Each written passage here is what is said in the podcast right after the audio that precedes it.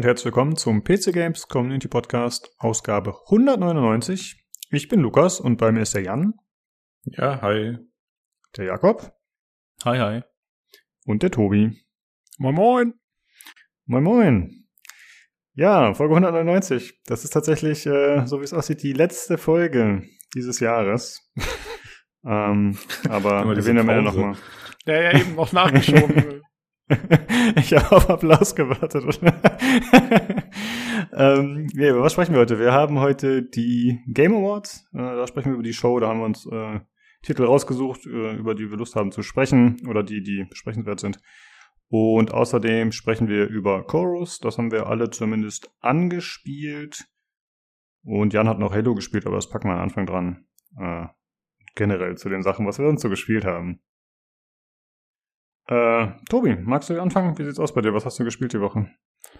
Äh, nicht viel, außer Chorus. Ähm, ich habe eigentlich, nee, gar nicht so viel gemacht. Ich habe gestern kurz, ähm, am Freitag ging die neue Season von Diablo 3 los. Und da ich zurzeit versuche, Activision Blizzard zu unterstützen, habe ich da mal kurz reingespielt. nee, aber es ist halt Diablo, mein Gott. Ich habe mal kurz reingeklickt, aber eigentlich auch nicht viel. Ich hatte irgendwie, keine Ahnung, ich bin so ein bisschen in der Weihnachts- Abflugsvorbereitungen und da hatte ich jetzt gar nicht so viel Zeit. Deswegen, ich bin auch nicht so viel zum Chorus-Spielen gekommen, wie ich erwartet hatte. Insofern wird es von meiner Seite aus eher so ein bisschen so ein angespielt Bericht als ein richtiger Review. Ich weiß nicht, der Jan, glaube ich, ihm vielleicht ein bisschen mehr Erfahrung sammeln können. Ähm, jo, aber das war eigentlich so die Woche. Okay. Uh, wie sieht's aus bei dir, Jakob? Was spielst du aktuell so? Ähm, das ist eigentlich das gleiche wie beim letzten Podcast, immer noch Valorant. Okay, nee, stimmt gar nicht. Neu hinzugekommen ist jetzt Forza Horizon 5, wobei, äh, sag ich mal, da näher ich mich für das, für mein Skill-Level so langsam dem Ende. Die ganzen Sachen so erledigt, die Rennen gewonnen, Blitzer freigeschaltet habe, die Autos, die ich haben will und die man sich auch jetzt mal ohne Glück aus dem Wheelspin holen kann, habe ich schon. Bin ganz happy damit. Also macht echt Laune, da rumzufahren. Und sonst halt mit Freunden Valorant und ab und zu mal eine Runde Age of Empires 4, aber auch nicht so rasend viel aktuell tatsächlich. Ja. Spielst du Age of Empires 4 online oder gegen KI? Noch nicht. Wir sind gerade zu zweit oder manchmal zu dritt und practicen so ein bisschen, probieren so die ganzen Völker aus, was uns so liegt und so weiter, dass jeder so zwei, drei hat, die er einigermaßen gut spielen kann. Dann wollen wir uns aber auch mal online ein bisschen reinwagen. Aber aktuell mhm. ist tatsächlich mehr so ausprobieren gegen die KI, was funktioniert wie und so weiter, Bildorder practicen, Steuerungen ein bisschen anpassen. Also jetzt noch nix äh, High-Elo-mäßiges. Ja. Ich habe mir öfter mal Streams auf Twitch angeschaut von guten Spielern und ich muss sagen, mir ist das echt ein bisschen zu langweilig. Oder, oder nicht zu langweilig, sondern zu langsam, um da wem konsequent zuzuschauen. Ich meine, wenn man selber spielt, dann ist es wieder was anderes, dann lernt man halt ein bisschen davon und so. Aber es ist halt echt kein StarCraft 2 oder so, ne? Es ist schon deutlich gechillter.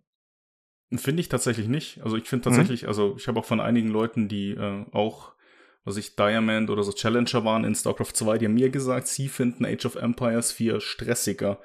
Konnte ich jetzt nicht nachvollziehen, weil ich, also rein vom Zuschauen bin ich bei dir. Ich finde so ein StarCraft 2 Match viel intensiver und, und da geht es irgendwie viel mehr ab oder es fühlt sich viel schneller an als so eine Partie äh, Age of Empires. Aber wenn man es tatsächlich selber spielt, es ist stressig tatsächlich. Also es ist nichts so gemütlich Aufbauspiel, sondern du bist schon ganz schön unter Pressure, da alles äh, richtig zu machen und dich nicht zu verklicken.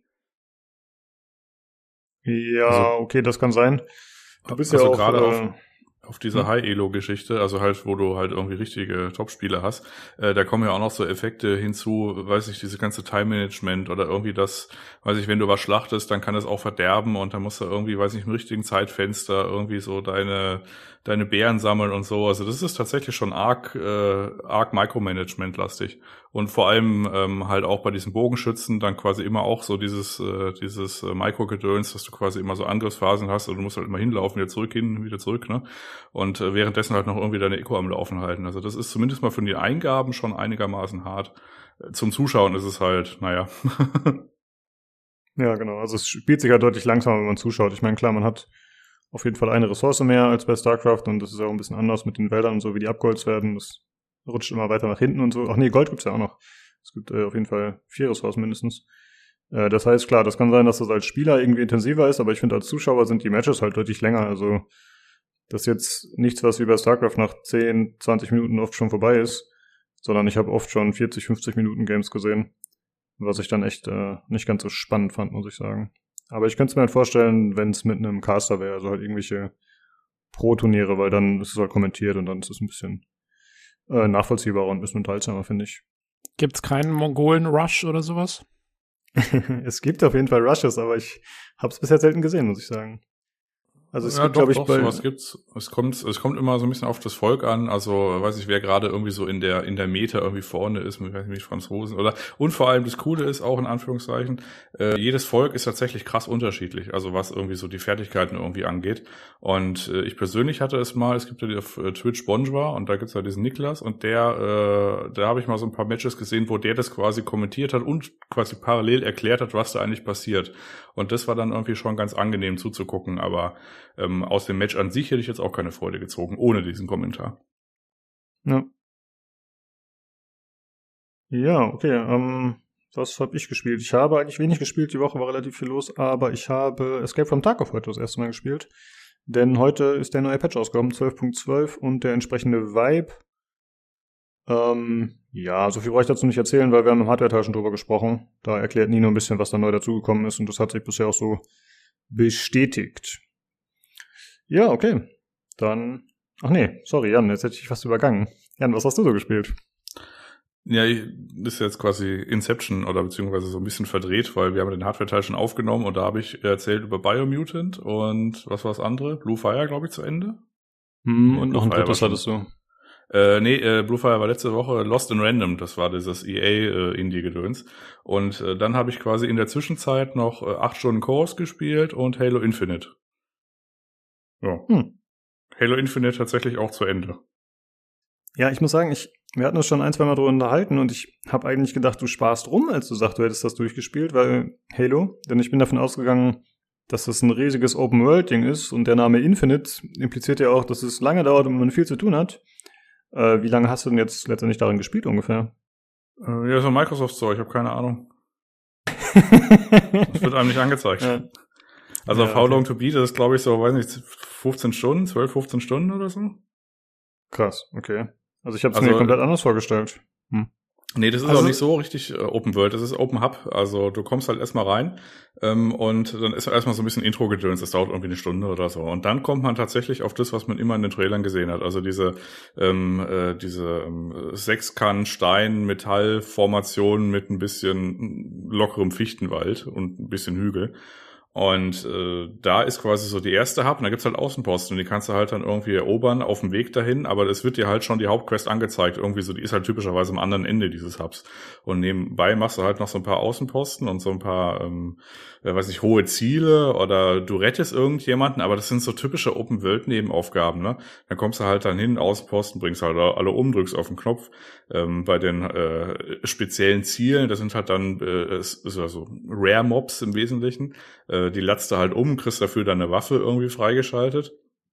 Und äh, ansonsten rettest du halt Marines und die laufen äh, dann halt irgendwie mit dir mit, aber äh, sterben dann halt auch sofort. Und dann geht man quasi auf eine Hauptquest, dann kommt man ins nächste Hub. Ich glaube, dann kommt noch eins und dann ist relativ lange solche, ja, so eine Raumschiffgeschichte, wo man halt da irgendwie Dinge infiltriert und dann ist eigentlich schon fast zu Ende. Also das ist jetzt nicht so, weiß nicht, Witcher-artig oder so, dass du halt so eine riesige Map hast, die du irgendwie abgrast, sondern das ist verhältnismäßig überschaubar. Also kein, kein Far Cry auf jeden Fall. Nee, es ist weit entfernt von Far Cry. Ja. Also ich habe das Infinite auch so verstanden, äh, dass jetzt quasi die Basis gelegt wurde, um da ganz viel Zeug jetzt irgendwie hinzuzubauen. Darauf, also das ist quasi Infinite, ne? Weißt du? Hm. Das ja. war so ein bisschen so die Erwartungshaltung, ja. Aber meinst du, das ist noch so? Also meinst du, die machen jetzt dann neue Hubs und die kommen dann noch mit rein? Oder meinst du, das ist jetzt fertig und die machen wahrscheinlich dann irgendwann das nächste Halo und das heißt dann keine Ahnung. Ja, zumindest mal Universe. spätestens, äh, was ja jetzt noch nicht drin ist, was immer traditionell drin war, ist ja das Koop durchspielen. Das ist, das kommt ja jetzt erst im nächsten Jahr irgendwann. Also ich vermute mal, dass es dann in dem Patch da noch irgendwie was gibt, was sie dran, irgendwie dran herumbauen.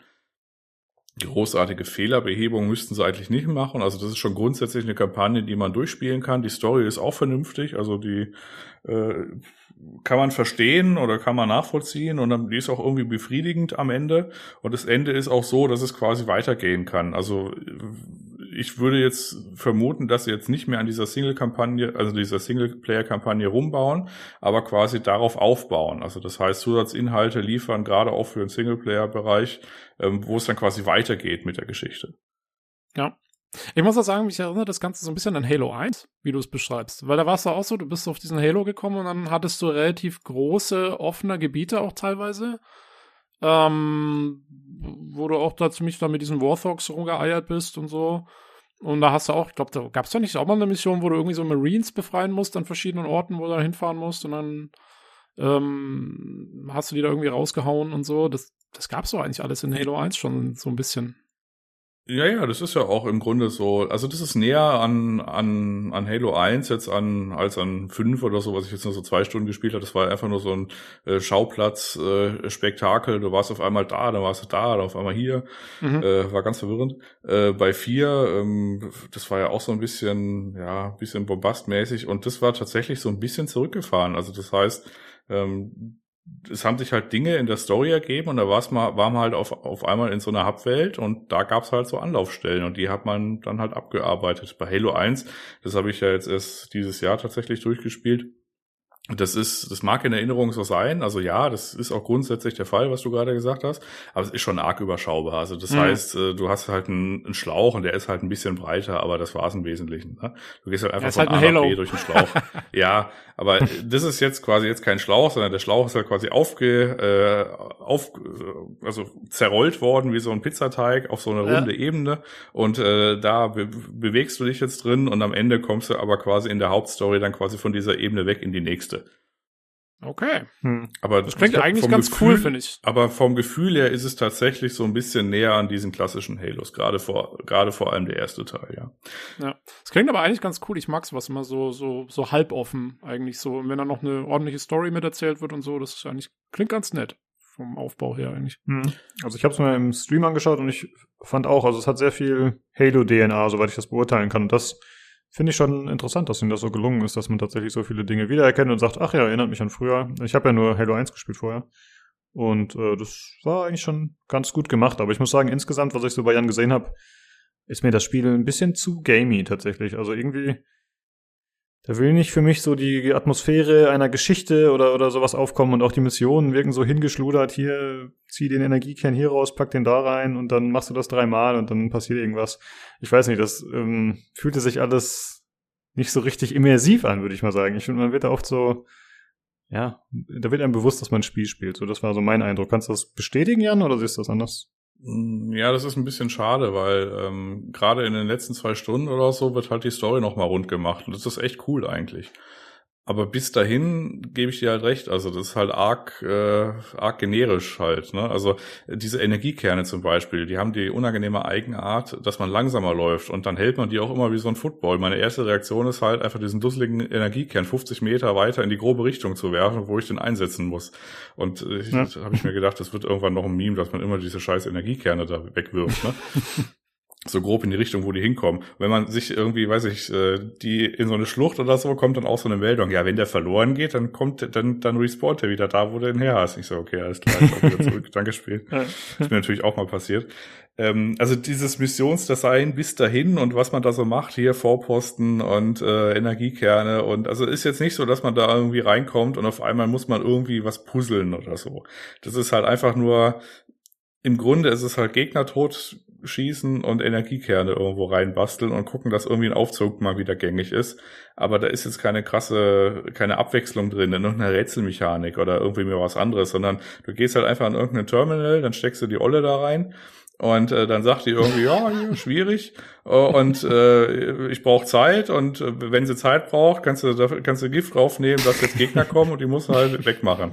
Also das ist halt alles so 15 Jahre altes Game Design. Und meine, was mich so ein bisschen genervt hat, ist, also ich finde das Spiel, das hat immer so, weiß ich, das hat doppelt so viele Gegner, als es irgendwie braucht. Also mir geht das dann irgendwie dann schon, also gerade in diesem ersten Hub-Gedöns. Du kommst halt rein, ne? Und das Game, das knallt dich einfach zu mit Gegnern, ne? Du kommst ins erste Hub rein und da drehen sich 50 Leute um. Ne, und, und fangen an, auf dich zu ballern. Und dann, dann denkt man sich, na, das ist ja, das ist schief hier wieder. Das, das ist aber auch so ein bisschen Halo, oder? Also, weil das habe ich auch sehr in Erinnerung jetzt, wo ich, ich hatte ja die Master Chief Collection auch mal so angespielt, äh, nie durchgespielt, weil irgendwann hat es mich auch so genervt, weil es halt, das ist genau das, es, äh, es kommt doppelt oder dreimal so viele Gegner, wie du jetzt bräuchtest, um festzustellen, dass du diese Stelle schon schaffst. also, äh, ja. Ja, bei den alten war es noch schlimmer tatsächlich. Äh, allerdings ja. konntest du bei den alten auch immer die Gegner ignorieren. Das war ja irgendwann dann meine Strategie. Ich bin einfach durchgelaufen, habe am Ende ja. an der Säule auf den Knopf gedrückt und es funktioniert. Und das geht jetzt nicht mehr. Die sagt dir einfach, ja, da sind aber noch Gegner da. Du kannst nicht einfach auf die Säule auf den Knopf drücken. Ich so, okay, gut. Ja, ausgehebelt. Geniale Spielmechanik. Tja, gut. Äh, Jakob, ja. wie sieht's aus? Äh, Jakob, würdest du Halo spielen? Hast du Interesse dran? Hast du irgendwas dazu angeschaut oder? Ähm, ich habe halt beim, ich glaube letztes Jahr war das, als der erste Trailer dazu kam, gab es ja diesen riesen Aufschrei von wegen der Grafik. Und dann habe mhm. ich mir, also ich bin jetzt nicht der Halo-Fan, ich habe so mit dem Kumpel irgendwann alle Teile mal auf Xbox 3, 3 nee, 3, doch 360 oder die, die es damals halt gab, mal im Korb durchgespielt. Hat schon Spaß gemacht. Allein hätte ich es jetzt nicht gespielt. Aber ich habe mir dann, als es jetzt dann released ist, mal ein paar Multiplayer-Matches angeguckt und ich muss sagen, also die Grafik sah jetzt durchaus gut und solide aus. Also den Aufschrei konnte ich jetzt nicht nachvollziehen, aber ich weiß nicht, ob das nur mein, mein flüchtiger Eindruck war von fünf Minuten zugucken oder ob Jan, der es durchgespielt hat, auch sagen kann, jo, pass auf, die Grafik ist wirklich gut. Ähm, ja, das ist das Odyssey, das Assassin's Creed Odyssey Problem. Äh, sobald du weiter weg als 50 Meter äh, guckst, bröselt der Keks. Also was die, was die Engine und die Grafik halt richtig geil kann, das ist halt ähm, so Raumschiff-Innensachen, also irgendwie glatte Metalloberflächen und da irgendwie Struktur und Lichter und Dunkelheit und so. Das sieht echt immer geil aus. Aber sobald du quasi bei mehr oder weniger Sonnenlicht ohne irgendwie eine krasse Bewölkung, es hat auch keine Bodennebeleffekte so richtig, also teilweise schon, dann sieht es auch okay aus, aber im Grunde ist es so eine nackte Open World, die einigermaßen krass beleuchtet ist, so also sonnenmäßig oder halt so ist halt ein heller Tag und dann sieht, siehst du halt hinten irgendwie so, weiß ich, die Elodie-Tannen oder äh, der Stein wird irgendwie bröselig oder so. Und also sobald du quasi in die Ferne guckst, sieht es irgendwie doof aus. Und dann ist man dann schon so ein bisschen enttäuscht. Also zumindest mal, wenn man dann quasi aus so einem Raumschiff ra rausgeht, wo alles irgendwie schick war und dann kommt man wieder in diese Open World und da sieht er irgendwie so die Tanne hinten links so irgendwie traurig im Elodie verkümmern, denkt man sich so, na, naja. Und das war jetzt auch kein äh, Settings-Problem. Also das war, glaube ich, ich habe es irgendwie durchweg auf High Ultra oder so gespielt. Also das ging schon performance-mäßig, war irgendwie auch okay. Aber ähm, ja, also die Bäume ausreißen tut's jetzt nicht. Also ist jetzt keine Grafikreferenz, aber ist schon gängig. Ja. Also ich habe es ja im Discord bei dir gesehen im Stream, das ist natürlich immer ein bisschen verfälscht, aber ich habe ja selber den Multiplayer so drei Runden gespielt, also wirklich nicht viel. Und ich hatte schon den Eindruck, dass es da deutlich besser aussah, weil es eben so ja, reduzierte Karten sind von der Größe und eben dann auch das Setting immer optimal gewählt wird. Also da hast du dann keine großartige Vegetation oder so gehabt, was eher so die Schwäche des Spiels war, so wie ich das gesehen habe. Und die Weitsicht mhm. war halt auch nicht so notwendig und das war schon deutlich schöner als das, was ich dann bei dir im finalen Spiel gesehen habe. Ein bisschen schade. Jo. Ja.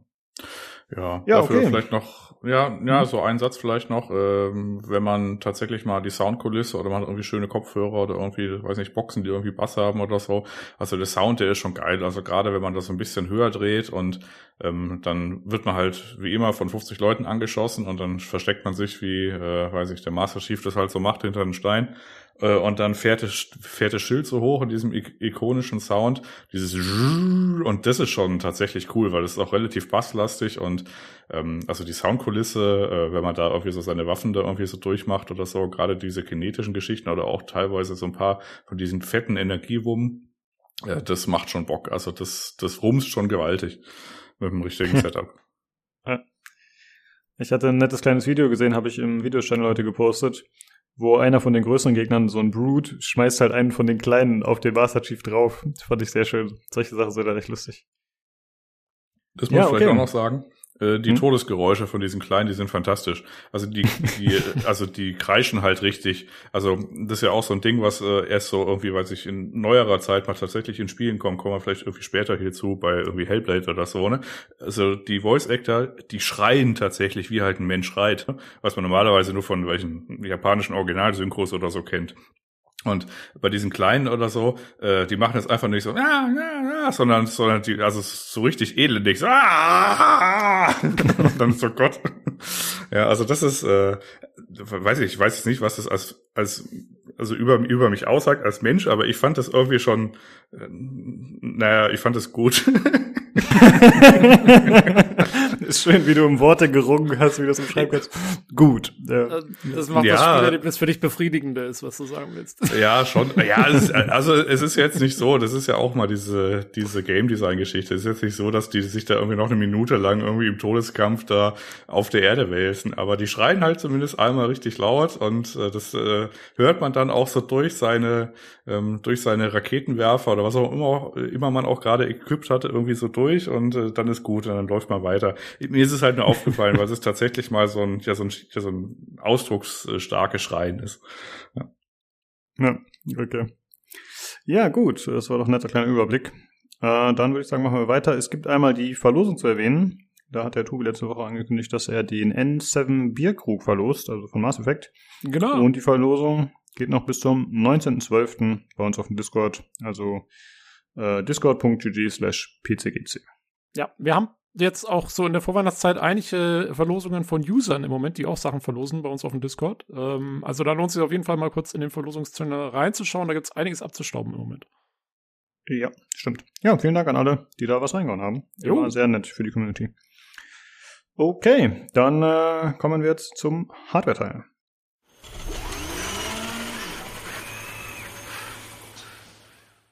Hallo, da bin ich wieder und bei mir ist einmal Jan. Ja, hi. Und einmal Nino. Ich bin krank.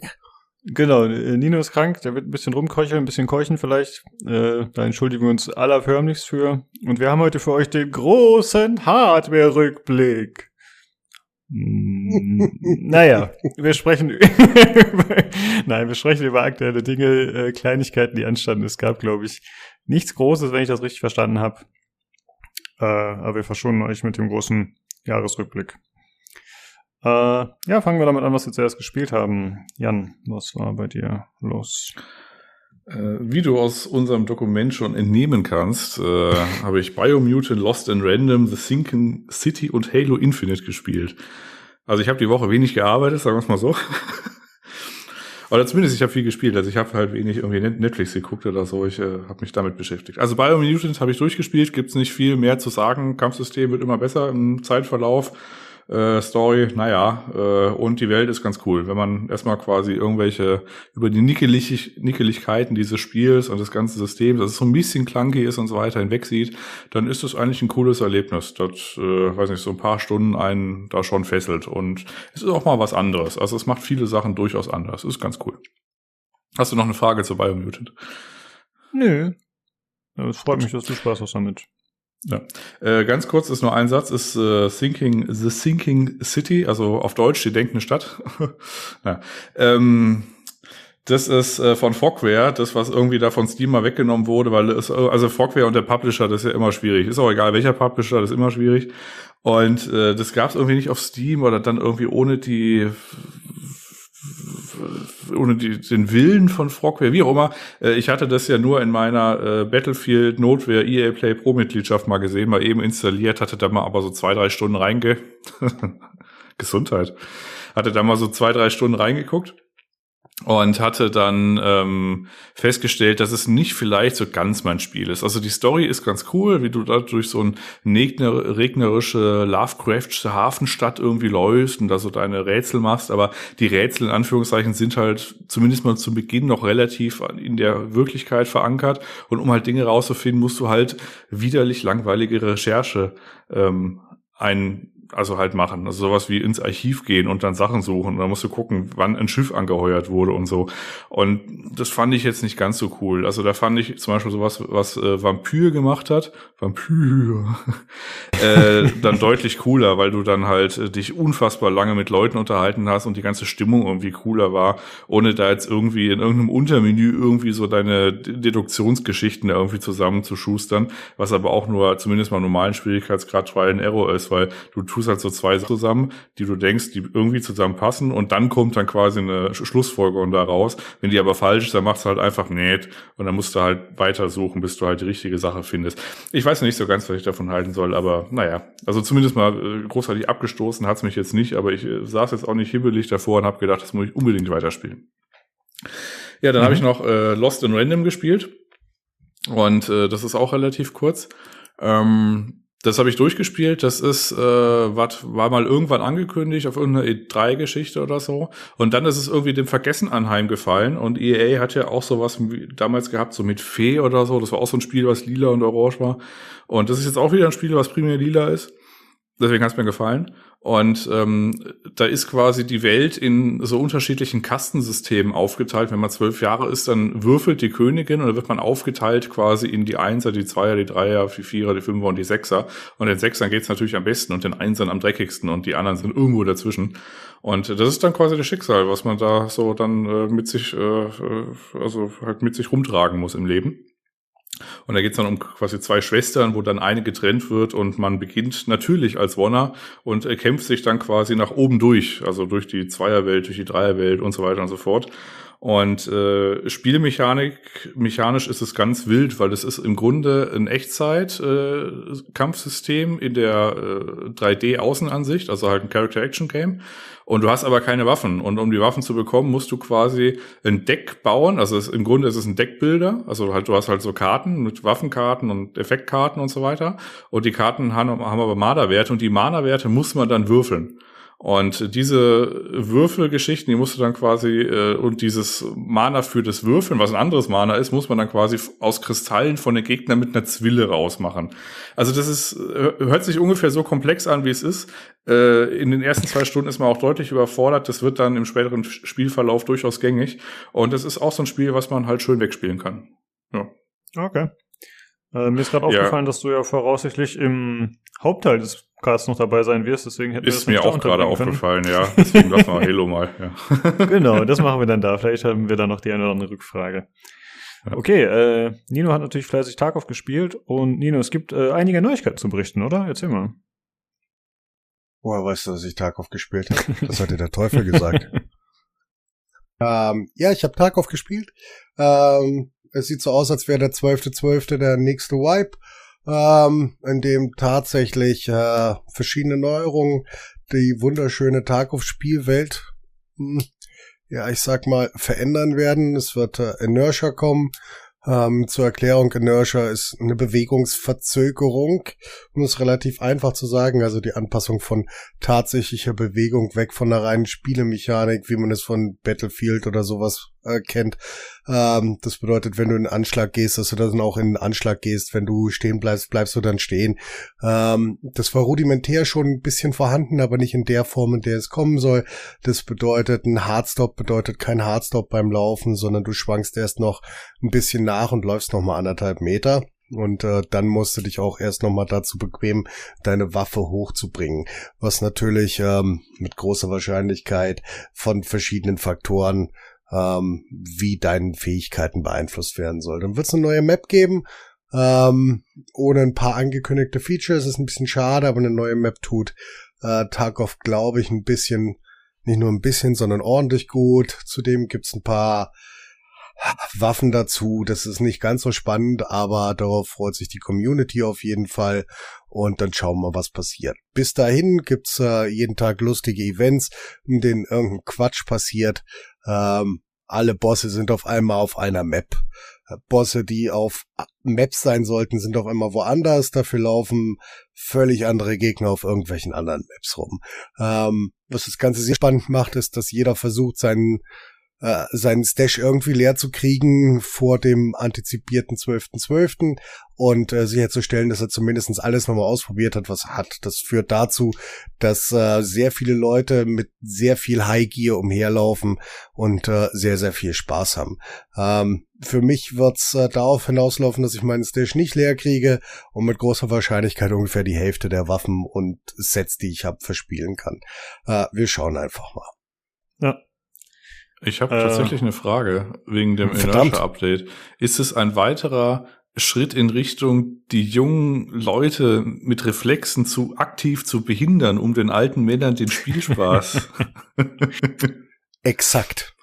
Okay. Exakt.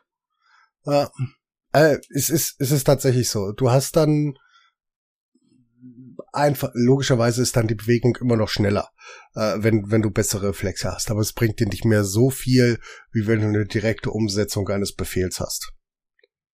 Ja, es finde ich eine sinnvolle Sache. Also klar muss man dann sehen, wie es sich spielt, aber im Prinzip ist ja Aggression doch häufig in dem Spiel und auch in anderen Spielen das Mittel der Wahl, ne, von, von wegen, äh, na, wie heißt das? Pikas Advantage und sowas, ne, dass man halt in der Regel den Vorteil hat, wenn man zuerst agiert. Und ja, da muss man mal schauen, schauen wie das so wird. Ich bin gespannt. Äh, ja, Nino hat gerade schon gesagt, das kommt am 12.12. .12. aller Voraussicht nach. Das heißt, wenn der Podcast hier rauskommt, dann könnt ihr es theoretisch spielen. Okay, dann äh, kommen wir zu den Hardware-Themen. Äh, Nino, fangen wir doch mit dir kurz an, weil du gerade äh, mit der Tastatur hier auf dem Discord auch beschäftigt warst. Was bist du wieder am Basteln? Ach so, ähm, ja, äh, einer unserer Discord-Kollegen, Alex L. Snow, hat äh, sich überlegt, dass er äh, über seine wundervolle Razer-Tastatur einfach äh, Kaffee schüttet und hat dabei festgestellt, dass äh, Dinge kaputt gehen können. Also Flüssigkeiten in äh, elektronischen Geräten sind im Allgemeinen nicht förderlich für die Funktion dieser Geräte. Die Problematik war allerdings, wir haben es dann zusammen aufgeschraubt, also über Discord, ich habe ihm gezeigt, was er machen muss. Die Hauptproblematik war, die Tastatur wäre wahrscheinlich noch rettbar gewesen, aber du konntest die Plate, in der die Switches eingesteckt sind, die in dieser Tastatur auch verlötet waren, ähm, nicht von der PCB lösen, weil die Switches verlötet werden, aber du konntest auch das Kabel nicht abmachen. Und ein Kabel kriegst du mit großer Wahrscheinlichkeit, also es ist ein 12-adriges Mikrokabel mit einem JCD-Connector. Ähm, das kriegst du mit großer Wahrscheinlichkeit nicht mehr trocken, einfach weil es ein Braided-Kabel ist. Und du kriegst es auch nicht ab, weil es nämlich festgelötet war. Also der Minuspol des Kabels, aus welchen Gründen auch immer, war mit einem ungefähr zweieinhalb Zentimeter großen, vielleicht bilde ich mir das auch nur ein, aber war schon sehr riesig, äh, großen Lötblob an dem, Entschuldigung, ja, an der PCB festgelötet und ähm, Alex hatte dann keine Lust mehr. Auf jeden Fall, wenn das gegangen wäre, hätte man ähm, die Tastatur halt zumindest noch meiner Spülmaschine tun können, über längere Zeit trocknen und ähm, dann irgendwann nochmal austesten können. So wird's halt mit großer Wahrscheinlichkeit nicht mehr funktionieren. Also haben wir uns äh, kurz zusammengesetzt, haben uns überlegt, was wir ihm zusammenbauen können, hat sich dann für eine GMMK DGL-Tastatur entschieden mit Gateron Brown Switches, also taktilen Switches von Gateron. Ähm, das ähm, einfach weil die Sachen verfügbar waren und relativ schnell zu uns äh, gekommen sind. Und die tune ich ihm halt gerade ein bisschen mit äh, Basotect, ähm, Foam Zwischenplate und PCB. Ich habe die Steps heute gemacht und habe angefangen, seine Switches zu loben. Und das war's eigentlich aktuell. Da bin ich aktuell. Ich äh, hab immer nur Konzentration und List, Lust für maximal 22 Switches am Tag. Und die habe ich heute gemacht und dann mache ich morgen weiter. Es ist TKL, also 87, ähm, 87 Keys. Das bedeutet, in circa vier Tagen bin ich fertig. Und dann äh, würde ich sie ihm dann schicken. Ah, okay. Ich hatte das eigentlich so verstanden, dass er noch warten muss irgendwie. Weil erst erst im Januar ankommen würde oder so bestimmte Teile. Will sein. Entschuldigung. Sein Keycap-Set ist tatsächlich heute schon gekommen. Ja, okay. Ja, klingt ja echt schlimm bei dir, holy shit. Also das äh, ist ja doch ganz schön angeschlagen. Ach, ich überlebe das. Und das sind immer nur kurze Phasen. Kurze Phasen des Überlebens. Ja. Ja, man äh, merkt immer ja, nur, wie so im Verlauf von so zwei Minuten die Stimme immer weniger wird. Also ich zitiere dann wahrscheinlich dann auch mal, äh, weiß nicht, ein bisschen fette CPUs, so, also hier GPUs und den 4. Januar. Und äh, dann kannst du immer noch äh, deinen Sermon dazu geben. Machen wir so. Machen, machen wir gerne so. Vielen lieben Dank, Jan. Gut. Haha, da bin ich jetzt dran, Lukas. Oder hast du eine Frage? nee, ist genau richtig, genau. Gut, alles klar. Dann fange ich mal an. Äh, ist relativ easy und relativ klein. Es gibt ein Video von einem TechTuber Hardware unboxed. Äh, die haben DLSS 2.3 ist jetzt die neueste Iteration. Äh, Stadt hat ja gestartet mit 1.0, das war ja doof. Und 2.0 war dann besser. Und das äh, gibt jetzt immer weiter. Es gibt immer weitere ähm, quasi ähm, Versionen. Wieso ich darauf äh, komme? 2.3 macht jetzt das äh, besser, was äh, immer so der, ja, nicht wirklich der Kritikpunkt ist, äh, ist, aber wenn man quasi es wusste, was DLSS macht und was es für Effekte hat, nämlich dass du halt so ein Ghosting hast. Ähm, gerade bei so kleinen Objekten, also zum Beispiel kleinen dunklen Objekten vor hellen Hintergründen oder umgekehrt, dann hast du halt so ein Inverse Ghosting gehabt. Ähm, und äh, 2.3, die Version, macht es jetzt ein bisschen besser. Das ist nicht komplett weg, aber es macht zumindest ein bisschen besser.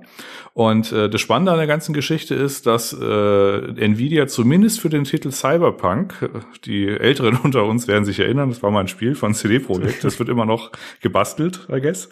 Äh, zumindest mal für dieses Spiel äh, machen die das, äh, schalten die das ein, dass DLSS mit dem aktuellen Treiber einfach, reinge einfach reingeforst wird. Also das heißt, äh, der Entwickler hat das Ding nicht angepasst, sondern wahrscheinlich mit Rücksprache mit dem Entwickler hat Nvidia einfach das im neuen Treiber freigeschaltet und das funktioniert jetzt einfach. Das wird jetzt einfach ersetzt. Also das, was in Cyberpunk eingebaut ist, welche Version auch immer, wird einfach überschrieben durch die aktuelle. Und äh, die nächste naheliegende Frage war dann natürlich, okay, ähm, macht ihr das dann auch für andere Spiele? Und da haben sie dann gesagt, ja, nee, also die würden ja schon irgendwie so die Kreativität der Entwickler nicht irgendwie beeinflussen wollen und forcen da einfach irgendwelche neuen DLSS-Versionen drüber. Gleichwohl, wenn man das haben wollen würde, kann man unterschiedliche äh, die DLSS ist ja nur in Anführungszeichen eine DLL und wenn das quasi schon mal eingebaut wurde mit Version 2.0 oder so, dann kann man zumindest mal die aktuelle DLSS DLL Datei Datei fränkisch äh, Datei ähm, quasi rüber kopieren und äh, dann hat man die aktuelle Version. Und äh, im schlimmsten Fall passiert nichts, im besten Fall wird's besser. Und ja, das fand ich irgendwie hm. ganz nett. Also auch an der Front DLSS äh, wird weiterentwickelt. Ja. Mhm. Hast du es denn schon mal irgendwie äh, großartig ausprobiert? Immer? Also schaltest du das eigentlich an bei den Spielen, wo, nee, es es gibt, ich, oder? Ich hab's immer aus tatsächlich. Also ich spiele immer nativ und hab's deaktiviert. Ich keine Ahnung, ich dachte halt, ich, solange ich es nicht brauche, mache ich es nicht an. Und obwohl ich ja schon mhm. gehört habe, bei manchen Spielen ist es durchaus eine gute Geschichte, die gut funktioniert. Ja. Ja, gut, aber du hast es jetzt wahrscheinlich auch nicht gebraucht. Du bist ja aktuell auf Weco HD unterwegs mit einer 3080. Äh, da brauchst du es wahrscheinlich bei vielen Spielen noch nicht so wirklich, weil du eh weit über, also zumindest mal deutlich über der 100 FPS bist, ne? Ja, genau. Ja, okay. Gut, äh, dann gibt's nur noch äh, mehrwiger Einsatz äh, von, äh, von unserem Freund Igor. Der hat nämlich quasi mal ein bisschen geguckt, ähm, woran das jetzt eigentlich liegt mit irgendwelchen äh, Kühlern und den neuen Intel-CPUs und äh, dass die Kühlleistung so ein bisschen schlecht ist. Und äh, das Ende vom Lied, zumindest mal bei den äh, Kühlern oder bei den Mainboards, die jetzt nicht irgendwie komplett äh, versteift sind mit einer Backplate oder so, ist, äh, dass wenn man so eine Alder Lake CPU in quasi so ein Mainboard tut und dann quasi nur allein durch das Runterdrücken dieses Arretierungsmechanismus äh, verzieht sich das Ding schon leicht. Und äh, dann schraubt man da den Kühler drauf und dann hat man quasi am Anfang erstmal eine plane CPU und am Ende eine bucklige CPU. Und äh, aktuell äh, kratzen sich so ein bisschen so die, äh, so alle Beteiligten den Kopf, also sowohl äh, Mainboard-Hersteller als auch, äh, also diese Mainboard-Hersteller unterschiedliche äh, Sockeltypen, die dann quasi da verbaut werden, das ist auch wieder Zulieferer teilweise. Äh, und vor allem die Kühl, äh, also die Kühlerhersteller, also sowas wie, weiß nicht, Alpha Cool und irgendwas ähm, und gucken, wie sie da jetzt quasi das dann irgendwie äh, diesem Effekt irgendwie begegnen können. Ähm, der Effekt ist dass die Kühlleistung na grundsätzlich noch funktioniert. Die ist halt schlechter, die ist halt nicht optimal, wenn sich äh, so eine äh, ja, so ein Mainboard halt verbiegt und und halt so ein hier so eine hier so ein Heatspreader von der CPU irgendwie so ein bisschen bucklig wird. Ähm, er hatte da jetzt irgendwie so im Bereich so acht bis zehn Grad oder eher so acht Grad äh, gemessen so an Delta. Das ist jetzt nicht viel und das ist äh, tut der CPU im Grunde jetzt auch nicht weh, aber ähm, gerade wenn du halt mit so einer mit einer i9 oder so dann irgendwas renderst und äh, du knallst da eh relativ schnell hoch, äh, weiß nicht, ans 100 Grad Limit und dann sind 8 Grad natürlich schon gerne mal 8 Grad, die man halt gerne haben wollen würde. Und ähm, ja, aber so richtig neue Erkenntnisse gibt's da eigentlich noch nicht, außer der Erkenntnis, dass es halt ein Problem gibt. Ja. Hm. Ich habe das nicht so ganz verstanden. Das ist nicht nur spezifisch bei ihm jetzt, sondern generell das Problem, was auftauchen, auftauchen kann. Das ist ein, genau, also er hat es halt versucht nachzustellen mit unterschiedlichen CPUs und unterschiedlichen Mainboards, äh, konnte es auch nachstellen, hat halt quasi vorher äh, die CPU vermessen ähm, und geguckt, wie plan die ist. Und dann hat er mhm. quasi die CPU eingespannt und äh, dann halt wieder geguckt, wie plan die dann ist und dann halt den Kühler drauf gemacht und dann halt immer wieder geguckt, okay, was verändert sich? Und was sich verändert war, äh, war halt, dass quasi aus einer leicht konvexen CPU beziehungsweise einer im Grunde planen CPU eine bucklige CPU wurde und mhm. äh, sich tatsächlich auch der Sockel äh, beziehungsweise das Mainboard im Bereich des Sockels so ein bisschen äh, verbogen hat und auch nicht mehr äh, so richtig zurückgebogen hat. Also allein durch die ja. Arretierung äh, hat es quasi einmal diesen Effekt gehabt und dann konntest du quasi auch mit extremer Kraftanstrengung da irgendwie versuchen, versuchen, mit einer Backblade irgendwie dagegen zu pressen, aber ähm, ideal war es nicht. Also wenn, dann hätte man das vorher machen müssen. Also zurückbiegen ist schwierig. Okay, ja. Ja, okay. Was hast du noch für uns? Ich habe gerade getrunken, Entschuldigung. ich habe ja. getrunken. Ja. Ähm, ja gut, wenn man die ganze Zeit redet. Ähm, ja, dann, äh, also was, ich habe noch... Was dazu vielleicht noch, Entschuldigung, was dazu vielleicht noch interessantes ist, ähm, also Alpha Cool, die halt eine der größten Wasserkühlungshersteller ist, die arbeiten tatsächlich, ähm, die haben das Problem tatsächlich so bestätigt und arbeiten an einer, an einer Ersatz-Backplate oder einer Ersatzhalterung für den Sockel, was ich schon ziemlich krass finde. Ja, also das ist jetzt neben EKWB einfach der größte Hersteller für Präzisionswasserkühlung und das ist dann schon ein Wort, wenn das aus dem Bereich abgepickt wird. Also mit anderen Worten, der Original, äh, also das Original, wie es halt ist und wie es man ver verbaut hat, reicht offensichtlich nicht. Also zumindest ja. bei den Ansprüchen der Leute, die bei, Alka die, die bei Alpha Cool einkaufen oder die generell sich damit be beschäftigt. Und da muss man dann quasi, weiß ich, eine Aftermarket Backplate, damit es sich das halt nicht verbiegt. Das ist wie früher, äh, als es quasi riesige Kühler gab, nur mit Pushpins, die sich dann quasi auch irgendwie so schlimm verbogen haben. Also das ist, und dann gab es dann auch Backplates und so weiter und so fort. Also, dass man da quasi so als äh, Hersteller irgendwie irgendwie in die Bresche springen muss, um dann quasi irgendwie sich äh, die, die, also die Motherboards da, davor zu bewahren, sich zu verbiegen, ist schon ein bisschen arg. Naja. mhm. Gut. Ja, dann noch äh, persönliche Erfahrung. Ähm, äh, ich habe eine, ich hatte, was hatte ich denn eigentlich für ein Problem? Ach so, hier meine meine Netflix-Geschichte. Die App hat nicht 4K oder so. Netflix Support kon konnte mir auch nicht helfen.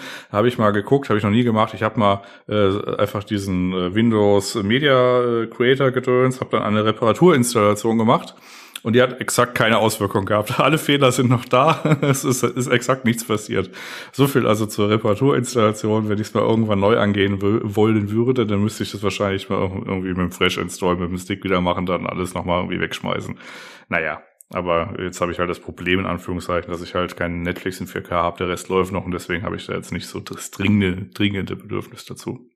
Ja, wie ist deine stimmliche, hm. äh, deine ja, ja. stimmliche Lage, Nico? Äh, Nico, Nino, möchtest du einführen? Keine Ahnung, Dan. Äh, wo, wo einführen? Wo sind wir? Äh, ja, ja, entweder bei den fetten GPUs oder beim 4. Januar. Ich würde äh, den 4. Januar abpicken. Okay. Ähm, der 4. Januar, ein wundervoller Tag für alle äh, Enthusiasten im Hardware-Bereich, ja, weil alle drei großen Hardware-Hersteller haben sich nämlich überlegt, sie stellen uns unglaublich spannende Dinge an diesem Tag vor.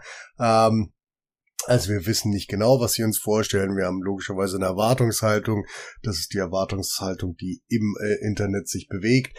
Auf jeden Fall ähm, möchte ähm, AMD uns äh, irgendwas Tolles Neues erzählen. Mit großer Wahrscheinlichkeit warten wir darauf, dass sie uns äh, die AMD Risen 6000er, die Rembrandt-Reihe vorstellen ähm, und eventuell untere Grafikkarten-Variationen.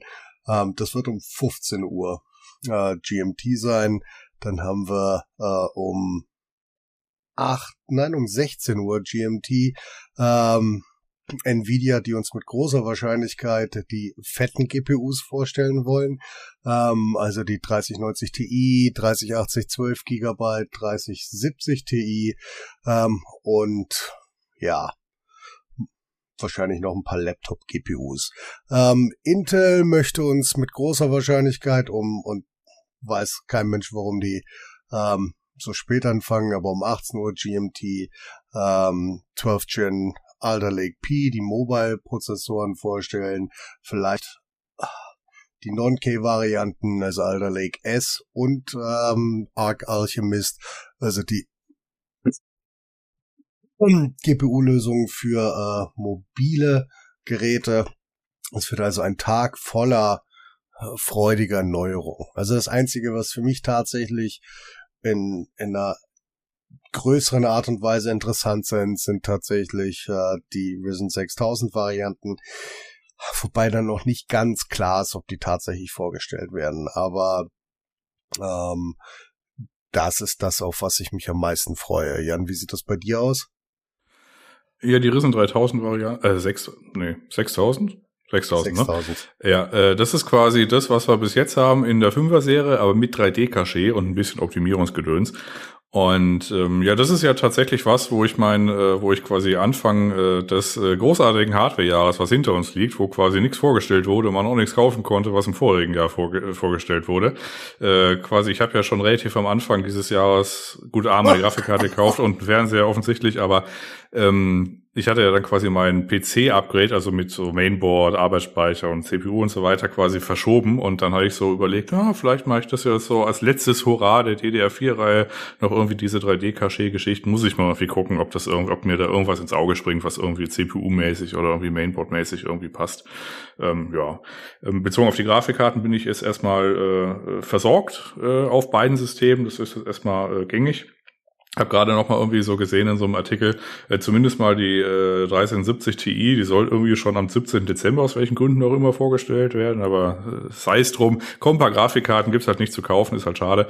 Ähm, Äh, bei der äh, 3070 Ti ist es halt so, äh, als ich weiß nicht, Lukas, ob du dich dran erinnern kannst, äh, bei den äh, bei den 3000er Serie, als Nvidia die vorgestellt hatte, ähm, da hatte ja quasi die 3090 diese Sonderlocke, dass die hinten auch Speicher hatte und das hat man deswegen mhm. gemacht, weil die hat ja den damals den damals brandneuen, äh, immer noch verhältnismäßig neuen äh, GTDR6X Speicher von Micron gehabt und den gab's halt nur in 8 Gigabit Modulen. Das heißt, du brauchtest halt ganz viele von diesen kleinen schwarzen Steinchen, die du halt irgendwo Platz äh, finden musstest, quasi um um, auf, um, die, um, um die auf die Karte zu bauen. Und das einfachste Ding ist halt quasi einfach, äh, wenn du ein PCB hast, einfach vorne eins und hinten eins und die sind dann quasi so miteinander verbunden, die sitzen sich exakt gegenüber. Und ähm, zumindest mal die äh, 1370 äh, mit den 16, äh, also mit den 16 Gigabyte.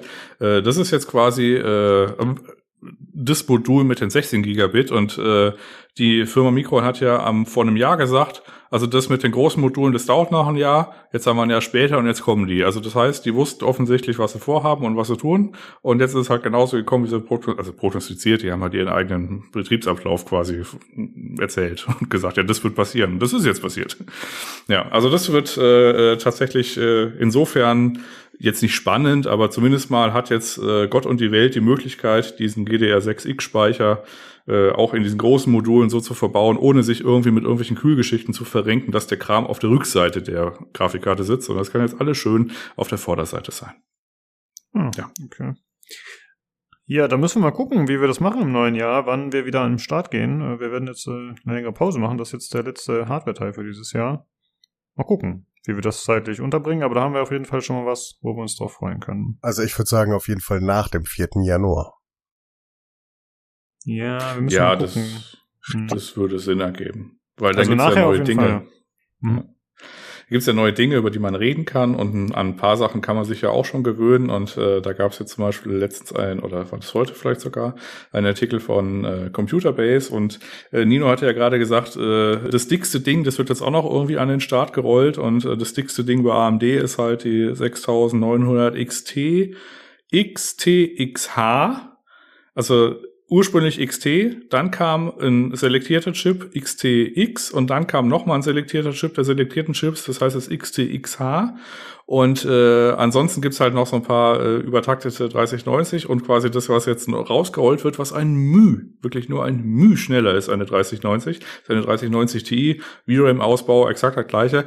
Und ähm, die wird noch vorgestellt, aber da können wir uns quasi schon mal an den kommenden, kommenden Stromverbrauch der, ähm, der Nachfolgemodelle quasi gewöhnen, äh, weil da gab es tatsächlich mal einen Computerbase-Artikel und die haben geguckt, okay, die aktuellen Schiffe, wie sie, aktu wie sie halt sind, also die wir jetzt quasi kaufen können seit ungefähr einem Jahr oder halt auch nicht, theoretisch, ähm, wenn man die quasi freilässt und übertaktet und dann noch mehr Strom reinpumpt, äh, stellt sich raus, man kann, es, man kann da erstaunlich viel Strom reinpumpen, also bis zu 400 Watt und aufwärts äh, und dann sind die halt irgendwie so, weiß nicht, fünf fünf Prozent schneller und man kann sich drüber freuen. Und äh, das fand ich dann schon bemerkenswert, ähm, wie viel Strom da eigentlich so durchgejagt werden kann. Also, naja, Also in diese Chips. Also die sind ja offensichtlich dazu in der Lage, das irgendwie irgendwie äh, zu verarbeiten und dann ein bisschen schneller zu machen. Aber äh, wie viel mehr an Strom da reingeballert werden muss für so verhältnismäßig wenig Mehrleistung, das fand ich schon krass. Also, dass wir uns da jetzt so weit an der Kotzgrenze befinden, was die Hardware-Hersteller nur damit sie irgendwie den leicht längeren Balken haben. Äh, also, das ist schon, ich finde schon ein bisschen absurd. Ja, aber ist ja nichts, was wir nicht schon hatten.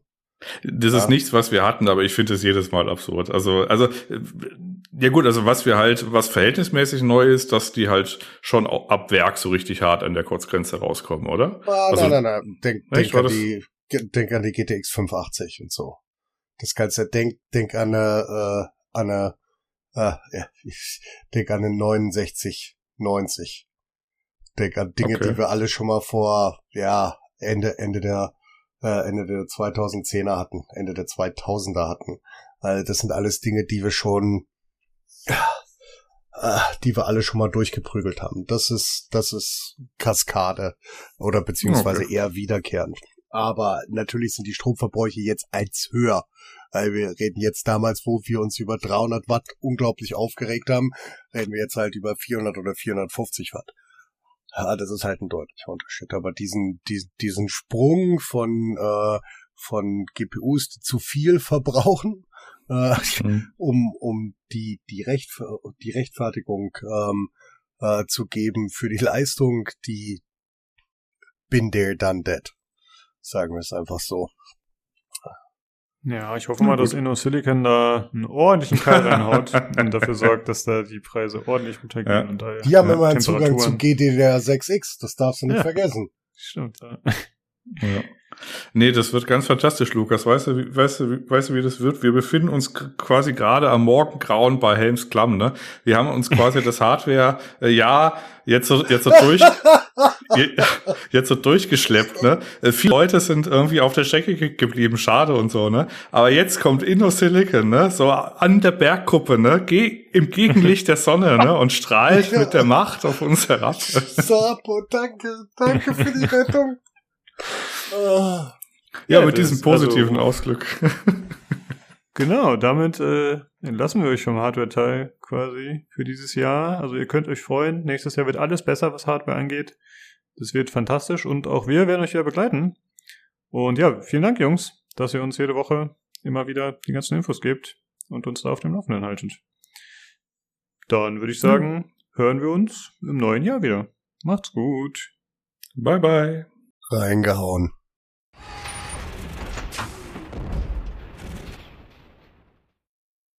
Gut, und damit äh, gehen wir über zu den Game Awards. Das ist, wie gesagt, neben Chorus heute unser einziges Thema.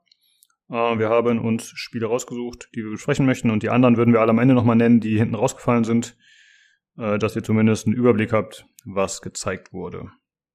Und das Ganze fing an mit einer Pre-Show, die ich mir normalerweise gar nicht angeschaut hatte, aber da ich mir im Stream angeschaut habe bei jemandem, war es dann doch so, dass ich mir das auch angeguckt habe. Und ich muss sagen, ich fand schon die Pre-Show tatsächlich gar nicht mal so schlecht. Aber ich würde sagen, wir machen am Ende so ein kleines Fazit, ne? Genau. Ähm, und zwar haben wir uns jetzt rausgesucht Homeworld 3. Das war schon länger bekannt, dass es eine Entwicklung ist, aber jetzt wurde zum ersten Mal ein Gameplay-Trailer gezeigt, wobei ich sagen muss, hm, Gameplay finde ich ein bisschen irreführend, denn eigentlich habe ich jetzt nicht erkannt, wie sich das Spiel genau spielt, sondern es sind halt äh, In-Engine-Szenen irgendwie. Äh, Entwickler ist ja Blackbird Interactive, Publisher ist Gearbox. Äh, das Ganze ist wie die alten Teile auch schon äh, ein Sci-Fi äh, RTS, also echter Strategiespiel. Äh, das Ganze, muss ich sagen, fand ich optisch tatsächlich ziemlich cool. Ich hatte das bei Vic im Stream geschaut und der hat direkt gesagt, Homeworld, das könnte das sein, das erkenne ich irgendwie. Und ich muss sagen, ich fand äh, das Design ziemlich cool. Also die Schiffe haben so ziemlich klare Formen. Das Ganze ist relativ farbenfroh, also ist jetzt nicht gerade düster oder so. Äh, ich habe mir aufgeschrieben High Sci-Fi, also quasi wie High Fantasy. Ich glaube, das gibt's vielleicht nicht den Begriff, aber ich fand irgendwie sah das ein bisschen so aus. Und äh, das Spiel soll zum einen äh, Koop bieten, zum anderen äh, PvP, also gegen andere Spieler. Und es soll im vierten Quartal 2022 kommen. Äh, ich muss leider sagen, dass der Trailer jetzt mir nicht so viel gegeben hat. Also man hat zwar irgendwie eine, so ein Mädel gesehen, so einen Hauptcharakter. Aber äh, ich habe jetzt noch nicht so viel mehr über das Spiel erfahren, wie ich es mir gewünscht hätte. So, das sah schon ganz cool aus auf jeden Fall. Aber ich hätte halt gerne Gameplay oder sowas gesehen. Äh, wie sieht's da aus bei euch? Hat irgendwie der Trailer euch interessiert, Neugierde geweckt? Also ich habe leider nicht so viel Bezug zu Homeworld. Ich habe die anderen Homeworld-Teile nie gespielt. Ähm, ich fand auch, es war sehr farbenfroh. Ich weiß nicht, ob Homeworld schon immer so war. Vielleicht. Äh, ich glaube, die hatten schon immer so sehr viel so Farbnebel im Weltraum und so. Ähm, und ich fand dann gerade, also mit diesem Mädel, was man da immer wieder gesehen hat, ich fand, es hatte fast so was von so einem von, von so Asia-Sci-Fi, oder? Ja. So ein bisschen mhm. äh, ging so fast in die Richtung, was mich direkt gewundert hat, weil ich dachte schon, dass Homeworld ähm, ist eigentlich, kommt eher aus dem westlichen Bereich. Ähm, ja, ansonsten, wie du sagst, ich meine, so viel konnte man jetzt noch nicht rauslesen aus dem Trailer und äh, weiß nicht, vielleicht Leute, die, die sich auskennen mit der Serie, können mehr rausziehen. Ähm, ja, ich war jetzt auch eher, eher erstmal verhalten, muss ich sagen. Ja. Also vom optischen Gesamteindruck hm? ähm, ist es so, also das ist ja, also Gameplay, First Look Trailer, äh, naja, ist ein bisschen übertrieben. Ähm, das ganze Ding ist zwei Minuten lang und es startet erstmal, weiß nicht, in so einer Wüste oder so und das geht ja so, diese, gab ja auch letztens diesen Teil hier, Deserts of Karak oder wie auch immer das heißt, hieß und dann äh, schaltet es um auf den Weltraum und da ist quasi das verhältnismäßig ikonische Mutterraumschiff da, was es auch im ersten Teil gab und äh, der zweite Shot ist dann quasi das, wo es halt quer liegt oder halt so ein anderes Ding und was für Homeworld auch typisch ist, das sind diese ewig langen Antriebsspuren die dann quasi diese, also ein Schiff fliegt halt im Weltall so rum und hat dann quasi so einen, äh, weiß ich, blaufarbigen Strahl und der zieht sich halt ewig lang hin und das ist halt so eine typische Homeworld-Optik. Und im ersten Teil war ja auch noch nicht so viel mit Grafik. Das Ding hatte aus vier Polygonen bestanden und dann hast du dich darüber gefreut, dass quasi vor einem einigermaßen schönen All, All äh, quasi ähm, da so das Raumschiff da so eine lange Spur hatte und äh, das war's. Und da gab es aber verhältnismäßig wenig Hat, äh, Hat Elemente. Dafür war die komplette Tastatur mit irgendwelchen Kram belegt. Also das ist dann, äh, also die Optik, die ist dann quasi schon so, wie es immer war. Ah, okay. Ja, ist doch schön, wenn man da zumindest äh, die Identität auch wieder erkennt. Äh, Jakob, wie sieht's mit dir aus? Hast du irgendwelche Bezüge zu Homeworld oder geht's dir wie uns, äh, Tobi und mir? Nie gespielt. Ich habe den Trailer geguckt und es sah für mich, also ich, was Jan jetzt gesagt hat, okay, finde ich gut, dass sie dann auf den ersten Teil so Bezug nehmen, dass man das als, sag mal, Fan dann gleich erkennt. Aber mir persönlich hat der Trailer jetzt nichts gegeben. Das hätte auch irgendeine andere Serie oder irgendeine Neuankündigung sein können. Ich konnte das nicht rauslesen, das ist Homeworld 3, aber bin, wie gesagt, auch gar nicht in der Materie drin. Also ich bin auch gar nicht Ziel des Trailers. Ja. Ja, äh, mehr gibt's dazu erstmal nicht zu sagen. Muss man da halt mal sehen, was in Zukunft noch so gezeigt wird. Aber zumindest hat so viel gesagt, es ist nicht das einzige Echtzeitstrategiespiel, das gezeigt wurde. Und es ist vor allem nicht das einzige Spiel, was im Weltraum spielt. Weil da wurde einiges gezeigt und das äh, gilt auch für den nächsten Titel, ne, Tobi? Oh, nicht schlecht, nicht schlecht. Ja, genau. Äh, der nächste Titel, ich bin sehr froh, dass äh, ich äh, dran bin gerade mit der ganzen Vorstellungsgeschichte, denn es handelt sich um äh, The Expanse, bekommt ein Computerspiel. Ähm, also quasi die Buchreihe slash Fantasy-Serie. Ähm, kriegt eine Videospieladaption und zwar, und jetzt wird's richtig interessant, von Telltale. Boom! Mhm. Telltale ist äh, quasi untot und treibt noch sein Unwesen, äh, eventuell als Zombie von The Walking Dead. ähm, ja, es gibt wohl Telltale wieder, die haben sich irgendwie neu formiert ähm, und deren Assets wurden irgendwie alle aufgekauft und jetzt wurden die irgendwie, ja, wieder hergestellt so und machen auch wieder ein Telltale-typisches Spiel, eben zu The Expanse. Also es ist ja nicht ihr erstes ähm, Lizenzspiel, die haben ja schon eins damals gemacht zu Game of Thrones ähm, und äh, Guardians of the Galaxy, glaube ich, gab es auch eins von mhm. denen, ne? Ja, Walking Dead, ja. Ah ja, Walking Dead ist ja auch ein Lizenzspiel, eben genau. Ähm, die können gar nichts eigenes. ja, das Wolf Among Us ist auch von denen, ne? Das ist, glaube ich, ihr einziges eigenes. So. Ist das nicht ein Comic sogar? Da bin ich mir jetzt gerade nicht ganz sicher. Ah, das kann ich auch sein. Ich bin mir ziemlich sicher, dass es das eine Comic-Vorlage ist, ja. Ja, sie, die Comic-Experten sind wieder am Start. Äh, Ja, aber auf jeden Fall jetzt ähm, The Expanse im typischen Telltale-Stil. Also die Grafik ist äh, wieder so dieses etwas einfachere äh, Polygon-Grafikmäßig. Äh, was ich ein bisschen schade finde, ich, weil die, die Serie hat ähm, sehr gute Visual Effects und so und äh, da hätte ich mir fast gewünscht, man hätte lieber was gekriegt von einem Developer, der auch ordentliche Grafik macht, aber okay, also äh, immerhin besser als nichts und ich glaube, dass das Erzählformat eignet sich wahrscheinlich ganz gut ähm, für die Serie. Also es wird halt so Telltale-Style mit Entscheidungen und so weiter. So danach sieht's aus. Handlungstechnisch ähm, wird es sich beziehen vor allen Dingen auf den Charakter von Kamina Drummer, den man aus der Serie kennt. Äh, auch die Schauspielerin, die war kurz zu sehen, die äh, vertont diesen Charakter äh, im Spiel. Ähm, und man hat also ihre ikonische Stimme dann auch. Ähm, und ja, es wird umgehen, dass man irgendwie auf einem, man ist erster Offizier zu dem Zeitpunkt, es wurde nicht gesagt, wann es spielt in Bezug zur Serie, ob es irgendwann zwischen irgendwelchen Staffeln spielt oder vorher oder wie oder nachher oder was auch immer. Ähm, aber man ist auf jeden Fall erster Offizier auf einem Schiff namens Artemis und dort bricht irgendwie wohl eine Meuterei aus und damit muss man sich auseinandersetzen. Das ist so der, der, der kurze Handlungsblurb, den wir gesehen haben. Und ähm, ja, visuell orientiert sich natürlich an der, an der Fernsehserie. Man sieht die typischen Magnetstiefel, sieht man mal und so. Und wie in der Schwerelosigkeit irgendwie Zeug rumfliegt und so. Also wird interessant, äh, wenn es rauskommt. Ich denke, ich werde es mir auf alle Fälle holen äh, und anschauen. Bin gespannt. Mhm. Ja. Ich muss sagen, ich habe mich äh, beim Anblick der Dame ein bisschen erinnert gefühlt an diese Star Wars Kinderserie Clone Wars. Irgendwie finde ich, hat die einen relativ, eh eine relativ ähnliche Optik so vom Stil. Ähm, kann aber auch sein, dass es bei den letzten Teil der Dingern auch schon so war. Da bin ich ehrlich gesagt nicht so ganz im Bilde. Ja, ich glaube, das ist so dieser Telltale-Stil. Also die, die äh, Drummer, ähm, in, quasi der Charakter, Kamina Drummer und auch die Schauspielerin äh, sind so sehr, äh, die ist sehr, sehr dünn, sehr schlaksig. Ähm, und das sind, das sind halt diese Belter in der, Exp in der, in The Expanse, weil die außerhalb der Erdgravitation aufgewachsen sind, äh, haben die quasi ganz dünne äh, und so, so schlaksige, lange Körper. Also, ähm, hm. das gehört so ein bisschen mit dazu eigentlich.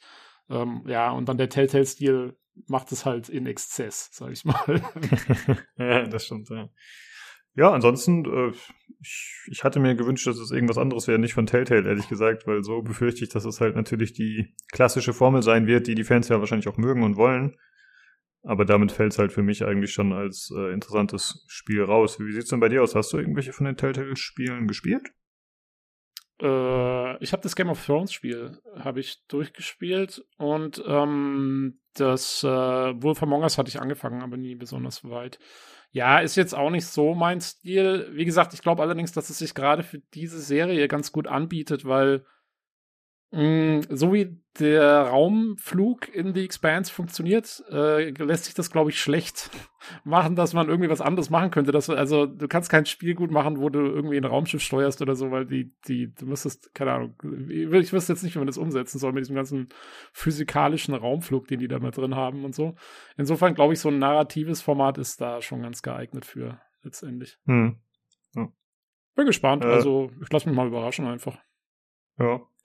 Äh, Jakob, du bist doch Star Citizen-Spieler. Ist das generell so Weltall für dich ein Setting, was dann schon Interesse weckt, oder ist es eher so, weil Star Citizen halt dieses riesige Open World-Dings ist? Die tolle Idee. Nö, also nicht generell, also ich spiele ja mehr als das Citizen. Also generell Fantasy und Sci-Fi bin ich halt deutlich mehr drin als so, sag mal, realistische jetzt Shooter oder sowas wie ein Battlefield oder so interessiert mich jetzt nicht so rein vom Setting her.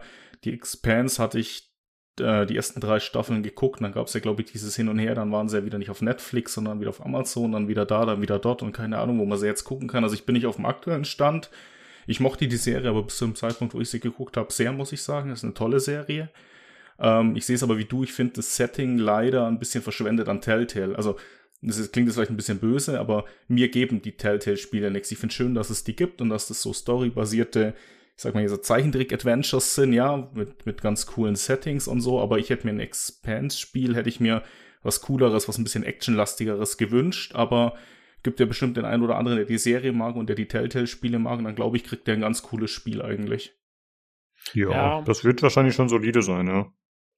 Ich, ich hoffe mal, vielleicht ist es ja auch nicht das letzte Spiel ähm, in dem Universum. Also ich könnte mir zum Beispiel, ich könnte mir was in der Art von, von Mass Effect oder so, könntest du halt auch super, super machen. Ne? Also wie gesagt, du kannst kein, kein, kein Raumkampfspiel machen oder so, das geht nicht, aber du könntest was machen eben auch, wo du wo du irgendwie so ein Third-Person-Shooter oder so, wo du halt Leute hast, die mit dem Raumschiff irgendwo hinfliegen und dann da irgendwas machen, wo sie ankommen oder so. Das, das wäre auch mal eine coole Sache. Ähm, hm. Aber mal gucken, muss ja nicht das letzte sein. Also ich finde es schön, dass sie überhaupt was machen jetzt erstmal. Ja, das stimmt. Jan, wie siehst du das Spiel? Hast du da Interesse dran oder? Ähm, ja, also ich glaube, ich habe diese Telltale-Geschichten, die habe ich primär irgendwie auf irgendwelchen Let's Plays quasi mitverfolgt, ohne die jetzt selber zu spielen, weil da ist auch verhältnismäßig wenig Spiel dran, muss man auch ehrlich ja. ehrlicherweise sagen. Ich weiß jetzt nicht, wie es in der neuen Iteration ist. Kann ja auch sein, dass sich das auch mal ändert. Was sich zumindest ändert, ist ähm, die Engine. Also die haben halt das alte Müllding weggeworfen. Jetzt tatsächlich mal eine neue. Ob die jetzt irgendwie, was da jetzt hinter ist, ob das das Eigenentwicklung ist, sei jetzt mal dahingestellt. Aber es sieht zumindest besser aus als der Kram, der irgendwie zuletzt, also kurz bevor dem Konkurs von Telltale quasi veröffentlicht wurde. Das war ja echt eine Zumutung zu, zum Teil. Ähm, ja, ne, mal gucken. Weiß nicht, also ich spiele ja eh alles äh, und äh, bin da wahllos. Äh, also kann auch sein, dass ich mal, dass es mich, dass es, dass es mich irgendwann packt und dann äh, hole ich alle Telltale-Sachen nach. Kann sein, ja. Hast hm. du die, die Serie gesehen? Äh, nee, ich habe bei der ersten, ich habe mal so eine erste Folge oder so, die ersten ersten zwei. Und dann habe ich festgestellt, oh scheiße, das ist komplex, äh, das muss ich noch mal gucken. Ich habe dabei irgendwie was anderes gemacht äh, das funktioniert so nicht. nee, ja, das ist schwierig, ja. Ist aber ein guter Punkt, den du nennst mit der Grafik. Da habe ich ehrlich gesagt gar nicht drüber nachgedacht. Aber klar, die hatten ja vorher immer diesen Cell-Shading-Look, sag ich mal. Und jetzt ist es ja tatsächlich, auch wenn es immer noch stilistisch äh, eindeutig mh, hm, nicht realistisch ist, ist es doch zumindest von den Oberflächen und so deutlich, ja, sieht deutlich äh, realistischer aus oder authentischer, keine Ahnung, wie man es sagen soll. Ja, äh, oder ja, einfach Punkt. detailreicher, was jetzt zum Beispiel so diese, ähm, wir haben jetzt aktuell nur einen Trailer, der Charakter ist natürlich irgendwie stilisiert, aber im Hintergrund siehst du halt, ich sag mal, ein normales Raumschiff. Also es gibt immer noch Spiele, die sind irgendwie deutlich detailverliebter, äh, aber du hast zumindest mal irgendwie sowas wie ein paar hübsche Effekte, du hast irgendwie schöne Oberflächen, du hast irgendwie Metall und ein paar Kratzer drin und so weiter. Also sieht schon nicht ganz zum Davonlaufen aus. Ja, ist genau. jetzt halt auch der Trailer, ne? Also mal gucken, wie das Spiel dann im Ganzen aussieht. Hallo? Ja, aber ich hoffe schon, dass das äh, in dem gleichen Stil zumindest gemacht ist. Also sie werden ja dann nicht hoffentlich wieder ihre alte Geschichte da auspacken mit den schwarzen Outlines. Das wäre wirklich schade, aber das glaube ich auch nicht. Ja, okay. So viel dazu. Äh, ja, ist doch erstmal auf jeden Fall eine interessante Überraschung und man fragt sich ein bisschen, was kommt da noch von Telltale. Aber dann äh, machen wir erstmal weiter mit dem nächsten. Ich fand ich fand's fast hm? ein bisschen verschwendet an der Pre-Show, muss ich sagen. Äh, hab mich gewundert, ja. dass sie das nicht in der in der Main-Show gezeigt haben.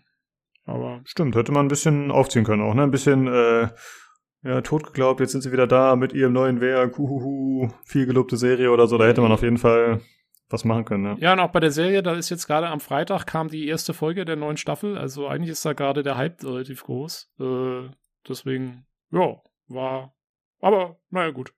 Die Leute haben es Dafür hat das, das Geld hat nicht dafür gereicht bei Amazon. Ging nicht. Ach so, ja, eben die armen Kerle.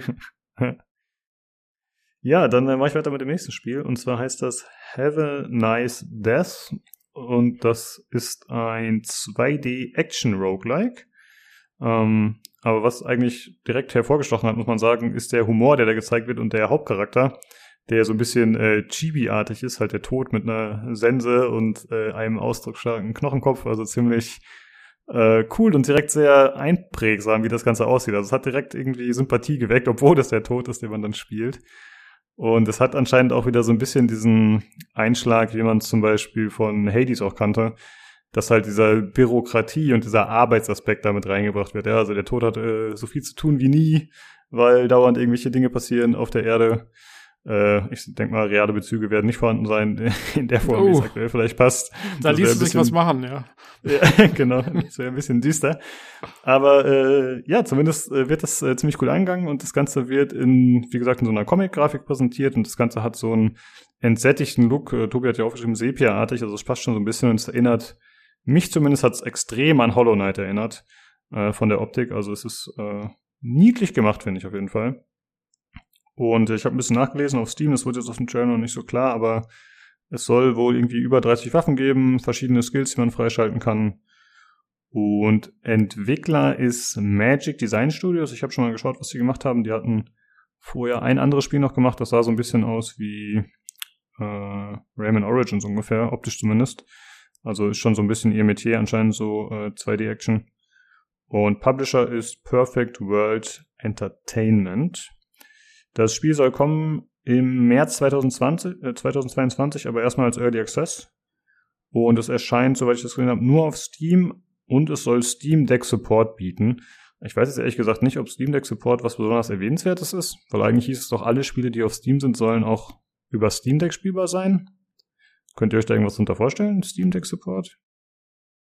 Äh, nee. Ich denke, es wird ja. halt drauf laufen, aber jo. Haben halt das muss man dann immer sehen. Damit 60 Frames läuft oder so. Ist jetzt auch nicht so hm. schwierig bei dem Spiel. Ja. ja. Ich hatte ein bisschen den Eindruck, das sei vielleicht so ein Ding, was man einfach so dran klatscht, weißt du, wie äh, ja halt irgendeine so artifizielle Aussage. Ja, ja, genau. Wir, halt supporten, wir supporten Intel-CPUs. Ja, yeah, genau. Dass man halt so sozusagen ein Checkbox noch machen kann, irgendwas noch abhalten kann, was gut ist und was ein Pluspunkt sein könnte. So, dass es aber eigentlich äh, relativ gegeben sei. Ja, auf jeden Fall äh, ein sympathisches Actionspiel, würde ich sagen. Also wenn das auch nur annähernd so wird, wie der Trailer das hier suggeriert, dann, dann würde ich das auf jeden Fall spielen. Ich finde, das sieht sehr, sehr spaßig aus. Äh, Jakob, was hältst du davon, was man so gesehen hat? Hat mich auch direkt angesprochen, muss ich sagen. Wie du schon erwähnt hast, der Artstyle ist halt ziemlich unique. Ich mag so Spiele generell, auch so Hollow Knight, Death Doors oder Ender Lilies, wenn die halt so einen, so einen schönen Charme haben, diese 2D-Spiele, wenn da gutes Gameplay dahinter steckt, äh, bin ich da immer ein Fan davon. Also ist auch auf meiner Watchlist auf jeden Fall jetzt aufgetaucht. Mal gucken, wie es wird. Vielleicht äh, kann man da mal einen Podcast, wo wir beide sagen, wie gut uns das Spiel gefällt. ja, können wir gerne machen. Äh, also ich war überrascht, dass es ein Roguelike ist. Das hatte ich dem Trailer nicht so entnommen, muss ich sagen. Ist für mich nicht so klar geworden, aber es ist anscheinend ein bisschen die Story mit eingebettet, dass Tod halt immer wieder ran muss und äh, ja, sich um Dinge kümmern muss, sag ich mal. Ja, wenn sie dies, äh, das wie bei Hades gut, gut umsetzen, dann habe ich da kein Problem mit so einem Roguelike. Also wenn es so in die Richtung geht, bin ich immer dabei. Ja, ich auch. Ja, ist auf jeden Fall äh, genau mein Setting. Äh, wie sieht's aus, Jan, Tobi, habt ihr da noch irgendwas äh, zu, zu sagen? Ja. Ja, bei Hades war das Einzige, was ich tatsächlich durchgespielt habe, irgendwie über, weiß ich, 40, 80, irgendwas Stunden, ähm, um da tatsächlich halt irgendwie das Ende und das Ende und das Ende, Ende irgendwie noch mitzubekommen. Und es ging dann irgendwie, weil es sich tatsächlich auch immer irgendwie dann die Zeit genommen hat, äh, quasi deinen Tod zu kommentieren und du konntest immer irgendwas machen dabei. Und das hat mich dann so ein bisschen äh, dabei, also irgendwie an der Stange gehalten. Ähm, normalerweise ist es so, als ich als ich den Grafikstil gesehen habe und äh, so wie hier Jakob schon dachte, also halt gesagt hat, äh, hier mit Hollow Knight und äh, weiß nicht, Death Door oder so, und ich so, oh geil, hier so ein Spiel, spiele ich auf jeden Fall. Und dann Roguelike ist ein, na, Roguelike. Ähm, es kommt ja. tatsächlich darauf an, wie sie das umsetzen. Wenn sie es einfach so Hardcore Roguelike umsetzen, mit irgendwie hier, bist, bist gestorben, mach den gleichen Bums normal, viel Spaß damit, äh, dann ist es wahrscheinlich nichts für mich. Hm, okay, ja, da muss man ein bisschen sehen, ob vielleicht äh, Spiele sich da ein bisschen von Hades inspirieren lassen. Und da dementsprechend. Ja, äh, ja, ist halt die Frage, ne? Das kostet natürlich schon ordentlich Ressourcen, was sie da gemacht haben, denke ich mal. Ne? Das macht man nicht mal so eben nebenher dazu. Sonst ist ja so ein Roguelike vielleicht ein bisschen überschaubarer abseits der Mechanik. Äh, wäre auf jeden Fall cool, ja. Gebe ich dir absolut recht. Also wenn da so mehr Spiele sowas in der Richtung machen würden, wäre nice. Äh, Tobi, wie sieht's mit dir aus? Ich weiß, das ist nicht so dein Genre, aber hast du da Interesse, ja. oder? Also ich fand es sah lustig aus und alles, coole Idee. Äh, es, ich hab's, man will's direkt gern haben, das Spiel, aber es ist halt nicht mein Spiel. Also weder Roguelike noch diese Side-Scroller-Action-Geschichten und so weiter. Das, äh, ich glaube, da bin ich raus. Aber ja, also ja. für die Leute, die es mögen, auf jeden Fall sah es cool aus. Jo, alles klar. Ja, dann äh, machen wir doch mal weiter mit dem nächsten Spiel. Da wurde ein bisschen was äh, Absurdes gezeigt. Äh, Tobi, was Thirsty Suitors? Ja, das nächste Spiel, das kann man auch, glaube ich, relativ schnell abhaken. Äh, Thirsty Suitors. Ähm, allein der Titel äh, war schon irgendwie krass. Und die, die Tagline ist halt ähm, Fight your exes, disappoint your parents. Also, ähm, man spielt irgendwie ein junges Mädel, das tatsächlich anscheinend äh, so Brawler-mäßig gegen ihre Ex-Freunde kämpft und das wird immer von ihrer Mutter kommentiert und ganz ehrlich, ich habe nur die Hälfte gecheckt von dem, was man da sieht und macht. Und es hat auch irgendwie, es hat so ein bisschen so ein Bollywood äh, mhm. Charakter, mhm. wo alles irgendwie so bunt ist und, und irgendwie so ein bisschen total abgefahren. Die singen auch irgendwann mal und alles wirkt so ein bisschen indisch. Also, äh, keine Ahnung. Ich fand es einfach nur kurios, weil es, es war völlig, völlig abgefahrenes Ding irgendwie. Ähm, also ich werde es sicherlich nicht spielen, aber ich fand einfach, äh, ja, es war ein kurioses, kuriose äh, zu Zugang zu dieser ganzen Trailer-Show. Ja, auf jeden Fall. Also ich muss zugeben, ich habe gar nicht so richtig verstanden, worum es da geht. Ich war einfach nur geflasht davon, was da optisch passiert. Äh, es ist ja doch sehr äh, crazy. Ja, Bollywood passt schon sehr gut. Ich hatte eher an so japanische Spiele gedacht, aber tatsächlich sehen die Charaktere ja tatsächlich äh, kleidungstechnisch und so teilweise ein bisschen so aus, als würden sie da reinpassen. Ja, und auch die Musik und so teilweise hm. ähm, geht so in die Richtung. Also mal schauen. Ich weiß nicht, ob man davon noch mal groß was hören wird oder ob das irgendwas für uns ist, aber es war auf jeden Fall ein, ein interessanter Trailer jetzt mal kurz. Ja.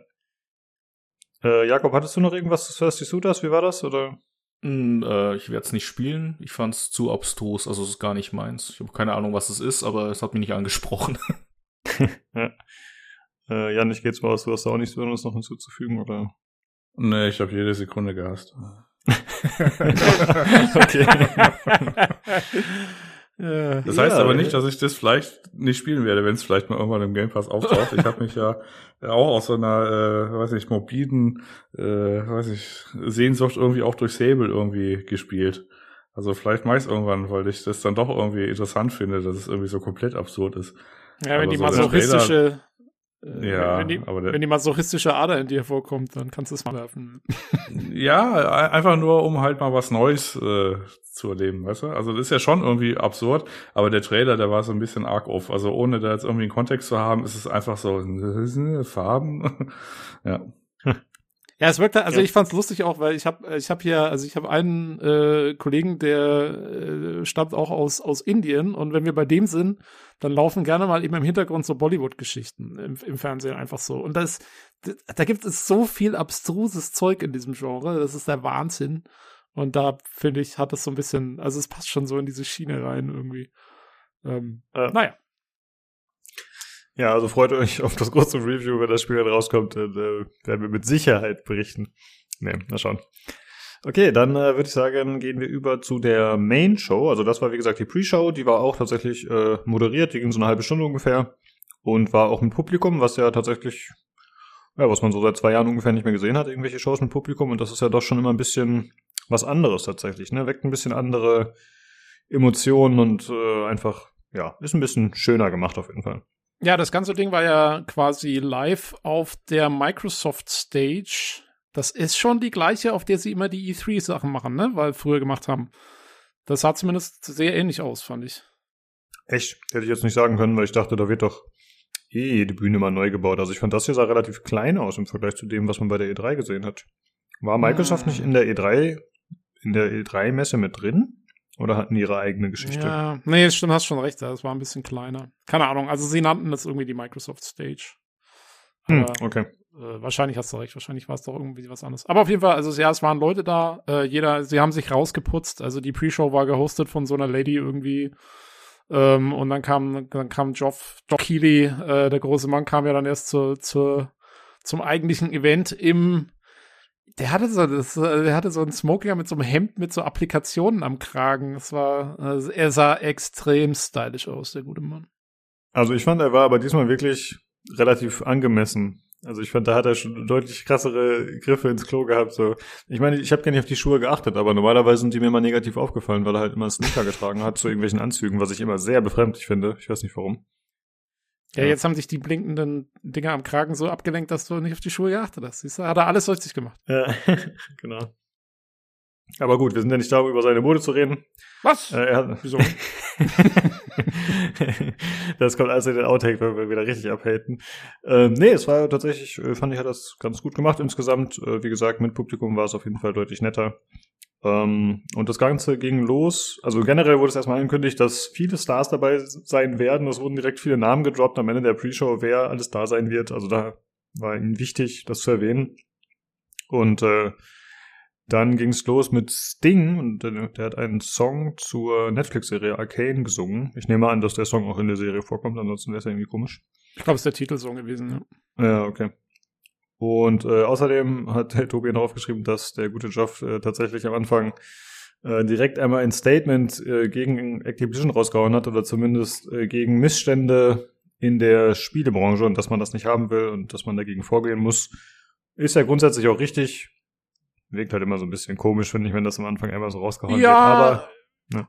Ich fand's gut. Also ich, weil es war jetzt, also er hat jetzt ja Activision selber hat er natürlich nicht genannt, aber er hat halt gemeint hier, wir supporten, wir wollen Entwickler feiern und wir wollen Entwickler supporten und äh, was für Entwickler das Wichtigste ist, ist halt eine Arbeitsumgebung, die förderlich ist für Kreativitäten, die den Leuten den Freiraum lässt, den sie brauchen und sie nicht irgendwie in schlechte Situationen blinkt, bla bla bla. Also er hat das halt so ein bisschen umrissen.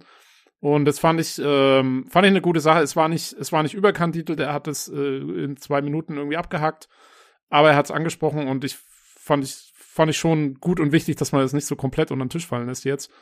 Ähm, also ich finde, da, da, haben sie alles richtig gemacht vom vom Ton her, vom Timing her und so. Ähm, ja, war war eigentlich gut.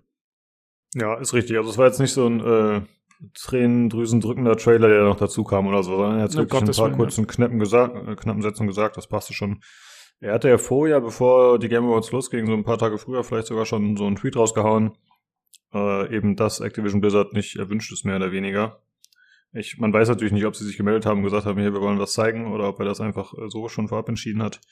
Aber ja, das ist schon okay, da hast du recht. Kann man ja durchaus machen. Wenn man so eine Position hat, warum nicht? Ja, aber wahrscheinlich hatten sie eh nichts von denen und dann kann er auch den Tweet raushauen, weißt du. ja, ähm, gut, dann würde ich sagen, machen wir weiter mit den nächsten Spielen. Und zwar wurde gezeigt Hellblade 2, Senua Saga. Da gab es ja schon ein, zwei Trailer, glaube ich, äh, in den letzten Jahren.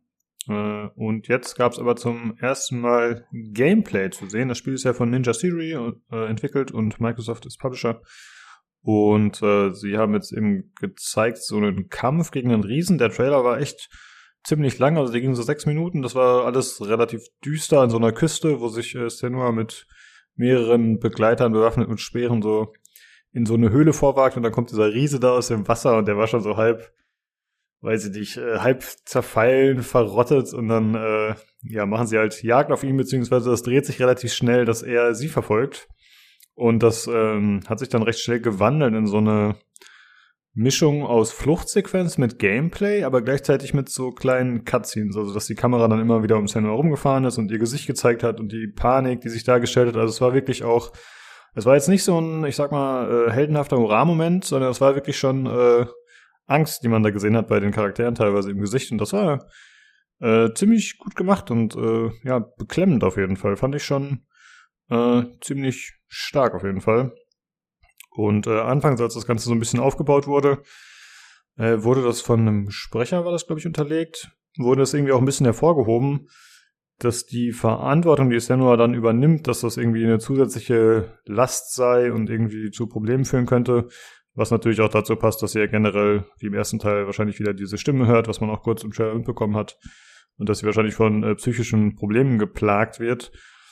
Und ich habe mich gefragt, ob diese, ob diese äh, Last dann oder die Verantwortung, ob das bedeuten soll, dass das irgendwie spielmechanisch eingeführt wird. Also dass man halt keine Ahnung, vielleicht Begleiter hat, die dann sterben können und dann ist es vielleicht so, dass einer, der wegfällt, äh, ja, dass einen das irgendwie mental belastet oder so. Keine Ahnung. Ich weiß nicht, ob das zu so viel interpretiert ist vielleicht oder ob das vielleicht einfach so eine einzelne Szene war, wo man mit Begleitern unterwegs ist.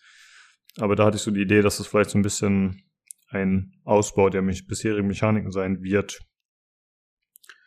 Ja, wie hat euch äh, der Trailer so gefallen, Tobi? Was, was sagst du dazu? Ja, also ich fand es erstmal, ich fand es auch grafisch was doch beeindruckend. Also sah auf jeden Fall sehr, sehr gut aus.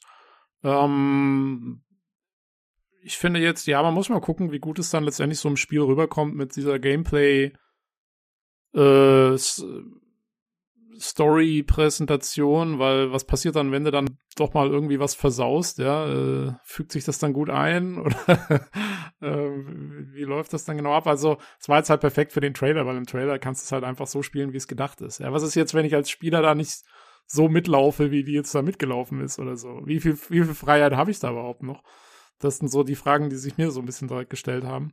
Ähm, aber ja, erstmal erstmal nett, erstmal auf jeden Fall hat wieder gut mitgenommen mit diesen Stimmen, die man da am Anfang doch wieder sehr laut auch hört und äh, ja, halt Senua, wie man's, wie man sie eigentlich schon so ein bisschen aus dem Vorgänger kennt, finde ich. Ich habe jetzt den Vorgänger nicht so wahnsinnig lange gespielt, aber so ein bisschen äh, so die ersten paar Level auf jeden Fall und äh, das ging schon wieder sehr stark in die Richtung, fand ich.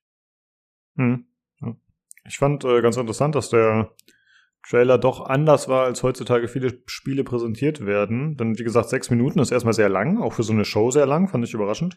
Und zum anderen war das eigentlich uncut. Also das war jetzt nicht irgendwie ein Effektgewitter, wo äh, Schnitt, Schnitt, Schnitt kommt und irgendwelche Kampfszenen und so, sondern wirklich äh, ja mit der Kamera, die halt fast die ganze Zeit so hinterherging ohne Schnitte. Äh, fast ein bisschen God of War mäßig vielleicht. Also es war wirklich, ja, war wirklich gut und anders gemacht, würde ich sagen. Also äh, hatte schon eine filmische Qualität und wie gesagt hast, wie du gesagt hast, auch die Grafik war einfach sehr gut. Klar, wie das dann letzten Endes gameplay-technisch funktioniert, muss man dann sehen, ob das wirklich immer so umgesetzt werden kann und ob man dann nicht vielleicht rausgerissen wird, wenn dann, gerade wenn die Kamera für so kleine Momente immer übernimmt, sozusagen, die, die Cinematics. Das ist noch ein bisschen schwierig abzuschätzen. Jo. Jakob, wie sieht's aus bei dir? Hast du Interesse an dem Spiel? Vom Setting her und von der Atmosphäre auf jeden Fall. Also hat mich schon angesprochen. Wie du auch gesagt hast, also fast schon cineastisch teilweise. Also sechs Minuten Trailer war schon echt gut gemacht. Also handwerklich.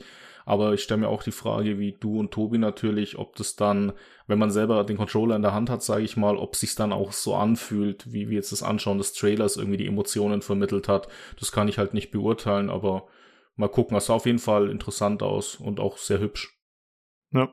Jetzt fällt mir gerade das auf, das müsste doch musikalisch so ungefähr dein Ding sein, ne? Die haben da doch, ich weiß nicht, ob das Heilung war, aber die haben doch da auf jeden Fall eher diesen äh, Tribal-Soundtrack so ein bisschen mit drin, mit äh, dem Gesang und so. Also gefällt dir das? Ja, ja, durchaus, ja. aber nur wegen dem, wegen dem äh, Musiktrack kaufe ich mir selten Spiele. ja, gut, okay. Aber es ist ein Pluspunkt. Ja. Hast, du den, ja, hast du den Vorgänger gespielt gehabt? Äh, leider nie tatsächlich. Der liegt bei mir auf der Festplatte irgendwann mal in einem Steam-Sale gekauft, aber selber nie gespielt. Ich habe mir Let's Plays bis, glaub, zur Hälfte des Spiels angeguckt und dann kam wieder irgendwas dazwischen oder so. Aber ich find's cool. Also ich finde diese, diese Art von Spiel, dass du halt wirklich mal mit Emotionen, dass das wirklich mal Emotionen vermittelt. Auch mit dieser Stimme und diesen psychischen Problemen. Das finde ich halt ziemlich unique. Das machen halt kaum Spiele und das gefällt mir sehr gut an den beiden Spielen. Ja, das stimmt. Normalerweise ist man halt immer der strahlende Held oder die Heldin und dann gibt's halt ab und zu vielleicht mal Probleme, aber wirklich so menschliche Emotionen in dem Ausmaß hat man dann noch nicht so häufig tatsächlich. Und gerade ja. wenn es dann in diesen Bereich mit psychischen Problemen geht, dann hat man halt irgendwelche Indies, die dann kommen, wie hier von Yomai, wie auch immer das Spiel nochmal hieß, ich weiß gerade nicht mehr. Äh, ja, ja, das war furchtbar. da kommt direkt äh, bei Jan die Depression. ich habe jede Sekunde gehasst. ja, aber ich habe es durchgespielt. Äh, das Spiel war Sea of Solitude und mhm. äh, das war ganz okay, aber am Ende, da war es ein bisschen arg konstruiert. Also irgendwie so, äh, weiß ich, ja, ist alles schwierig und weiß nicht, da kommt irgendwie, weiß ich, das Kind an und hat irgendwie tatsächlich einen richtig krassen Gedanken oder äh, was es gerade erlebt hat und die Mutter bügelt das so weg und es war so ein bisschen art, art konstruiert, weil keine Mutter, wenn das, wenn das Kind ankommt und dir sowas sagt, äh, dann lässt du alles fallen und hörst dem Kind zu, verdammt nochmal. Also, naja. Also, aber hm. hat nicht lange gedauert. Also an sich war es irgendwie ganz interessant, zumindest war zumindest anders. Ähm, ja. ja bei dem Hellblade, äh, ich habe es tatsächlich den ersten Teil gespielt. Ähm, äh, Jakob, wenn du das noch nicht gespielt hast oder wer auch immer, ähm, ist auf jeden Fall eine Empfehlung wert. Ähm, wenn man gute Kopfhörer hat oder halt irgendwie ein Surround-System, dann steigert das den Spielspaß doch deutlich, weil ich hatte das sehr genossen. Ich habe ja das oben auf dem Wohnzimmer gespielt mit dem 5.1-System und das ist ein bisschen wie so eine, weiß nicht, jetzt ist ja auch bald Weihnachten, das ist ja ein bisschen wie so eine Familienfeier, wenn so von hinten links kommt, du wirst versagen. Du schaffst es nicht. Was ist denn falsch mit dir? Ne? Also das kommt dann so aus unterschiedlichen äh, Orten im Raum dann, je nachdem wie viele Boxen äh, man hat oder äh, wie gut die halt die Kopfhörer sind. Und äh, das hat mich dann schon irgendwie gepackt. Also gerade der erste Teil, der besteht ja auch nicht so, also du, du, es gibt halt ein rudimentäres Kampfsystem, äh, es gibt um, Umgebungsrätsel und der Rest ist tatsächlich irgendwie Cutscenes und weiß nicht so, ich sag mal ein paar Zwischenbosse oder sowas. Und diesen Trailer, den würde ich tatsächlich so als, okay, das ist jetzt so ein Cinematic-Abschnitt vom Spiel Spiel. Ähm, da kriegt man ab und zu mal den Controller in die Hand, dann darf man noch mal drei Meter nach vorne laufen, einmal irgendwie was werfen und dann ist wieder zurück und dann geht halt quasi wieder das, diese Cutscene halt weiter. Äh, da würde ich jetzt gar nicht so viel interpretieren wollen. Also ich gehe einfach davon aus, dass die Entwickler das irgendwie hinbekommen. Aus irgendwie ein rundes Ding zu machen. Äh, der erste Teil, das war ja so ein äh, bisschen mit einem überschaubaren Budget, hätte ich jetzt mal gesagt, oder mit einem überschaubaren Scope. Irgendwie das, was er, was er gemacht hat, hat er halt sehr gut gemacht und jetzt wird's halt wahrscheinlich überall nochmal irgendwie so ein Rädchen, Rädchen höher gedreht und darauf freue ich mich tatsächlich. Wie lange ja, hattest du denn gebraucht für den ersten Teil, Jan? Pi mal Daumen. Äh, ich muss ehrlich gesagt überlegen, ob ich den, also weiß nicht, der dauert nicht so lang, glaube ich. Also äh, ich brauche eigentlich immer so lange, wie How Long to Beat sagt, dass ich brauche tendenziell eine Stunde kürzer oder so. Also zehn Stunden oder so? Wieso? Also. Ja, ist nicht so wahnsinnig umfangreich, ne? Ja. Genau, ja, also das ist jetzt nicht so ein, das ist jetzt nicht so ein 30-Stunden-Ding auf jeden Fall, ja. ja. Ja, ich irgendwann, ich wollte es auch immer mal durchspielen. Das war so ein typischer Fall mal wieder, wo ich so angefangen hatte und es hat mir eigentlich auch gut gefallen und dann kam irgendwas dazwischen. Ähm, ich fand das jetzt auch in dem Trailer, fand ich wieder sehr schön mit diesen Stimmen. Das kam wieder so richtig gut rüber, wo die sich an diesen, äh, an diesen, diesen Giant da ranschleichen. Ähm, und so kurz bevor sie dann anfangen, also die bringen sich ja erst so in Position und kurz bevor sie anfangen, hörst du halt noch diese Stimmen so, oh ja, ob das jetzt klappt so ungefähr oder so, das wird doch eh nix ähm, willst du, willst du den jetzt da wirklich, wirklich angreifen und Ding und das ist halt, ähm, ja, das, das hat schon was. Ja, okay. Äh, ach so, ich wollte noch kurz sagen, das kommt natürlich im Game Pass. Äh, das heißt, selbst wenn man es nicht nur wegen der Musik kaufen könnte, äh, oder nur wegen der Musik kaufen wollen würde, könnte man es halt im Game Pass spielen. Dann wäre es da verfügbar. Okay, dann äh, machen wir weiter mit dem nächsten Weltraumspiel, Tobi. Mhm. Äh, mal wieder Weltraum, äh, übernehme ich wieder. Und zwar äh, Star Wars Eclipse, ein neues Star Wars Spiel jetzt, wo die Star Wars Lizenz dann wieder frei vergeben wird und nicht mehr nur an Electronic Arts. Bekommen wir da ein neues Spiel und zwar von Quantic Dream, den äh, Herstellern unter der Leitung von äh, David Cage, äh, David Cage. Ähm, kennt man ja von den Spielen Heavy Rain, Beyond Two Souls und Detroit Become Human. Also die machen auch diese sehr storybasierten, entscheidungsbasierten und Quicktime-Event-basierten äh, Spiele.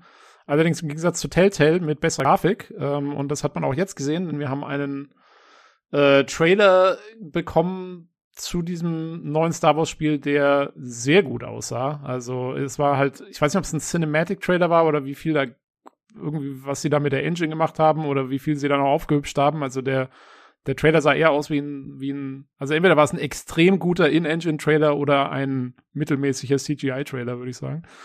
Ähm, jo, das Ganze ähm, wird also quasi ein, ein, ein Action-Adventure. Ich weiß nicht genau, wie, wie sie das interpretieren. Ich nehme an, es wird wieder ein typisches Quantic Dreams-Spiel. Und es spielt zu Zeiten der High Republic-Ära. Ähm, die High Republic-Ära ist eine neue Ära, die sie aufgemacht haben. Oh, jetzt hoffe ich mal, ich sage nichts Falsches. Ich glaube, die spielt zwischen der Old Republic-Ära und der quasi neuen Ära, in der die ganzen Filme und so spielen. Also irgendwie so da mittendrin, wo halt die Republic so auf ihrem Höhepunkt war. Äh, halt noch einige Zeit vor dem Fall. Und das sieht man auch im Trailer. Man sieht äh, Coruscant, man sieht den das Senatsgebäude und den, den Jedi-Tempel, wie man sie aus der Prequel-Trilogie so ein bisschen kennt. Und man sieht, ähm, man sieht Schiffe von der, von der Trade Federation, die damals unterwegs war, diese, diese runden Schiffe, die man aus dem, äh, aus dem ersten Prequel-Teil kennt und so. Also da ist einiges Bekanntes dabei. Äh, man sieht auch einige bekannte Aliens und so. Also da drücken sie so ein bisschen auf die Star Wars-Fan, Fanschiene. Und ähm, ja, ansonsten weiß man noch nicht viel. Das Ganze ist noch in einer sehr frühen Entwicklungsphase. Ähm, haben sie selber gesagt. Und äh, ja, da muss man halt mal gucken, was dann bei, bei rumkommt. Äh, hat einer von euch äh, Bezug zu den Quantic Dreams Spielen großartig? Äh, hat sie jemand gespielt? Nein, ich nicht.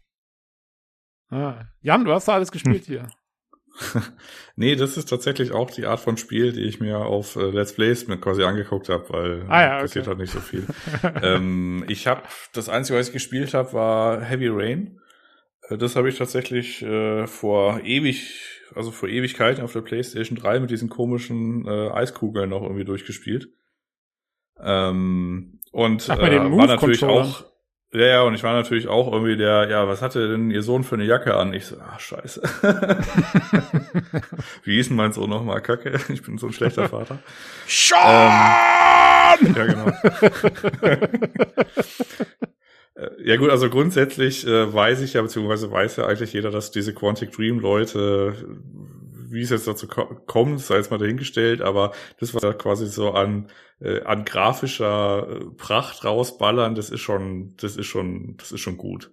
Also auch dieser Trailer, das ist schon huiuiui. Also ich habe mich halt ja. primär darüber gefreut, dass, äh, auf, dass ganz viel auf dem Bildschirm passiert ist und es gab viele Farben und alles sah schön aus und ja, also ich habe jetzt weder was beizutragen zur Star Wars Lore noch irgendwie zur Quantic Dream Spielen an sich, aber ja, das ist sowas, was ich äh, tatsächlich dann halt irgendwie da dann eintauchen wollen würde. Jo, hm. jo, jo, jo. Ich meine, ich habe ja, ich habe ja äh, Detroit Become Human erst vor ein, zwei Wochen durchgespielt, hatte ich auch im Podcast erzählt. Und äh, man muss schon sagen, dass sie auch, also wenn man so Heavy Rain vergleicht mit Detroit, da haben sie ihre Formel schon auch massiv weiterentwickelt mit mehr Entscheidungsmöglichkeiten, mehr Verzweigungen in der Handlung und so. Und äh, wenn sie das jetzt noch ein bisschen weiter ausarbeiten und im Star Wars-Universum einbringen, dann wäre ich da auch schon sehr interessiert dran. Äh, Jakob, wie schaut's aus? Star Wars, ja oder nein? Immer. Star Wars immer. Ich wurde ja schon geoutet hier aus Expanse und Star Citizen Fan. Dann muss ich mich natürlich auch zu Star Wars bekennen. Ein Trailer fand meiner Meinung nach einer der hübschesten oder der besten. Also sah halt wirklich unglaublich gut aus. Quantic Dream mag ich sehr, weil die halt einfach coole Stories erzählen können, aber das Gameplay, also ich bin da kein Freund von Quicktime-Events. Das ist so ein Spiel oder die alten, also die Spiele, die sie bisher gemacht haben, habe ich mir alle in Let's Plays angeguckt, hat mir auch sehr gut gefallen, aber dann, das war für mich dann wie so ein Film, ich gucke halt quasi zu. Also, dass ich da jetzt mhm. selber die Taste zwischendrin drück, ist nicht meine Art von Spiel. Aber wenn du mir jetzt sagst, dass die bei Detroit Human da schon einen großen Step nach vorne gemacht haben und weil Star Wars ist, also je nachdem, wie weit der Step noch in die Zukunft geht, da mit ihren Quicktime-Events, wäre es vielleicht auch ein Spiel, was ich tatsächlich mal selber anfassen würde und nicht nur dann jemandem zuguckt, wie der es spielt. Ja, also gerade wenn sie es wieder so machen wie in Detroit, würde ich das auch empfehlen, weil ähm, ich glaube, es hat schon einen anderen Impact, wenn du diese Entscheidungen, die, die du halt triffst, mit denen du die Handlung wirklich beeinflusst, selber, äh, selber fällst, anstatt nur zuzuschauen, wie es ein anderer macht. Ähm, das, glaube ich, hat schon, weißt du, da kriegst du einen anderen Bezug zur Story halt. Wenn du, wenn du dann dich entscheiden, eine Entscheidung triffst, wo dann zum Beispiel einer stirbt deswegen oder so, dann hast du doch eher so das Gefühl, oh, okay, das war jetzt, also ich habe das halt zu verantworten, so ungefähr.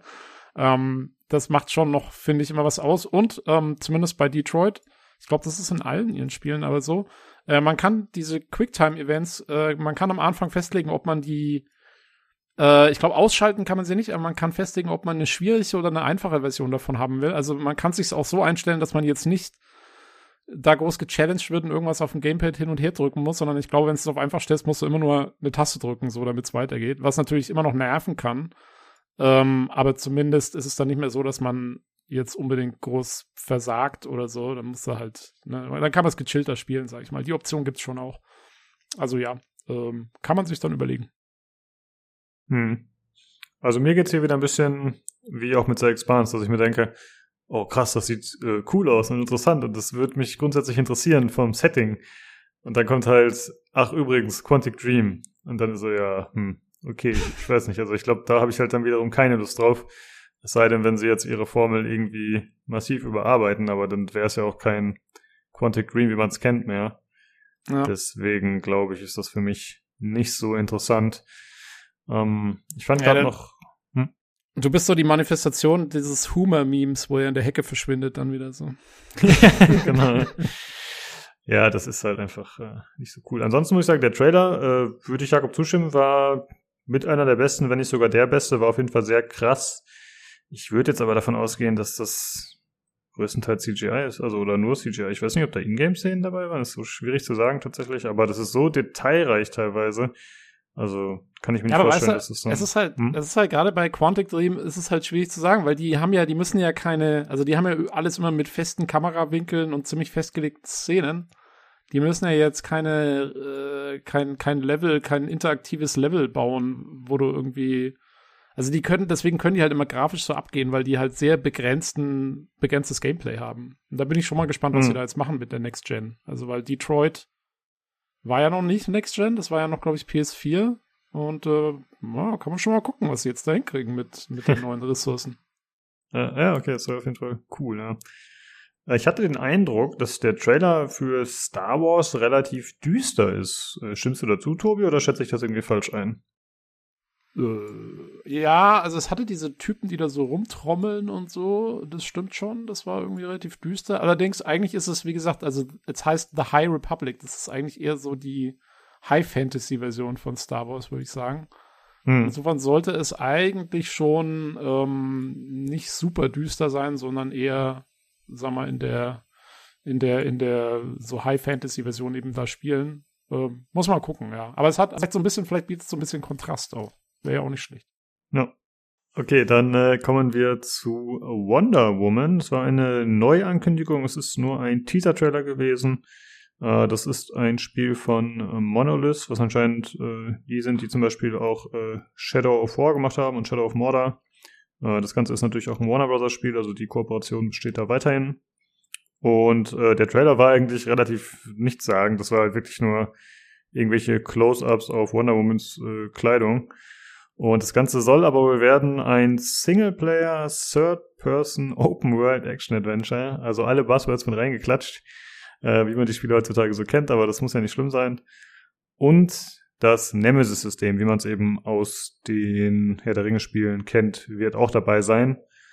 Äh, was ja eigentlich eine ganz gute Geschichte ist, wenn es da gut eingebunden ist. Und ich finde, das kann man sich auch ganz gut vorstellen, tatsächlich eben mit Superhelden böse oder beziehungsweise mit Bösewichten halt, mit Antagonisten, dass man das da äh, ganz gut aufbauen kann, hoffentlich. Ja, mehr gibt's leider noch nicht. Also es ist wirklich das erste Mal, dass das Spiel gezeigt wurde und deswegen gibt's weder Release-Zeitraum noch irgendwelche anderen großen Infos. Das ist tatsächlich alles bisher. Hat irgendjemand von euch Interesse an dem Spiel? Großartig. Äh, hat, wurde das Interesse geweckt bei jemandem von euch? Nee, bei mir nicht. nope. Also okay. ich bin, ich weiß nicht, ich konnte, ich bin sehr großer Herr der Ringe-Fan und ähm, fand die Shadow of Mordor oder Shadow of War Spiele waren so, naja, also selbst das hat, also keine Ahnung, fand ich sie jetzt, die waren okay, aber es war jetzt auch, finde ich, echt nichts Besonderes und mit Superhelden kann ich nichts anfangen, insofern bin ich da. Hm. Jan, würdest du unsere Spieler retten und das Spiel interessiert dich oder sagst du auch, nee, ist nix? nee. nee, also ich müsste zumindest mal mehr sehen. Also grundsätzlich bin ich der Firma Monolith irgendwie positiv gegenüber eingestellt. Also angefangen von der Vier-Reihe, die fantastisch war, Tendenz absteigend allerdings. Ähm, und sogar diese Mittelerde Mordor Schatten und Schatten des Krieges ähm, habe ich beide durchgespielt. Bei Schatten des Krieges gab es ja diese Diskussion mit, ja, du musst dann irgendwie weiß ich, Geld investieren, um dann irgendwie, weiß nicht, die Sachen zu kaufen, damit du irgendwie bestehst. Also das ist halt auch irgendwie Unsinn gewesen. Also äh, das war halt das gab's dieses Nemesis-System und dann konntest du halt irgendwie quasi während des Angriffs noch Leute rekrutieren und dann hast du quasi beim nächsten Angriff so deine Armee irgendwie fertig. Also das war alles irgendwie, das wurde irgendwie heißer diskutiert, als es tatsächlich irgendwie ein Problem war in dem Spiel. Und ich fand grundsätzlich das Kampfsystem eigentlich ganz cool. Also am Anfang war, warst du natürlich noch der Lauf vor dem Herrn, aber später, wenn du dann so deine Kombos irgendwie freigeschaltet hattest, äh, dann hat es schon gebockt. Da, also du bist ja dann auch, äh, je höher die Combo war, dann irgendwie noch, weiß nicht, Meter weit zum nächsten Ork quasi lang und hast dann irgendwie niedergesägt. Und dieses Nemesis-System, das war halt dann spannend, wenn du das, wenn dich tatsächlich mal jemand irgendwie zweimal oder dreimal niedergemacht hat, also von den Orks, ne? Und der hat es, der hat, also der kam dann wieder so um die Ecke und er hatte es dann auch richtig reingedrückt. Also diese Voice Lines, äh, also diese Variation an Voice Lines, die war schon krass. Und wenn du zum Beispiel jemanden, weiß ich, unfassbar, unfassbar oft quasi gekillt hast, dann ist er halt irgendwann wahnsinnig geworden und dann hat sich auch der Name von dem geändert und so. Also dieses System an sich, das ist schon irgendwie wild. Wie das jetzt irgendwie in einem Wonder, äh, Wonder Woman Universum reinpasst, das weiß ich ehrlich gesagt nicht. Bei den Orks, da konnte man sich ja quasi ausdenken, was man lustig war. Bei Wonder Woman, I don't know. Hm, ja, okay, aber ich meine, im Superhelden-Setting bist du ja auch relativ frei, ne? Dann kannst du halt machen, okay, wenn du einen schnappst, dann stirbt er nicht, sondern kommt er in den Knast. Oder du haust ihm die Vene weich, dann äh, ist er im Sanatorium für ein paar Wochen und dann kommt er wieder raus und dann ist er halt wieder böser als je zuvor. Also da kann man ja, auf jeden Fall was machen. Hm? Ja, ja, also aber bei den Orks, das war halt so richtig krass. Also wenn du den einen halt mit Feuer umgebracht hast, äh, dann äh, war das halt irgendwann, also dann hat er halt teilweise auch eine Angst vor Feuer entwickelt. Oder äh, du hast den irgendwie, weiß nicht, zweimal von hinten abgestochen, dann hat er sich halt irgendwie, weiß ich, ist er ständig para, äh, para, paranoid irgendwie rumgelaufen und hat seinen Rücken nicht mehr frei gehabt, also nicht mehr preisgegeben. Oder äh, wenn du den zu oft umgebracht hast, dann wird er halt einfach wahnsinniger und äh, benutzt immer weniger Worte. Und am Schluss sagt er einfach nur so und fängt halt an zu gackern wie ein Huhn. Also das sagt er einfach nur also das ist äh, also dieser Wahnsinn, ich glaube, also weiß ich nicht, ob das dann irgendwie in der Open World von Wonder Woman dann so passiert. Und das hm. war eigentlich das, was ich tatsächlich spannend fand.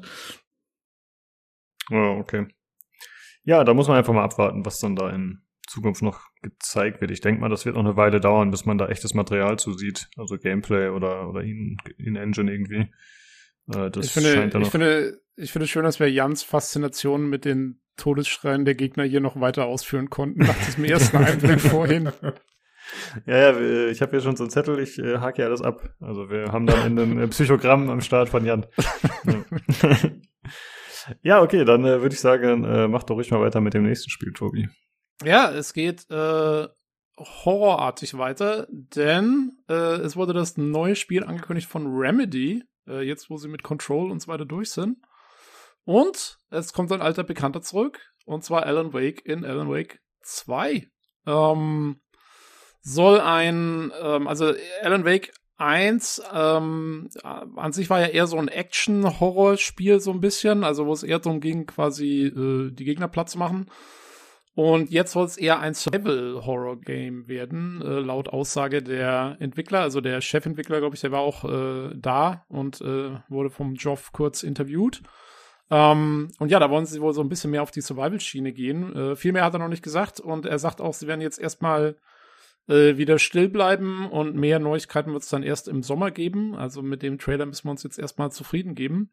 Äh, Jan, du bist ja, glaube ich, äh, bei Alan Wake ganz gut dabei, oder? Ja, ich habe zumindest durchgespielt. Also was möchtest du wissen? Ähm, kannst du das bestätigen, dass der erste Teil, ich, äh, wie gesagt, ich habe ihn nur kurz angespielt, ich bin kein großer Horror-Fan, ähm, aber kannst du bestätigen, dass der erste Teil hatte noch nicht so viele Survival-Elemente oder so, da ging es tatsächlich eher um, um die Action? Ja, gar keine, um genau zu sein, ja. Also ja. Ähm, du kamst halt an quasi an diesen Ort, das war ja, das hat ja auch so eine belebte ähm, oder so eine wilde Entwicklungshistorie hinter sich, ne, mit, weiß nicht, Open World, dann wieder zusammengedampft und so weiter und dann kamst du irgendwann tatsächlich raus. Und ähm, der große Pluspunkt ist tatsächlich Inszenierung, Musik, deswegen war es ja auch mal irgendwie kurz vor, weiß nicht, ein paar, weiß nicht, wann war das her, ein paar Monaten oder Jahren schon mal irgendwie weg von Steam, dann wieder dazu, weil sie halt richtige Lieder hatten. Also was wie, weiß nicht, Space Odyssey von David Bowie und so weiter. Mhm. Ähm, und du kamst halt dann hin, so mit deiner Frau, du warst halt Schreiberling, hattest irgendwie so eine Blockade und dann haben sich halt äh, so quasi Dinge entsponnen. Und äh, die Kampfmechanik, die passt auf den Bierdeckel. Also du, äh, dich haben halt immer so Schattenleute angegriffen mit einer Kettensäge oder wahlweise mit irgendeinem Haken oder sowas. Und du hattest eine Taschenlampe und äh, da musstest du die quasi erstmal die Rüstung wegleuchten und dann konntest du die erschießen. Und das war die Spielmechanik. Ja. Aber ähm, die Stimmung in dem Spiel und die Geschichte und halt die Inszenierung, das war halt krass. Also die Spielmechanik, also du musstest halt ständig ausweichen, leuchten, schießen, ausweichen, leuchten, schießen. Äh, das hast du halt die ganze Zeit gemacht, aber du bist halt dabei so durch so stimmige, neblige Wälder gelaufen und hast halt dann quasi so die äh, Story nach und nach enthüllt. Und der Kniff an dieser ganzen Geschichte war halt auch immer, dass du äh, so Seiten ge gefunden hast, und auf den Seiten stand dann, was in den nächsten fünf bis zehn Minuten passiert. Und das, äh, also die hat quasi das Spiel an sich, das Spiel gespoilert. Und dann wusstest du halt immer schon, was passiert. Und dann war halt erstmal, okay, wie setzen es jetzt, wie setzen die das jetzt um? Und okay, ähm, nee, das war eigentlich ein stimmiges Gesamtkonzept. Ich habe hier letztens hier äh, Nick schon gesagt, also auf jeden Fall eine Empfehlung, wenn man das noch nicht gemacht hat, kann man das immer noch spielen mit äh, großem Genuss. Das ist nicht alt geworden, großartig, weil es halt auch so feldmäßig wenig Mechanik hat. Es ist nicht so wie Homeworld, wo es irgendwie komplette Tastatur belegt ist und äh, keiner checkt es irgendwie nach, äh, weiß ich, weniger als zwei Stunden Einarbeitung, sondern das kriegt man relativ schnell hin. Und äh, da aber einfach äh, das hat komplett auszuschalten. Das heißt, du musst halt dann, du siehst an der an der Taschenlampe, an der Leuchtkraft, die Batterie äh, äh, schwächer wird, dann musst du die halt tauschen. Und äh, da gab es damals noch so eine komische Energizer-Kooperation und ich weiß jetzt nicht, woher die eigentlich kam, aber die Batterien, die haben halt irgendwie nur so drei Sekunden gehalten. Das war mal ganz fantastisch. Und also so das gefühlt. ist aber dann keine gute Werbung für Energy. Ja, eben. Deswegen hat es auch keiner so richtig verstanden, warum jetzt eigentlich, aber gut. Und äh, das hat aus und da muss man halt quasi die, äh, die Schüsse in der Pistole noch irgendwie mitzählen, aber dafür hat man dann quasi das, den kompletten Bildschirm halt voll mit Alan Wake und einem nebligen Wald. Und äh, dann passieren halt äh, irre Dinge, also, also wirklich irre Dinge, also irgendwelche Rockkonzerte oder irgendwie, weiß ich, gehst auch in so eine Irrenanstalt und äh, dann, weiß ich, dreht sich das einmal um 180 Grad und dich greift irgendwie ein Mähdrescher an und so. Also das ist komplett wild. Also macht Spaß. Krass. Okay, wusste ich gar nicht, dass das so abgefahren wird noch. Ja, ja, ähm, es werden halt äh, diverse Dinge des landwirtschaftlichen Bedarfs belebt, die dich dann äh, angreifen. Okay, also quasi ein Landwirtschaftssimulator letztendlich. Ja, genau, aber ähm, halt ein böser. Ja. äh, viel Nebel und Wald und Kleinstadt und so sieht man ja auch schon in dem relativ kurzen neuen Trailer. Ähm, ja, bin ich mal gespannt, wie es dann wird, wenn sie da jetzt eben diese Survival-Elemente mit unterbringen wollen, was sie ja auch eigentlich noch nie gemacht haben. Ne? Die haben bis jetzt eigentlich immer so Third-Person-Shooter eher gemacht. Ähm, muss man mal gucken, wie es da jetzt schlagen im, im Survival. Also das einzige Survivalige in Anführungszeichen war, äh, du hattest halt so eine Lichtschattenmechanik. Also das heißt, die Gegner kamen halt, ist ein bisschen wie auch hier dieser Film, den ich letztens gesehen habe, hier Lights Out. Ne? Das ist ungefähr so ähnlich. Das ist so wie Ellen Wake. Äh, wenn, die, wenn du im Licht bist, ist alles schick, aber äh, Gnade dir Gott, wenn du in den Schatten gehst, also aus dem Licht heraustrittst. Und da gab's halt immer so ähm, Effekte, dass du zum Beispiel so einen Generator hattest und so eine La Laterne unterhalb vom Generator. Warum der jetzt mitten im Wald steht, weiß kein Mensch, aber nehmen wir es mal so hin. Und dann bist du quasi da ähm, zum Wald gelaufen laufen, also halt zum Generator und hast den quasi in so einer Quicktime-Sequenz so angemacht, musstest du natürlich äh, Rule of Three, also halt dreimal irgendwie so richtig im richtigen Moment quasi drücken, damit er angeht, hast aber hinter dir schon quasi die Leute äh, gehört, die quasi auf dich zukommen. Und äh, dieses Glücksgefühl, wenn du dann tatsächlich diesen dummen Generator angemacht hast und dann quasi auf deiner Lichtinsel so stehst und dann quasi so links und rechts guckst, okay, wo gehe ich denn jetzt weiter dann? Also was mache ich denn jetzt mit meiner Existenz? Äh, das war schon nicht schlecht. Und äh, diese Momente hat das Spiel verhältnismäßig häufig. Ja.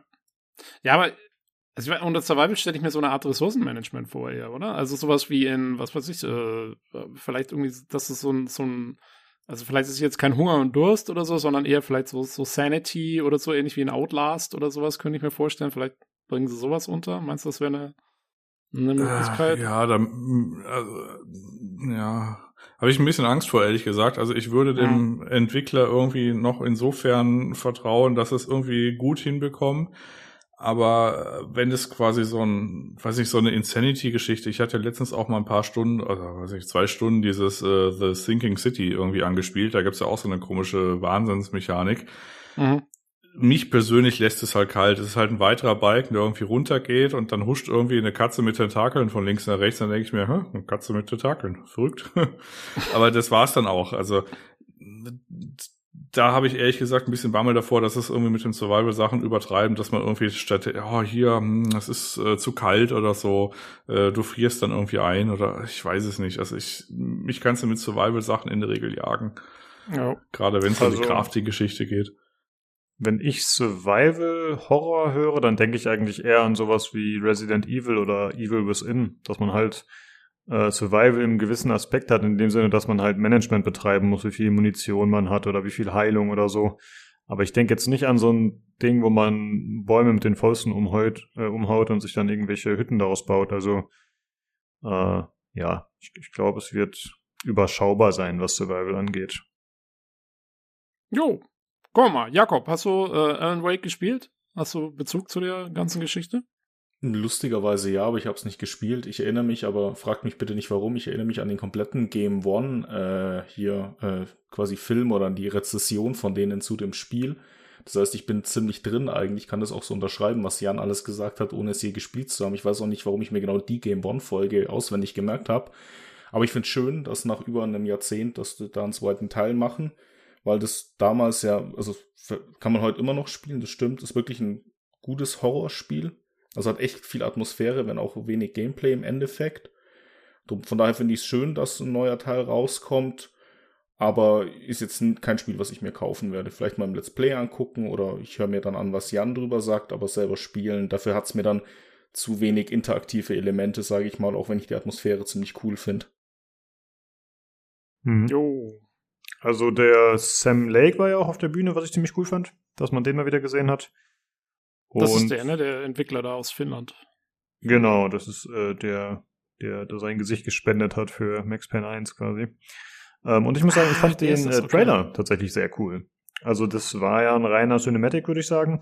Aber der war einfach äh, cool gemacht, war einer von den besseren Trailern, fand ich. Es war halt immer so Szenen, die so geflasht sind. Einmal von so einer Stadtumgebung, nicht so düster und dann wieder zu düster mit Regen und so. Äh, ziemlich cool auf jeden Fall. So, äh, ja, so ein bisschen, gibt einem so ein bisschen die, die Idee, dass es vielleicht eben auch wie bei Silent Hill zum Beispiel so zwei Welten gibt, so, die voneinander getrennt sind oder so, oder wie bei Medium vielleicht. Keine Ahnung, ob da was dran ist, aber das äh, sah ziemlich cool aus, fand ich. Ja. Jo. Und es ist wohl auch wieder der Schauspieler von Alan Wake dabei aus dem ersten Teil. Ja. Ah ja. Cool. Ja, und das ist ein Epic Games Spiel, ne? also über Epic Games äh, Epic gepublished. Das heißt, man muss wohl davon ausgehen, dass es nicht bei Steam erscheinen wird, denke ich mal. Ansonsten ist es für alle Konsolen angekündigt. Ja, das kann sein. Äh, war ja jetzt bei Control, das, da haben sie es ja dann irgendwie eingeführt mit der ganzen Epic-Geschichte erstmal. Ne? Ach so, meinst du, die haben sich da, so.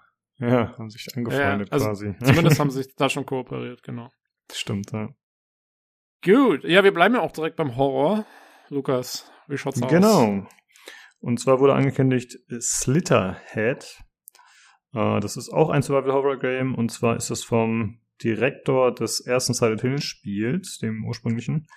Und äh, das Ganze setzt auch wie Silent Hill auf so eine Body-Horror-Atmosphäre, würde ich sagen. Also man sieht halt die, ja, ich sag mal ganz normale Menschen, die da einfach rumlaufen und dann auf einmal äh, öffnen sich ihre Mundluken und es äh, kommen aus dem Gesicht irgendwelche fiesen Tentakel raus, äh, die dann irgendwelche harmlosen Bürger anfallen. Das Ganze spielt auf jeden Fall in äh, irgendeiner asiatischen Stadt. Und äh, der Trailer war, hm, ich würde sagen, das war ein reiner Cinematic, obwohl am Ende manche Szenen auch echt technisch so schlecht aussahen, dass man denken könnte, das war vielleicht Ingame. Äh, ist ein bisschen schwierig zu beurteilen. Aber tatsächlich hat man jetzt noch nicht gesehen, wie genau das Spiel funktioniert oder so. Es ist halt einfach nur eine fiese Atmosphäre und ich würde sagen, es war auch einer der fiesesten Trailer, was so die Horrorkomponente anging. Ich meine, wenn, wenn normale Menschen sich in irgendwas verwandeln, dieses Body-Horror-Zeug ist nicht immer fies auf jeden Fall. Aber das, äh, ja, war schon ein bisschen eklig. Ja, ansonsten äh, sehen sie so ein bisschen äh, aus wie die Xenomorph, finde ich, auch teilweise von Dead Space. Daran habe ich mich auch erinnert gefühlt. Ansonsten gibt's, finde ich, noch nicht viel zu sagen. Muss man mal schauen. Habt ihr da irgendwas, ist euch da irgendwas ins Auge gestochen? Also mir hat's nicht viel gegeben. Ich, äh, das ist genau die Art Horror, mit der ich nicht so viel anfangen kann, diese ja. Body-Morph-Zeug da. Nee, also für mich ist es auf jeden Fall ein No-Go. Ich kann es nicht spielen. Jakob, wie sieht es bei dir aus? Irgendwas für dich? Nee, ich bin dabei Tobi. Also hat mir jetzt nichts gegeben, fand es jetzt weder gruselig noch sonst was, aber ich fand es tatsächlich, fand den Trailer, muss ich sagen, einen der schwächsten und relativ generisch. Also der hat mir jetzt weder was über das Spiel gesagt, noch fand ich jetzt die dargestellten Viecher jetzt irgendwie mega krass, dass ich sage, wow, cool. Also ich habe das Gefühl gehabt, das habe ich alles schon in, in zig äh, Serien, Filme oder anderen Spielen besser gesehen. Aber das ist nur meine mhm. persönliche Meinung, aber hat mir jetzt nicht getaugt. Ja, okay. Ja, es war jetzt technisch halt auch kein Überbrett, wie gesagt, also das äh, ja, war jetzt nicht so der Bringer in der Hinsicht. Aber mal gucken. Okay, ich dann möchte mich äh, diesem allgemeinen hm. Desinteresse anschließen. Sehr gut. Gut, dass wir das besprochen haben. Äh, okay, Tobi, dann mach ruhig weiter mit dem nächsten Spiel. Ja, ich will nur ganz kurz dazwischen anmerken, ähm, es gab einen Trailer zu Horizon Forbidden West. Äh, der hat jetzt nicht großartig was Neues gezeigt oder so. Das Ding kommt ja jetzt auch schon im Februar raus. Also ich glaube, da sind wir jetzt so langsam über den Punkt hinaus, wo man noch große Trailer-Reveals hat und sonstiges. Aber ganz nett war, sie haben eine, ähm, eine musikalische Performance dann gehabt ähm, mit ihrem tollen Games Awards Orchestra, was ja immer da ist und äh, was doch einige Sachen äh, gebracht hat, diesmal auch wieder, die ganz nett waren. Und da haben sie so einen, so einen Ausschnitt gebracht, sozusagen aus dem Horizon Soundtrack mit noch einer, die da war. Ich glaube, das ist dieselbe, die es auch einsingt für ähm, das Spiel an sich, kann es sein, irgendwie. Ähm, so habe ich es aufgefasst. Genau, und das war, das war sehr nett. Also, äh, wer, wer Interesse hat an diesen Orchestergeschichten, die immer bei den Games Awards Sachen dabei sind, das kann man sich äh, mal geben, dann war ganz, ganz lustig. Hat ja einen tollen Soundtrack, ja. wirklich, Horizon, das ist immer gut. Jo, das, das war nur erwähnt. War, genau, ansonsten im Trailer hat man ein paar neue Viecher gesehen und so, aber die Musik war auf jeden Fall ziemlich gut, eindrucksvoll. Äh, vielleicht können wir da kurz über alle musikalischen Sachen einmal sprechen. Das gab ja, haben wir Anfang schon erwähnt, den, äh, den Einsatz von Sting zu der Arcane-Serie. Das war auf jeden Fall, fand ich gut, war absolut in Ordnung. Das mit dem Orchester hier, das war ziemlich cool. Und wenn ich mich jetzt nicht täusche, gab es nur einen weiteren Auftritt, das waren Imagine Dragons. Und ich weiß gar nicht genau, was die gespielt haben. Ich glaube, das war so ein bisschen Medley-artig, weil da waren auf jeden Fall Teile von deren eigenen Songs drin, aber ich glaube, die haben auch irgendwie irgendein Spiel mit interpretiert. Und ich muss sagen, das äh, fand ich tatsächlich relativ awkward auf jeden Fall, was die da so gezeigt haben. Äh, ich weiß nicht, ob ihr das auch gesehen habt. Das war, hatten die noch so einen Rapper, der mit auf die Bühne gekommen ist. Und irgendwie fand ich, wirkte das voll deplatziert, weil dieses Orchestrale, was halt bei dem Horizon war, das war halt, ja, dem Spiel sozusagen gewidmet, ne, und hat darauf aufgebaut und das so aufgegriffen.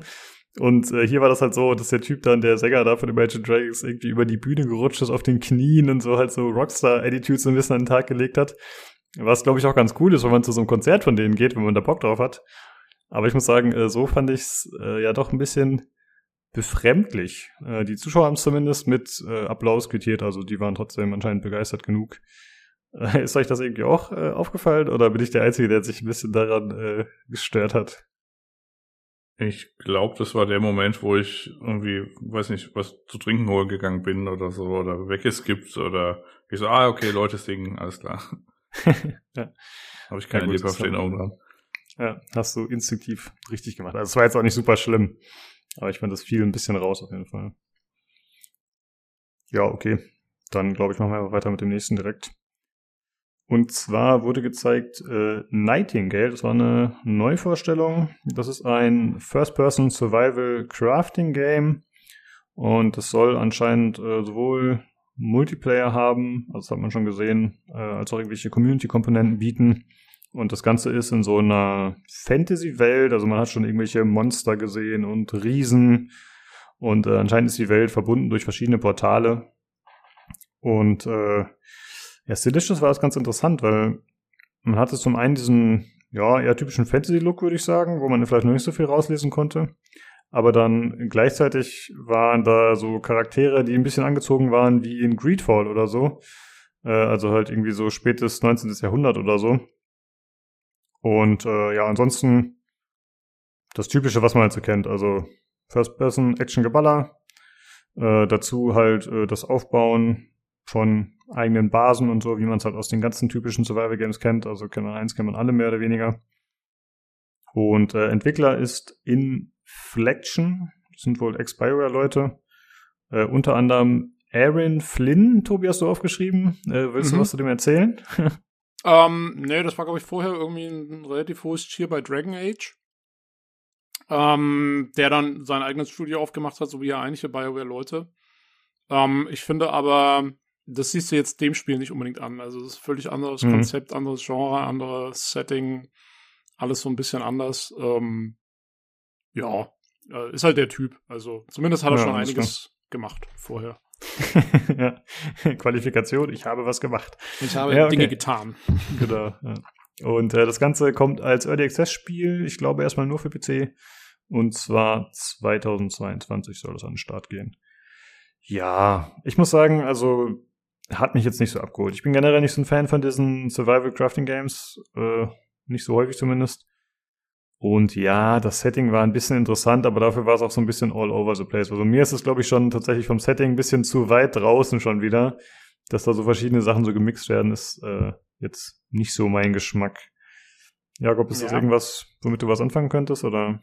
Ein Trailer ist für mich, also Trailer, rein ist der Trailer für mich Top 3 von den ganzen Trailern. Und dann oh. dachte ich mir so, boah, geiles Setting, war richtig drin. Und dann hat sich rauskristallisiert, was da für ein Game dahinter steckt. Und dann, weiß ich nicht, wirkt, auf dem Papier liest sich das für mich, dass die alle so, alle angesagten Hype-Begriffe gerade irgendwie in ein Game packen wollen. First Person und Survival, aber online mit Community-Komponenten. Und das liest sich so wie alles und nix. Also, Setting, ja, das Gameplay zumindest auf dem Papier interessiert mich null. Also, gar nicht meins. Hm. Na, okay. Ja, ich fand auch, der Trailer hat am Anfang hat er ein bisschen anderen Eindruck gemacht, tatsächlich auch. Also, weil ja. anfangs sieht man noch so ein bisschen stimmungsvollere Szenen und halt irgendwie so Damen in ihren komischen vizianischen Gewändern, die da durch die, durch den Wald gehen mit ihren Masken und so. Und das ist alles so ein bisschen. Da hatte ich die Hoffnung, es geht so ein bisschen Richtung Dishonored, irgendwie so ein cooles mhm. Singleplayer-Spiel, muss ich tatsächlich sagen. Aber dann, ja, nee, wie gesagt, Survival, Online, Crafting, Community-Komponenten, nee, dann ohne mich. äh, das ja, war dann spätestens äh, als der Umsprung war in die äh, Gameplay-Szenen. Tobi, was wolltest du sagen? Äh, ich fand auch diese Lady, die man am Anfang gesehen hat, mit dem Hut und der Laterne in der einen Hand, eine Pistole in der anderen Hand und so. Die wirkte fast so ein bisschen wie so ein, ähm, ja, wie so ein, so ein ausgearbeiteter Charakter aus irgendeiner Story, ne? Also wie jemand, der der Namen hat und wo ich dann auch daran interessiert bin, so, wer ist das? Was macht die Person? Was ist der Hintergrund? Und dann äh, wurde es halt, wie Jakob sagt, dann wurde es so dieses generische, alle Checkboxen ähm, abgehakt Ding irgendwie. Und ich finde halt auch irgendwie, ach ja, verschiedene Fantasy-Welten, die mit Portalen irgendwie miteinander verbunden sind, da kannst du halt alles mitmachen. Das ist so, das hat keine eigene Identität irgendwie hm. äh, mehr so richtig. Und ähm, ja, also da war ich dann auch raus. Ja, okay. Jan, bist du dabei bei Disapproval oder sagst du, ach nee, das ist äh, doch vielleicht interessant? Und der komplette Trailer hat mich aktiv abgestoßen und angewidert. okay. Also das ist alles, äh, was das ist alles was, was, was schlecht ist auf dieser Welt. Early Access, Survival, Crafting Zeug, dann sieht das aus, als ob das Fogware irgendwie in der Mittagspause zusammen programmiert hätte. Äh, dann hast du irgendwie so eine Animation, wie so ein scheiß Baum gefällt wird und irgendwas wird, wird gebaut und mit Portalen und ah, ist alles furchtbar. Okay, also man stellt fest, äh, das ist leider auch nichts für uns, aber vielleicht für euch, wenn ihr es wirkt, ist das vollkommen okay, müsst ihr euch schämen. Ich mache am Ende äh, dieses Podcasts einfach mal so einen Zusammenschnitt von Soundbites von mir an. Was denn? Einfach nur so, ja, einfach nur wie ich so, oh. Ja, einfach nur so mal so zehn Minuten lang Hass. okay. Aber ich stimme ja. dir meistens zu, es passt auf jeden Fall wollte sagen, ich bin ja, halt meinungsstark. ich bin halt meinungsstark. Ja, okay, also kann man sagen. Gut, äh, dann würde ich sagen, kommen wir zu dem nächsten Spiel. Äh, und es geht tatsächlich mal wieder um Superhelden-Action. Und da haben wir natürlich den Fachmann Tobi, der uns aufklären wird, was es da zu sehen gab. Ja, äh, wir haben das Spiel Suicide Squad Kill the Justice League. Ähm, also ich weiß, es handelt sich um ein Third-Person-Action-Spiel. Ähm, ja, wir hatten, glaube ich, ja mal so einen Cinematic-Trailer gesehen, ich weiß nicht, auf der letzten E3 oder so. Mhm, äh, genau. Wussten also, dass das Ding kommt. Jetzt haben wir das erste Mal so ein bisschen Gameplay gesehen. Und ähm, ja, es bleibt diesem Stil auf jeden Fall treu, völlig überdreht, völlig bunt, äh, völlig lustig. Ähm, also, ich weiß jetzt gar nicht, also jetzt kommt natürlich wieder der absolute Comic-Nerd hier zum Vorschein. Äh, basiert es auf dem Film Suicide Squad oder ist es nochmal eine eigene Interpretation von Suicide Squad? Ich denke, das ist eine eigene Interpretation wie die ganzen Comic-Geschichten. Okay, also, weil sie hatten ja, aus.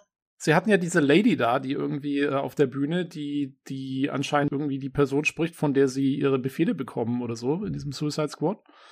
Ähm, und da dachte ich, das wäre vielleicht irgendwie eine Schauspielerin aus dem Film oder so. Aber also ich bin da wieder völlig überfragt. Äh, Kenne ich nicht genug aus. Ja.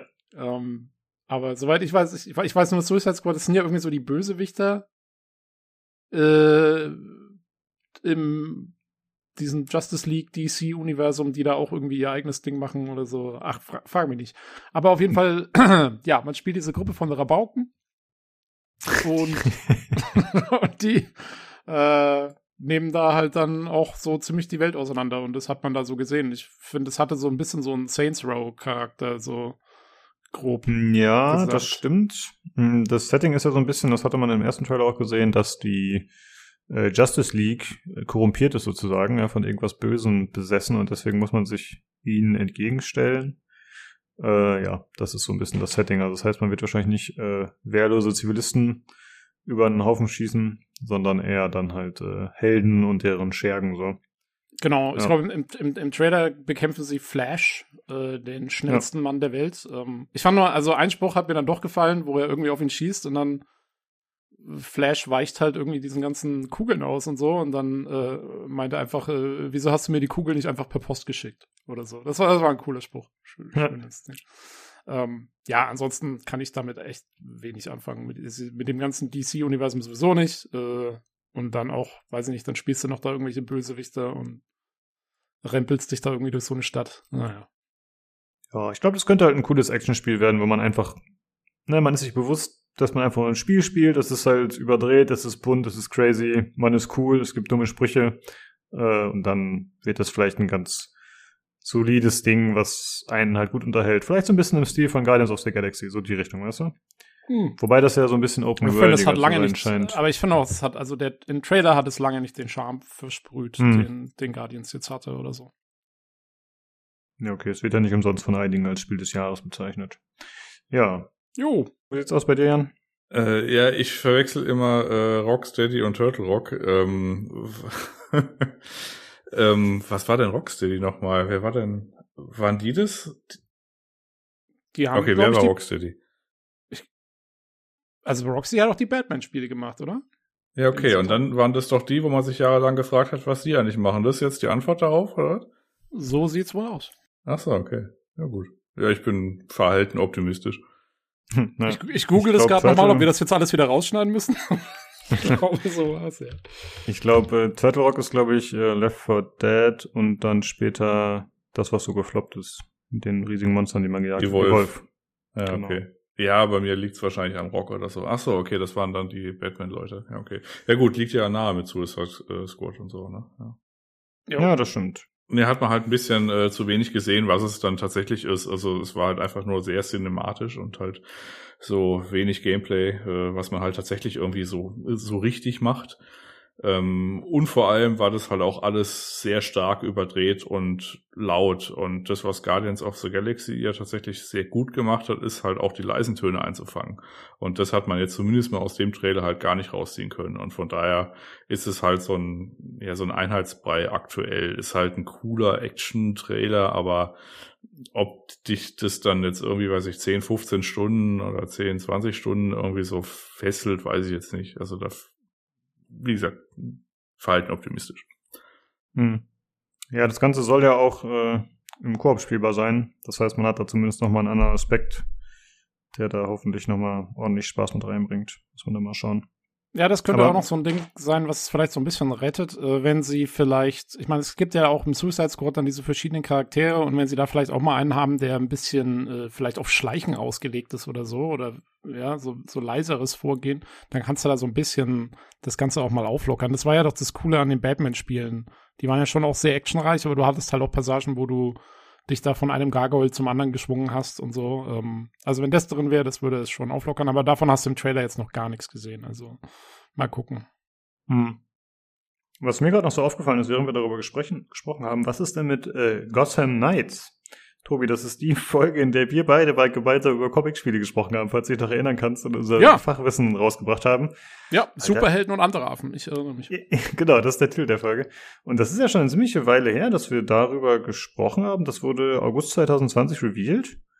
Ich weiß nicht, ob es seitdem schon mal irgendwas doch. gab. Also. Doch, doch, doch. Es gab mal irgendwie noch Trailer. Ich kann mich erinnern auf irgendeine, ich weiß jetzt nicht mehr, ob es E3 war oder Gamescom oder was auch immer. Aber man hm. hat irgendwann hat man schon mal was gesehen. Also ich glaube, das ist auch nach wie vor in Entwicklung. Na, okay. Gut. Wir als äh, Comic-Fans und Kenner werden euch natürlich auf dem Laufenden halten. Na klar. Gut. Dann würde ich sagen, machen wir weiter. Und zwar wurde gezeigt Warhammer 40k Space Marine 2. Und das, ich könnte mir vorstellen, dass einige das Spiel gar nicht mehr kennen, den ersten Teil, denn der ist bestimmt schon zehn Jahre alt oder so. Also es ist wirklich ein altes. 2011. Ja, okay, kommt genau hin. Äh, ist halt ein äh, Third-Person-Action-Game gewesen und das ist auch immer noch der zweite Teil. Und im ersten Teil ist man halt gegen, als Space Marine gegen Horden von Orks angetreten und hat die äh, nicht unblutig zerschnetzelt und das Ganze war halt relativ schlauchig aufgebaut, soweit ich das gesehen habe. Ich habe es selbst nicht gespielt. Äh, und war halt, ja, haut drauf Action, äh, cool inszeniert auf jeden Fall. Und äh, das scheint sich hier so einzureihen. Also es geht halt los mit einem Cinematic und man sieht eben, dass man wieder den Ultramarine Titus spielt aus dem ersten Teil. Und diesmal geht's aber nicht gegen Orks, sondern gegen Tyranniden. Das sind eher so zergmäßige Aliens, sag ich mal. Gehen so in die Richtung oder halt wie die typischen Aliens äh, aus den Filmen. Und äh, am Ende sieht man auch ein bisschen Gameplay tatsächlich und ja, es macht wieder den Eindruck wie der erste Teil. Äh, es wird geschnetzelt, es gibt nicht viel Bewegungsfreiheit, also auch da ist man anscheinend wieder in irgendwelchen Schützengräben unterwegs. Am Ende gibt's noch so eine Szene, wo man sieht, wie der Charakter in die Ferne schaut und vielleicht gibt's dann doch ein bisschen offenere Welt, aber ich könnte mir auch vorstellen, dass das eher so eine äh, Ingame-Cutscene war, also halt in der Engine dann. Äh, ja, muss man mal schauen, wie das aufgebaut ist. Aber vielleicht ist ja auch das genau das, was die Fans wollen, so dass es äh, wieder da ansetzt. Äh, Jakob, du als jemand, der den ersten Teil gespielt hat, äh, was ja. ist so dein Eindruck davon? Sehr gut. Also kann ich gleich sagen, ist mein Highlight von den Game Awards. Bin neben den ganzen anderen Franchises, von denen ich heute schon Fan war, auch großer Warhammer-Fan. Egal jetzt ob Fantasy oder 40k. Und der Teil damals, also 2011, der war wirklich ziemlich gut. Also grafisch war der gut, der war technisch gut. Der hat einfach vom Gameplay einfach auch eine Menge Spaß gemacht. Du musst halt mit dem Setting was anfangen können. Also ich glaube, Leute, die halt keinen Bock auf Warhammer haben, dass du in so einer riesen Rüstung rumstopfst und mit einer Kettensäge Leute zerschnetzelst, denen gibt das Game dann auch nix. Aber wenn du so ein bisschen drin bist, in der Lore auch und so, es war wirklich, wirklich gut gemacht, muss ich sagen. Nicht? Und der Trailer fand ich cool, als er am Schluss den Helm abnimmt und man sieht, okay, es ist wieder Titus quasi anscheinend jetzt befördert ähm, zu einem krasseren Captain oder so. Wieder mit seinen zwei Sergeants, die, die, die ähm, auch im Trailer ihm schon Deckung geben und so. Und jetzt gegen Tyranniden, also, meine, die haben ja so viel Völker in Warhammer, der, der kann ja in jedem Teil jemand anders zerschnetzeln, die können ja trotzdem zehn Teile machen. Und ich freue mich extrem drauf, muss ich sagen. Der, der muss mir auch gar nicht viel bieten. Also jetzt so gameplay-technisch, mir langt wenn ich einfach durch die Gegend stapf in einer fetten Rüstung und Sachen über den Haufen ballern und es einigermaßen schick ausschaut. Also bin ich schon, bin da sehr simpel gestrickt. Äh, Warhammer, Blut, Orks, ja, Kettensägen, Tyranniden, ich bin dabei. sehr gut, sehr. Äh, ja, ich habe den ersten Teil tatsächlich nur mal angespielt, irgendwie eine Demo oder so. Ich habe es dann nie großartig gespielt. Ich fand es ein bisschen stumpf, dabei bin ich eigentlich auch äh, großer Warhammer-Fan auf jeden Fall. Äh, vor allem 40k. Fantasy interessiert mich nicht so. Und deswegen bin ich hier auf jeden Fall auch erstmal neugierig und hab da Bock drauf. Also ich hatte mir öfter mal noch Gameplay zum ersten Teil angesehen und da gab es ja auch vor kurzem diese Complete Edition oder so, glaube ich, die verschenkt wurde. Irgendwie alle DLCs und so. Also das war anscheinend so ein bisschen das Vorzeichen dazu. Und ja, das äh, wird, denke ich mal, interessant. Ich finde auch äh, bemerkenswert, dass es jetzt das Primar Primaris Marines sind, ne? Weil im ersten Teil gab es ja noch gar nicht sozusagen in der Lore, glaube ich. Und jetzt ist es natürlich das äh, neue Design des Space Marines, wie man es äh, damals noch gar nicht kannte. Äh, ja. Ja, ich freue mich auf jeden Fall drauf, muss ich sagen. Achso, es gibt äh, auch schon, glaube ich, einen Zeitraum. Lass mich das kurz raussuchen. Wo habe ich? Sorry. Ähm, Nee, gar nicht wahr. Release-Zeitraum ist noch unbekannt, sorry. Es ist nur bekannt, dass es kommen soll für Xbox Series X, Windows, also für PC und für PlayStation 5. Und Entwickler ist äh, Saber Interactive. Ich glaube, der Tim Willits war auch auf der Bühne, hat kurz was dazu erzählt. Und Publisher ist Fukui Entertainment. Ja, ich habe auf jeden Fall auch Bock drauf. Äh, Jan, wie sieht's aus mit dir? ah, ähm, ja, äh, weiß ich nicht. Also kann sein, dass ich mal spielen werde. Vielleicht gefällt's mir. Ähm, Warhammer ist außerhalb meines Interessensbereichs. Ich fand die Doppelfolge im Stay Forever Podcast zu den Welten faszinierend. Im Spielebereich habe ich Warhammer eigentlich seit, weiß nicht, seit zehn Jahren so als Scheißesiegel der Games-Industrie ähm, interpretiert. Das habe ich auch schon ein paar Mal gesagt. Ich, ich habe da jetzt noch nicht keinen, ich habe nicht wirklich einen Zugang dazu gefunden, bis dato. Ja, verständlich. Hm, das ist leider auch so, dass die Lizenz ja doch wie Bonbons ausgegeben wird. Ich hoffe auf äh, Darktide, was ja dieses Jahr auch kommen sollte, hoffentlich dann mal. Also dieses äh, Vermintide, Vermintide. aber als 40k-Variante. Ja. Und ich muss sagen, was ich immer noch eins der besten Warhammer-Spiele finde, die ich hier gespielt habe, ist das äh, Warhammer 40k Mechanicus, dieses äh, rundenbasierte. Das ist auf jeden Fall eine klare Empfehlung von mir. Das kannst du dir ruhig mal anschauen. Habe ich in Steam. Kannst du spielen. okay. ja, kommt auf die lange Liste. Äh, Tobi, wie sieht's bei dir aus? Hast du Bock auf so ein Game oder? Äh, boah, ich bin bei Warhammer jetzt auch nicht so drin. Mein liebstes Warhammer-Spiel ist StarCraft. Also insofern. Ähm, äh, ja, ich habe allerdings damals, also Space Marine ist mir tatsächlich auch untergekommen oder beziehungsweise aufgefallen, weil ich damals schon gehört habe, dass es ein sehr gutes Spiel eigentlich sein sollte. Und äh, eigentlich ist ja so sagen wir mal, Shooter mit einem definierten Hauptcharakter und einer Story ist eigentlich schon eher meins. Ähm, insofern, ja, bin ich nicht total abgeneigt. Ähm, Wenn es denn wirklich auf eigenen Beinen und ab, unabhängig von der ganzen Warhammer-Lizenz auch wirklich cool wird, dann würde ich vielleicht sogar mal reinschauen. Ähm, ansonsten, hm. ja, äh, habe ich da jetzt keine großen Gefühle dazu, muss ich sagen. Ich fand also schön, fand ich Jakobs äh, Beschreibung gerade, ähm, dass der, dass der Mann von einem Captain zu einem krasseren Captain befördert wird. Finde ich eine gute Kommandostruktur. Ja, stimmt. Ja, ich finde, der Trailer verrät jetzt noch nicht so viel, wie es dann tatsächlich letzten Endes äh, vom Gameplay funktionieren wird, aber das sieht auch schon wieder eher ein bisschen stumpf aus. Ja, also äh, nach Massen wegschnetzeln, so wie es halt im ersten Teil auch war. Ähm, ja, das, das kann natürlich sein. Warhammer. Ja, aber das kann man noch äh, cooler machen, sag ich mal. Aber es ist natürlich Geschmackssache. Also ich weiß auch noch nicht. Aber ich möchte es diesmal spielen. Ich will es nicht wieder auslassen wie den ersten Teil. Äh, ist doch eine verpasste Chance, denke ich. Ja, okay. Dann äh, würde ich da gerne machen wir mal weiter mit dem nächsten Spiel. Äh, das hat man schon mal öfter gesehen, aber es wurde jetzt äh, nochmal gezeigt. Ich glaube zum ersten Mal Gameplay. Nee, stimmt gar nicht, sorry. Aber Forspoken wurde gezeigt. Forspoken wurde gezeigt und man hat jetzt mal so ein bisschen mehr mitgekriegt, worum es geht. Ähm, also, weil ich fand, man hat zwar schon einige Trailer gesehen, aber die waren immer so sehr kryptisch und ja, man hat so ein bisschen Gameplay gesehen, aber man wusste immer nie so genau, wie das jetzt alles zusammenhängt. Das war ja irgendwie so ein bisschen so, ja, keine Ahnung, es war so eine komische Zusammenstellung von Zeug und jetzt kriegt man so ein bisschen mehr Eindruck, äh, was da eigentlich abgeht. Ähm, und zwar wird es darum gehen, dass also die Protagonistin namens Frey Holland ähm, wird wohl ein quasi Mensch sein von unserer Welt, der irgendwie in so eine Fantasy-Welt katapultiert wird. Ähm, und da auch erstmal gucken muss, was eigentlich was ist und so. Und das Ganze spielt sich dann als Third-Person-Action-Adventure, äh, beziehungsweise RPG, bin mir gar nicht so sicher, äh, wie da genau die Aufteilung sein wird. Ähm, sicher steht, also nach dem Trailer zu urteilen, wird es relativ schnelle Fortbewegungen geben. Das hat man auch schon in den vorherigen Trailern immer gesehen, dass man da sehr viel so nach vorne springen kann und solche Sachen. Ähm, dann der Kampf wird Magie, Nahkampf und Stealth wohl enthalten. Das Ganze hat so ein bisschen, also es ist ein Echtzeitkampfsystem, ähm, aber es wirkt so ein bisschen, als hätte es fast so ein bisschen so, so, so asiatische Einschläge vom Stil her. Ähm, also mit, mit von den Animationen her, von den Lichteffekten her, wie so die Kameraführung ist, da wird immer sehr, ähm, jeder Schlag wird da irgendwie so ziemlich zelebriert, kann man fast schon sagen. Ähm, das Stealth-System habe ich deswegen so ein bisschen äh, mit reingebracht, weil man sieht mal irgendwann, wie sie so ein so so so Harry Potter-mäßigen Tarnumhang anhat. Ähm, also da scheint es wohl irgendwas zu geben. Und ähm, ja, so wie es aussieht, wird es viele Cutscenes geben. Ähm, das Voice Acting, was man bis jetzt gehört hat, sehr, äh, scheint mir sehr ordentlich. Also ich glaube, dass es relativ storybasiert wird.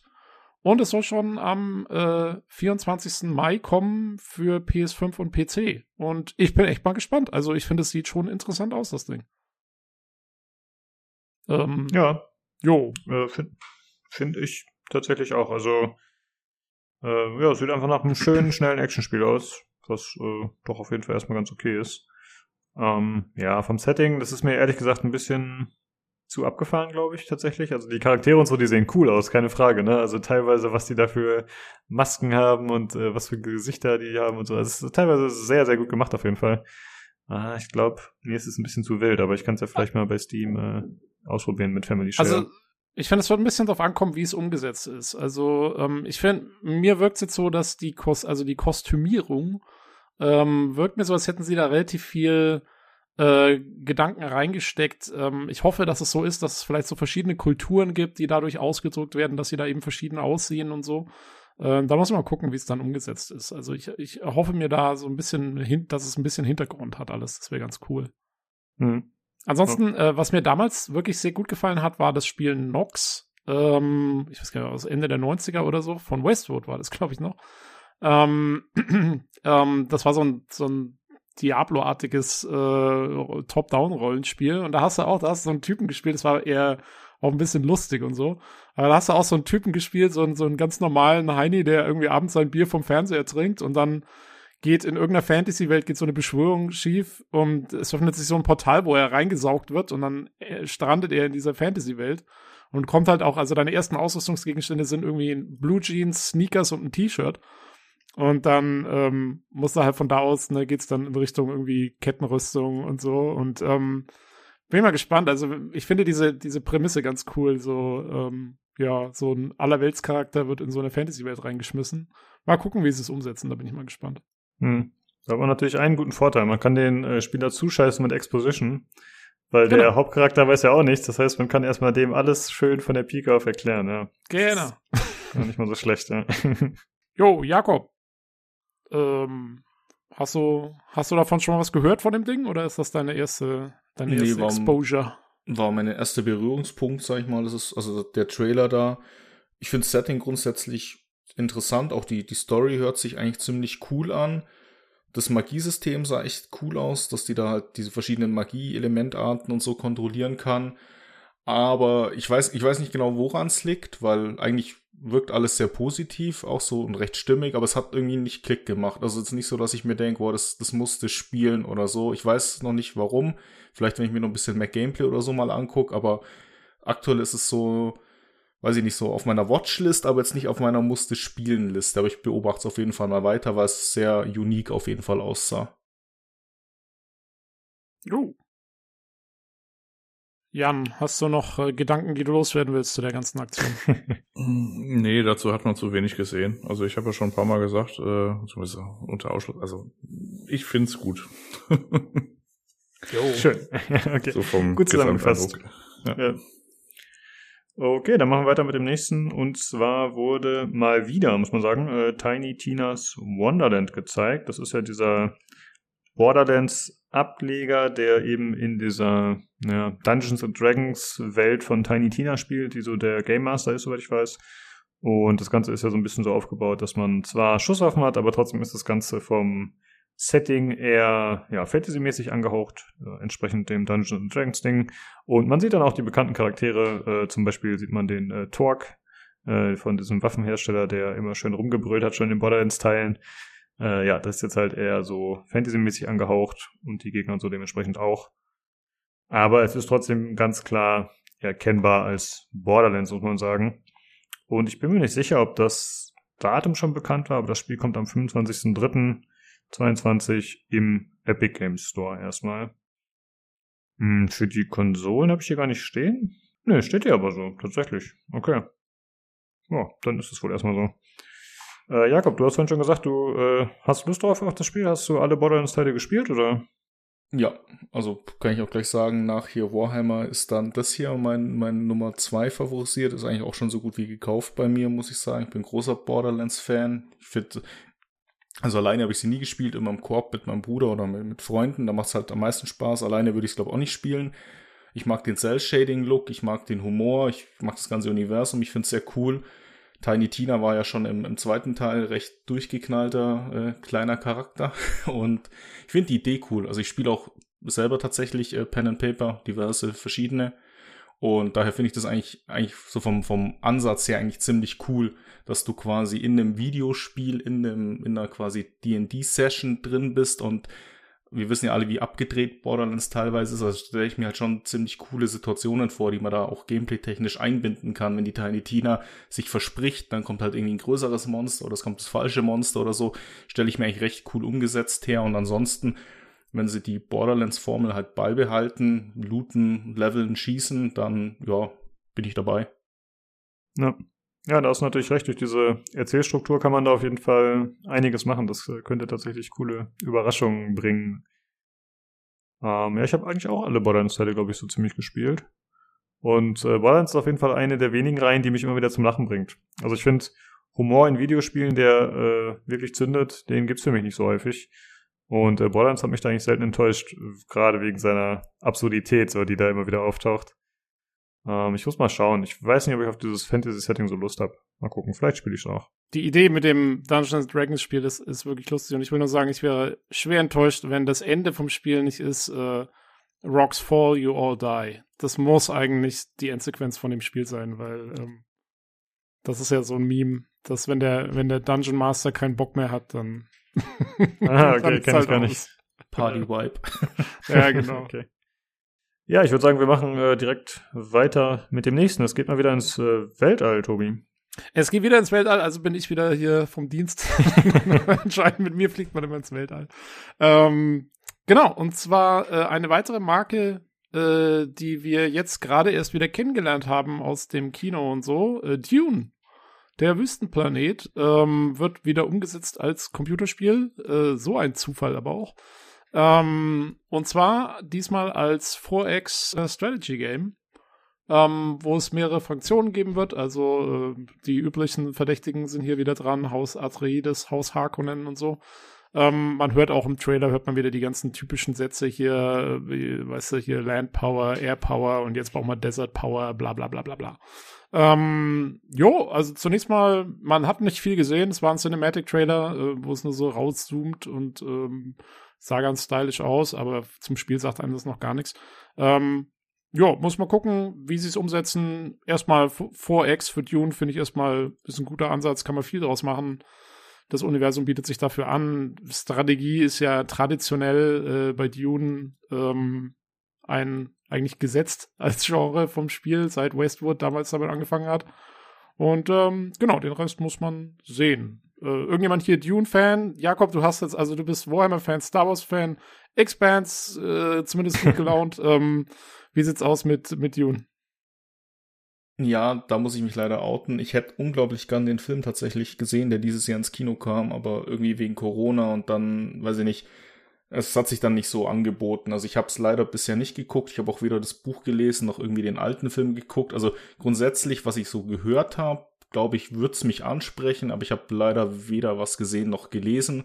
Darum kann ich zum Spiel auch wenig sagen, außer dass ich halt den Entwickler Shiro Games kenne von Northgard und aktuell haben sie im Early Access Wartail, Wartails, nee, Wartails, irgendwie so, auf äh, Steam. Es sind beides halt sehr gute Spiele, also die wissen, was sie eigentlich machen, gameplay-technisch. Von daher würde ich mir da jetzt als Dune-Fan keine große Sorgen machen, dass sie das so hart verkacken. Von daher, ja. Aber zum Setting selber, wie gesagt, bin ich leider außen vor. Ah ja, aber das ist nochmal mhm. eine gute Info. Das wusste jetzt gar nicht, wie die da aufgestellt sind, die Entwickler. Ja, das lässt ja hoffen dann. Ja, das stimmt. Also ich muss sagen, ich habe äh, keinerlei Bezug zu Dune. Ich habe weder die Spiele gespielt, Filme gesehen, Bücher gelesen. Aber ich finde cool und bemerkenswert, dass sie jetzt einfach nach so ewiger Zeit äh, ein Spiel wieder dazu raushauen, weil Dune ist ja doch so der als, ja, ich glaube, der Vater der Echtzeitstrategiespiele bekannt, oder? Oder bin ich da gerade falsch informiert? Ja, es war so eins der ersten auf jeden Fall ähm, von ja. Westwood damals. Ähm, ja, also ich meine, dass wir jetzt wieder mal eins machen, wundert mich nicht, weil, wie gesagt, der Film kam ja erst raus. Also ich denke, ja, ja, das wird schon, hm. wird schon, abgestimmt gewesen sein, dass ähm, wieder was gemacht wird, spieletechnisch. Auf jeden Fall, aber ich finde es trotzdem überraschend. Ich glaube, es gab ja noch Dune 2000 oder so. Es gab schon ab und zu mal was, aber es ist auf jeden Fall schon ewig her, dass mal irgendwas passiert ist und äh, deswegen finde ich es schon cool und ich hoffe, dass alte Fans da auch äh, dementsprechend abgeholt werden. Ist ja, ja auch wobei, immer eine gewisse Gefahr, die damit äh, drin liegt, so. Ja, ich glaube, so ganz vergleichbar wird's halt nicht, weil äh, die alten Spiele waren halt traditionelle Echtzeitstrategiespiele, während das jetzt wird halt so ein 4X-Ding, also äh, eher so, ich stelle es mir eher vielleicht so vor wie so ein Stellaris oder sowas. Ähm, also so hundertprozentig das gleiche wird's nicht werden, glaube ich. Aber hm, muss man abwarten, ja. was sie da draus machen. Ja, stimmt wahrscheinlich. Man sieht auch in dem Trailer, sieht man, wie die Kamera dann rauszoomt aus dem, also am Anfang siehst du halt so Wüste und so, und dann zoomst du raus und siehst so eine Hand, die äh, diese ganze Wüste eigentlich in sich hält und die so im Weltraum schwebt und du siehst andere Planeten. Also ich könnte mir vorstellen, dass sie äh, sich nicht auf Arrakis, den Wüstenplaneten, beschränken, sondern im Dune-Universum vielleicht, dass man auf verschiedenen Planeten unterwegs ist. Was ich auch cool finde. Ich finde, äh, Dune beschränkt sich äh, zu häufig auf den, auf den einen Planeten, der eigentlich nur ein Planet ist von ganz vielen. Hm. Ja. Jo. Naja, mal schauen. Jan, genau. hast, du, hast du Dune gelesen? Äh, nee, auch kein Interesse dran und auch das Genre und das ist alles furchtbar. Okay. Okay, dann, dann machen wir direkt weiter. Können wir direkt weitermachen, genau. Genau. Äh, es wurde Steel Rising gezeigt. Dazu gab es schon mal einen Trailer. Das war jetzt nicht eine komplette Neuvorstellung, aber es gab bisher nur einen Teaser. Und äh, jetzt gab es noch was deutlich längeres und man hat, glaube ich, auch ein bisschen Gameplay sogar gesehen. Und zwar ist das so ein Action-Adventure oder RPG, ist noch nicht so ganz klar. Das spielt in Paris 1789 und man spielt ein Automaton, also so ein, ja, ich sag mal, frühzeitlichen Roboter, sozusagen halt so ein, äh, wie nennt sich das? Steampunk, ne? So ungefähr in der Richtung halt so ein, äh, ja, Roboterwesen. Und man kämpft gegen andere Automatons, da tritt man quasi gegen so eine Armee an. Hm. Und ja, mehr weiß man tatsächlich noch nicht so richtig genau, wie das Ganze aufgebaut ist. Und Entwickler ist äh, Spiders, das sind nämlich die Greedfall-Leute, die Jan vorhin erwähnt hat. Äh, Publisher ist Narcon. Und es soll schon Juni 2022 erscheinen für PlayStation 5, Xbox Series, Steam und Epic. Und ich muss sagen, das bereitet mir ein bisschen Sorgen, ehrlich gesagt, dass man da bisher so wenig von gesehen hat und es schon im Juni erscheint. Äh, Tobi, meinst du, das ist, äh, muss man da Bedenken haben oder lege ich da ein bisschen was Falsches rein? Äh, weiß ich nicht, weil es ist, wir wissen ja, dass es schon ewig in Entwicklung ist. Also, wann haben wir das erste Mal davon gehört? Vor zwei Jahren oder so? Echt? Also, schon so lange her? Ja, oder anderthalb, ich weiß es nicht, aber zu, zu irgendwann, also das, der, der erste allererste Teaser-Dingens ist schon, der, der war relativ bald nach Greedfall. Da haben wir uns damals schon gewundert, dass es so schnell war. Ähm, natürlich, also ich meine, ich erwarte jetzt von Spiders auch eher wieder so ein Double A, ja, so ein Medium Quality Game. Äh, ich muss schon sagen, der Trailer hat mich ein bisschen mehr abgeholt als die bisherigen, weil ich mit dem Setting eigentlich nichts anfangen kann. Das ist ja so, so dieses äh, French Revolution, also das, auch Louis XIV und, und äh, ähm, ah, wie heißt sie wieder? Die ähm, Lass sie Let Them Eat Cake Frau. Ich komme gar nicht auf den Marie Namen. Antoinette. Richtig, genau. Äh, die kommen da, glaube ich, auch direkt vor in dem Spiel. Also es ist, wird so alter, alternative Steampunk-History, was mir eigentlich überhaupt nicht zusagt. Was mich jetzt aber in dem Trailer irgendwie abgeholt hat, war die Musik. Ich fand die Musik war extrem geil. Äh, so diese, diese, diese alte, ähm, so diese, diese Klaviervorgängergeschichte da und so mit so alten Instrumenten und dann hast du aber diesen, diesen Automaton gesehen, wie die da irgendwie rumhampelt. Ähm, das irgendwie fand ich, das war schon cool gemacht, also ganz nett. Aber ist mhm. natürlich alles noch Cinematic. Und ja, Gameplay haben wir noch gar nichts gesehen. Das ist schon, sagen wir mal, nicht, also wäre schon cool, wenn man, wenn wir da noch was sehen würden, mal vor Release. Ähm, ansonsten, ja, warte ich einfach ab. Ne? Also ich habe, ja. ich gehe jetzt nicht davon aus, dass ich es zu Release spielen werde oder so. Auf keinen Fall. also ich muss sagen, ich finde die Idee und Designs tatsächlich äh, ziemlich cool, so von den, ich sag ja, Automatons heißen sie ja äh, von den Gegnern und so, das äh, hat schon was. Ist natürlich auch wieder ein bisschen abgefahren, aber zumindest ist es auf jeden Fall eigen. Also das äh, ja, kennt man so nicht, finde ich, aus Games. Äh, vielleicht am ehesten noch aus Dishonored 2, glaube ich. Da ging es ein bisschen in die Richtung, aber das äh, ist auf jeden Fall schon ein bisschen spezieller.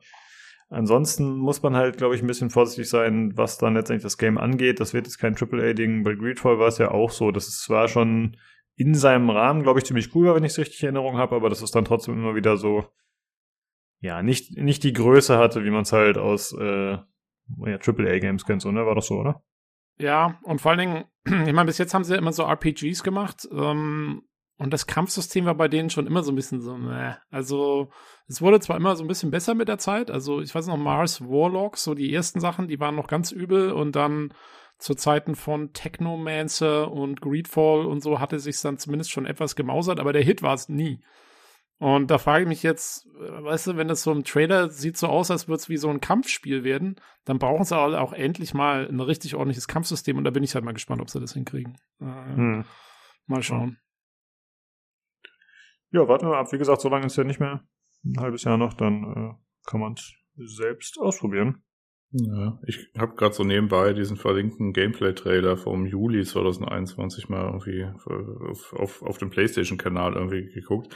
Ist natürlich ein smarter Move, dann alles irgendwie so Automaten zu machen, damit man quasi das hakelige Kampfsystem nicht so wirklich auffällt.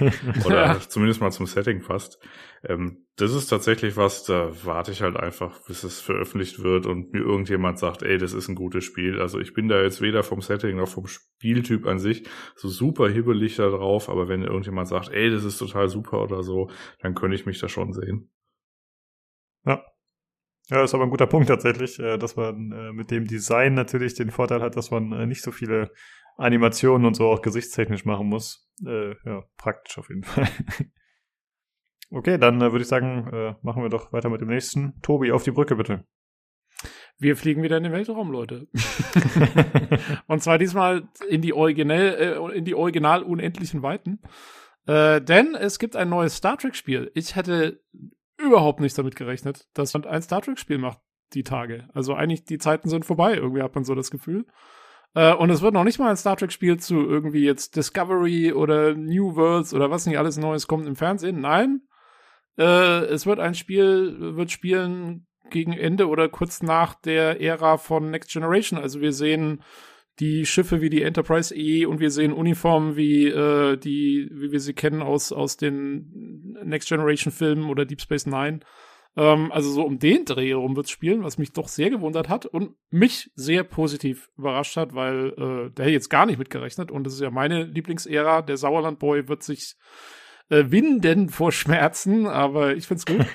ähm, und äh, auch das äh, wird quasi eine Art Telltale-Spiel werden, denn äh, entwickelt wird's von Dramatic Labs.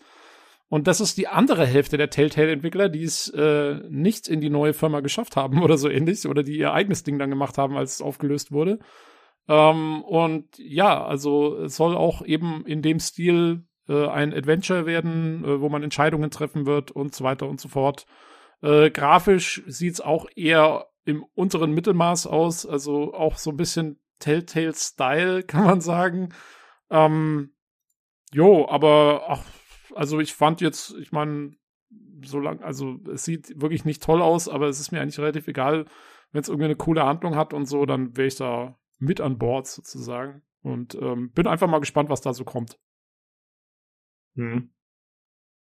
Äh, ich muss sagen, ich dachte erst, es handelt sich um ein VR-Game. Weil ich finde, es sieht teilweise hm. richtig schlecht aus. Wirklich. Es sieht also, nicht gut aus, nee, ja. ja. Aber ich muss zugeben, dass es da noch ein bisschen wechselt. Also so Umgebung gelingt ihnen teilweise nicht so gut, habe ich den Eindruck, weil das alles sehr karg und kahl wirkt.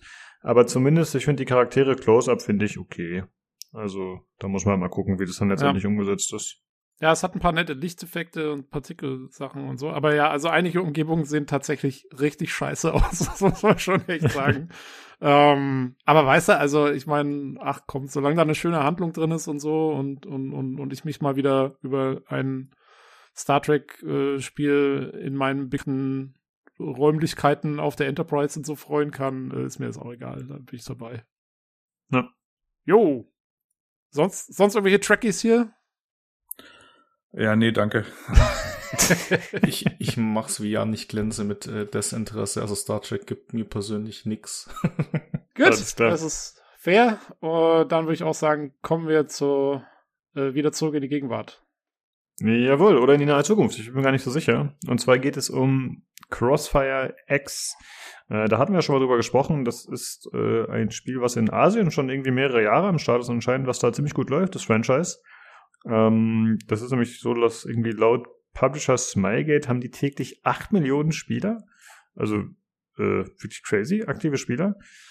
Und äh, das Ganze ist halt ein äh, Multiplayer Free-to-Play-Shooter, der halt, wie gesagt, in so einem nahen Zukunftssetting angesiedelt ist. Also äh, das Ganze gibt einem so entweder Battlefield 2042 oder halt so Anime-Vibes. Und ich finde es tatsächlich ziemlich ansprechend, erstmal optisch, wie es so dargestellt ist. Und es wird auch einen Singleplayer geben, der von Remedy entwickelt wird. Oder zumindest einige Missionen dafür, das ist mir nicht so ganz so klar geworden. Und das ist aber dann Buy-to-Play, also man, äh, nicht alles ist Free-to-Play. Und ja, äh, wie gesagt, Entwickler ist Remedy in Verbindung mit Smilegate und äh, Publisher ist auch Smilegate mit Xbox. Also das ist irgendwie so ein Kooperationsding. Und das soll schon am 10.02.22 erscheinen. Und ich habe mir gedacht, ja, cool, das sieht doch ganz nice aus, dann kann ich das mal ein bisschen zocken und berichten. Aber nein, anscheinend kommt es nur für Xbox One und Series. Also mhm. weder PlayStation noch PC, was mich ein bisschen erschreckt hat. Ich meine, vielleicht war es schon bekannt. Äh, will ich jetzt nicht ausschließen, dass es äh, schon mal von uns besprochen wurde und ich das wieder vergessen habe, verdrängt habe.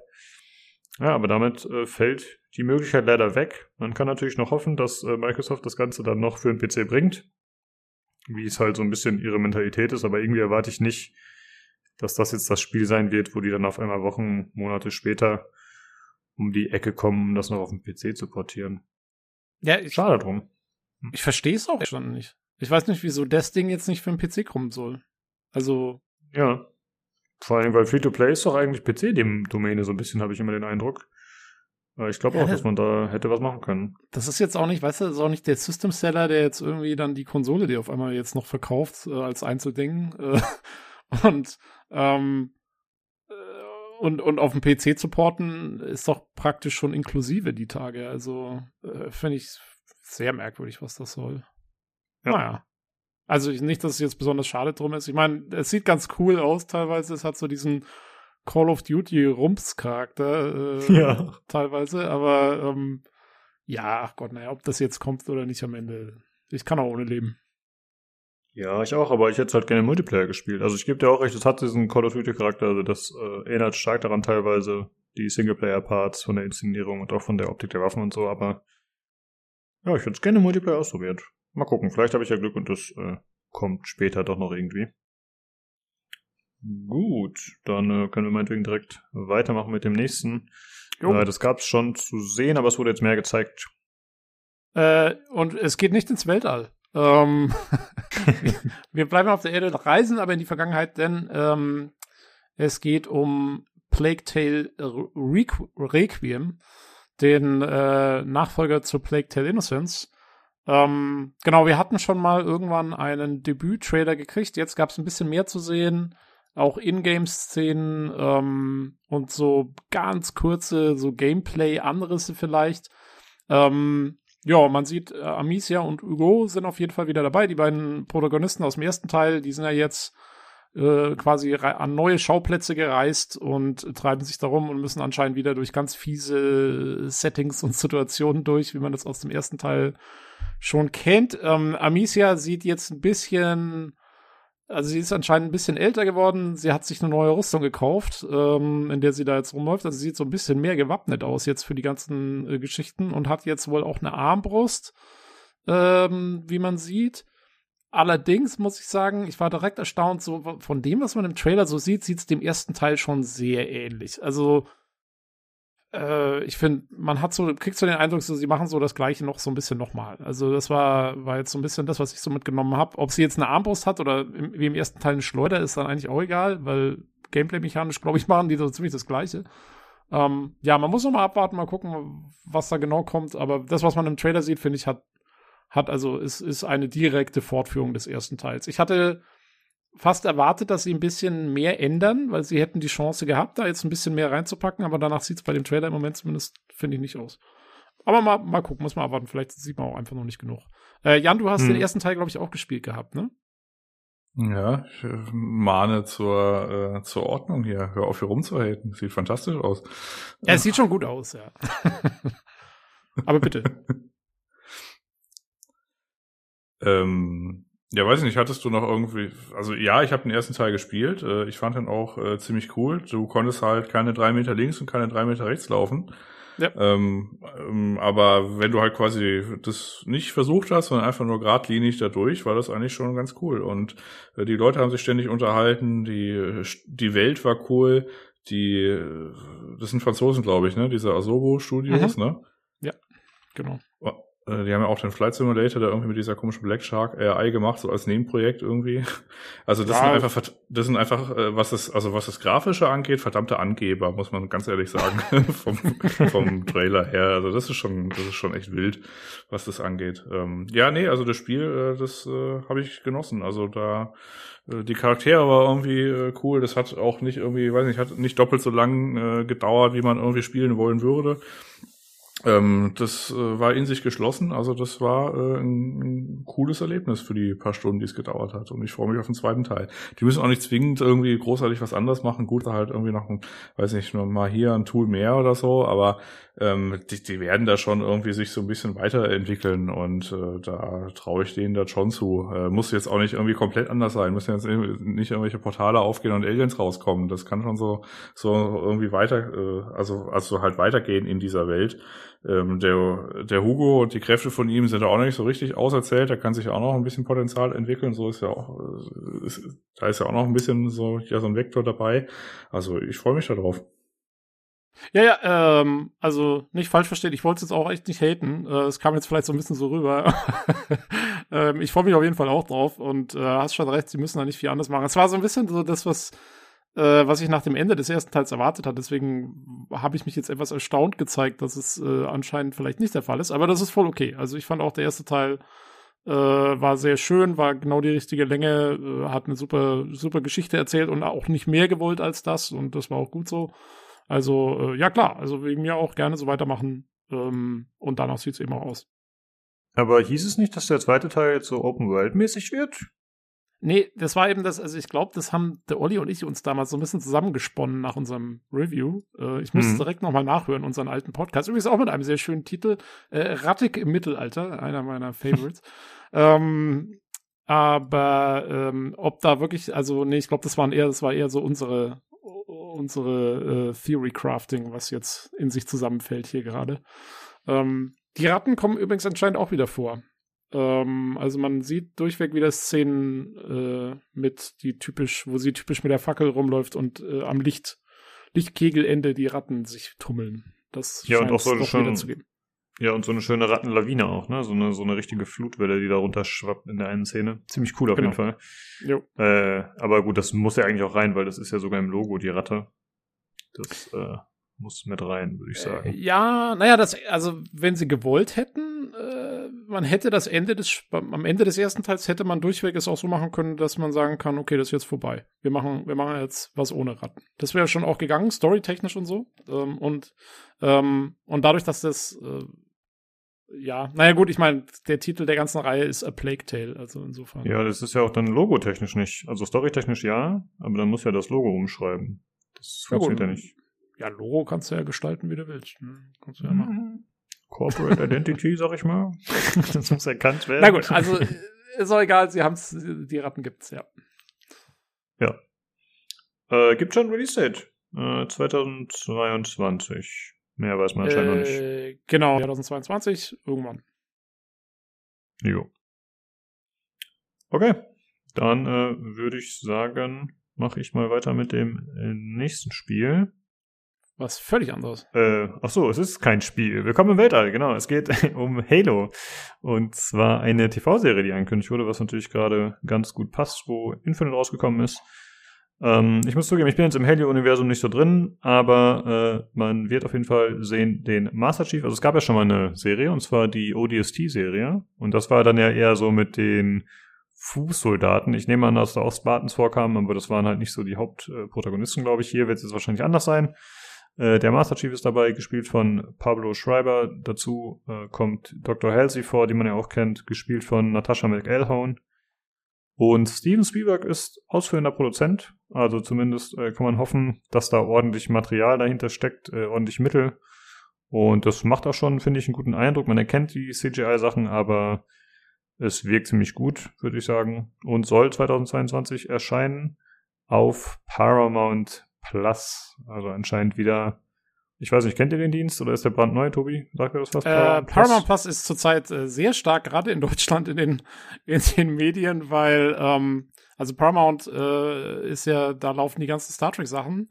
Und äh, da wurde Discovery erst äh, auf Netflix rausgenommen, weil Paramount Plus seinen Dienst auch ab nächstes Jahr in Deutschland äh, bringen will und deswegen ihre Sache zurzeit aus anderen Diensten rausnimmt, damit man die dann hm. nächstes Jahr dort anschauen kann. Aber bei den, zu dem Zeitpunkt, wo dann die Halo-Serie, um die es übrigens geht in dieser ganzen Sache, äh, Leute, ähm, in der, wenn die rauskommt, dann gibt's den vielleicht schon in Deutschland. Und dann kann's kann's gut sein, dass man das einfach auf Paramount Plus äh, schauen wird. Ähm, dann habt ihr noch einen Streaming-Dienst, den ihr mal abonnieren müsst.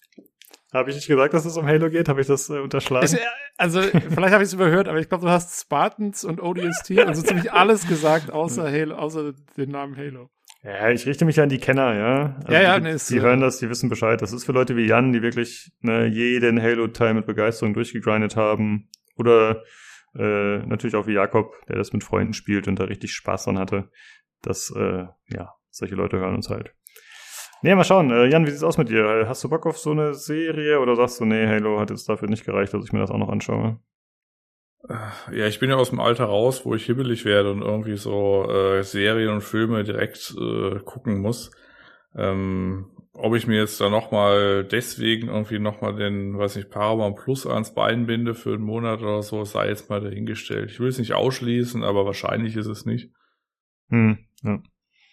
Jakob, du hast ja vorhin schon gesagt, ihr habt das eher so, du hast es mitgespielt, weil dein Kollege das halt gezockt hat. Äh, dann ist wahrscheinlich die Serie für dich jetzt auch nicht so interessant, oder?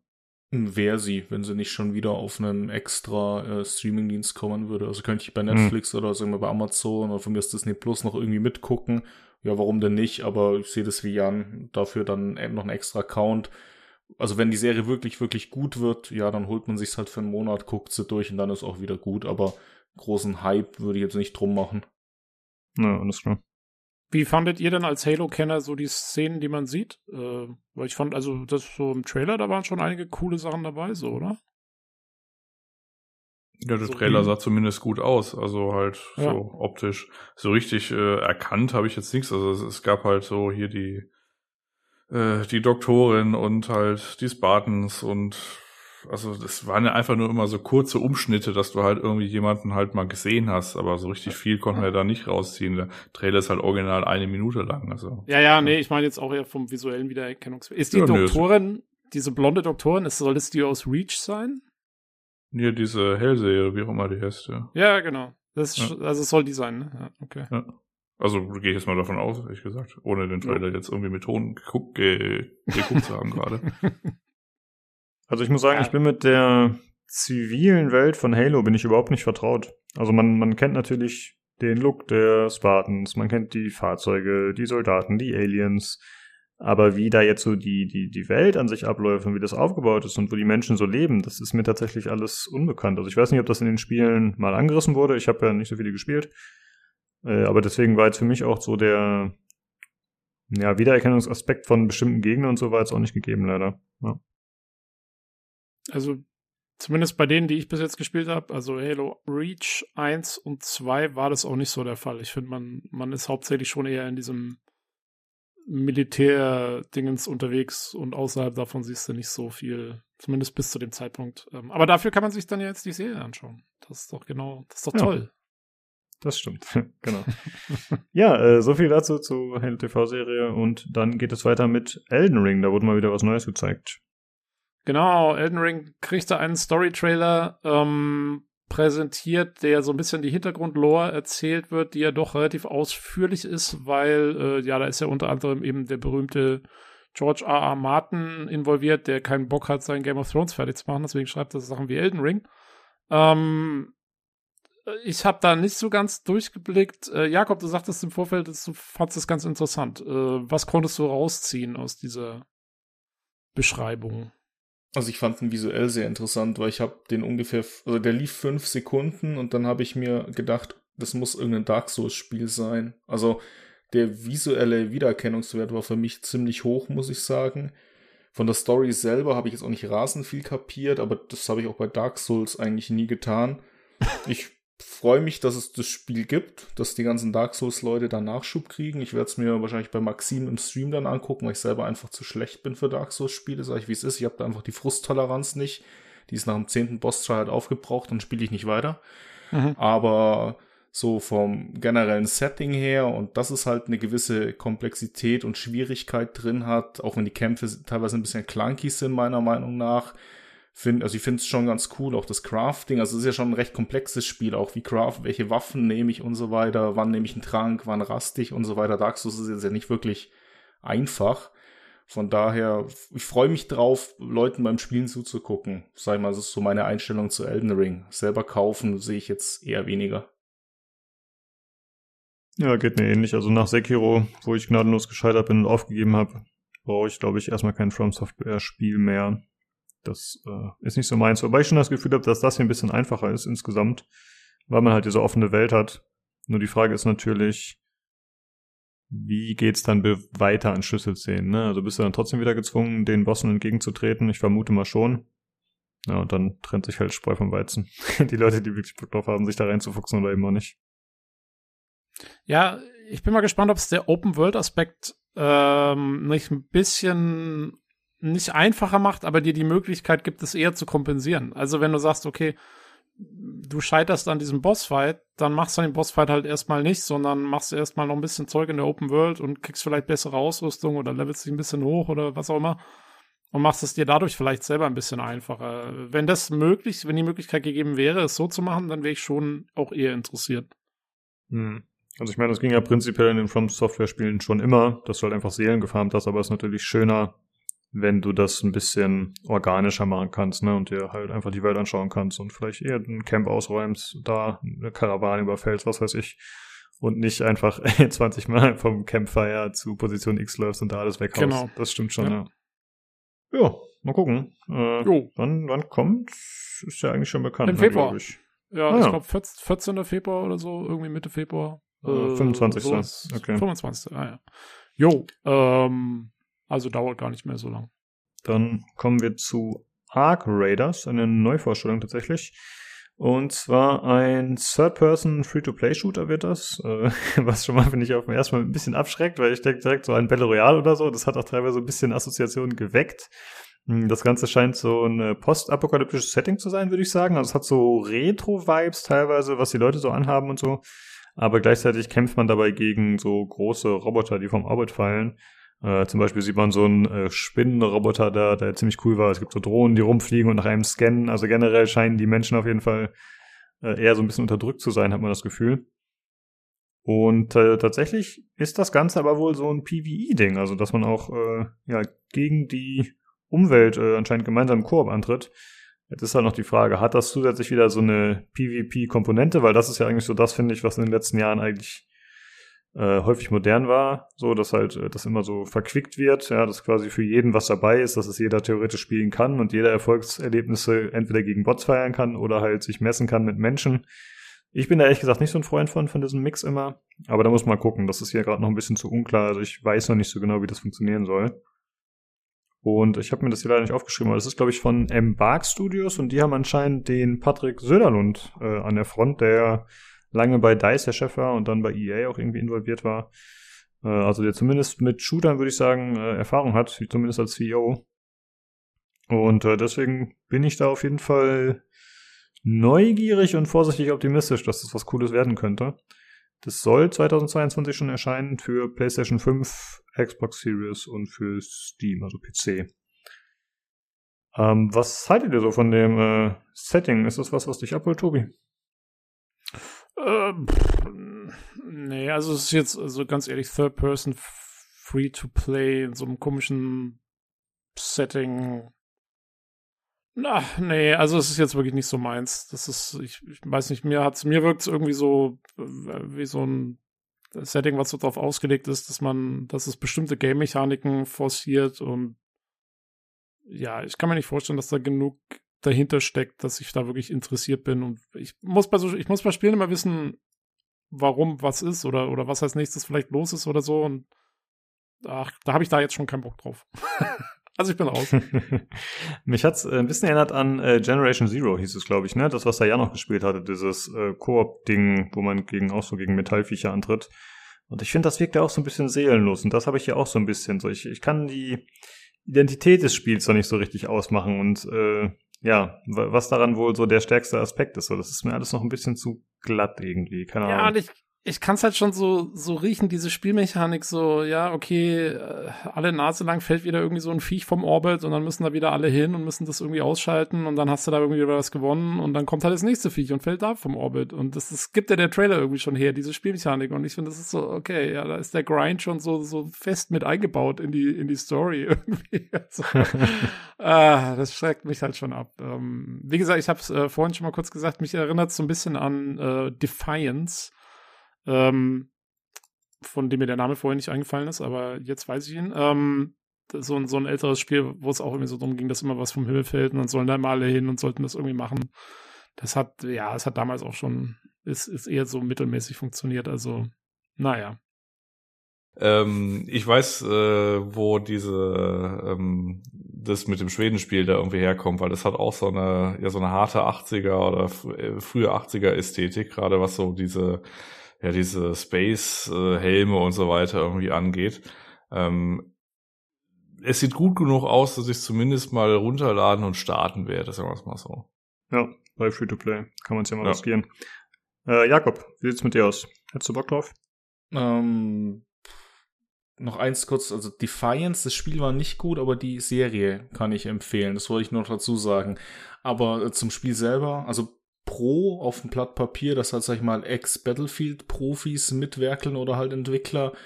Aber Free-to-Play schreckt mich ab, weil, also ich zumindest weiß nicht, vielleicht weiß es ja einer von euch, wie sich das Spiel dann finanziert. Ist es dann rein Kosmetik oder gibt's wieder irgendwelche Lootbox-Mechaniken? Und solange ich das jetzt nicht weiß, wie genau die sich dann finanzieren, weil so ein Spiel machst du ja auch nicht einfach aus nächster Liebe bin ich erstmal, ja, ein bisschen raus und ich muss auch da Tobi zustimmen, das Setting wirkt auf mich generisch. Also es holt mich jetzt nicht ab, das ist jetzt nicht so ein Alleinstellungsmerkmal, wo ich sage, wow, das muss ich jetzt spielen. Es sah technisch gut aus, aber nee, er holt mich bisher nicht ab. Hm, okay.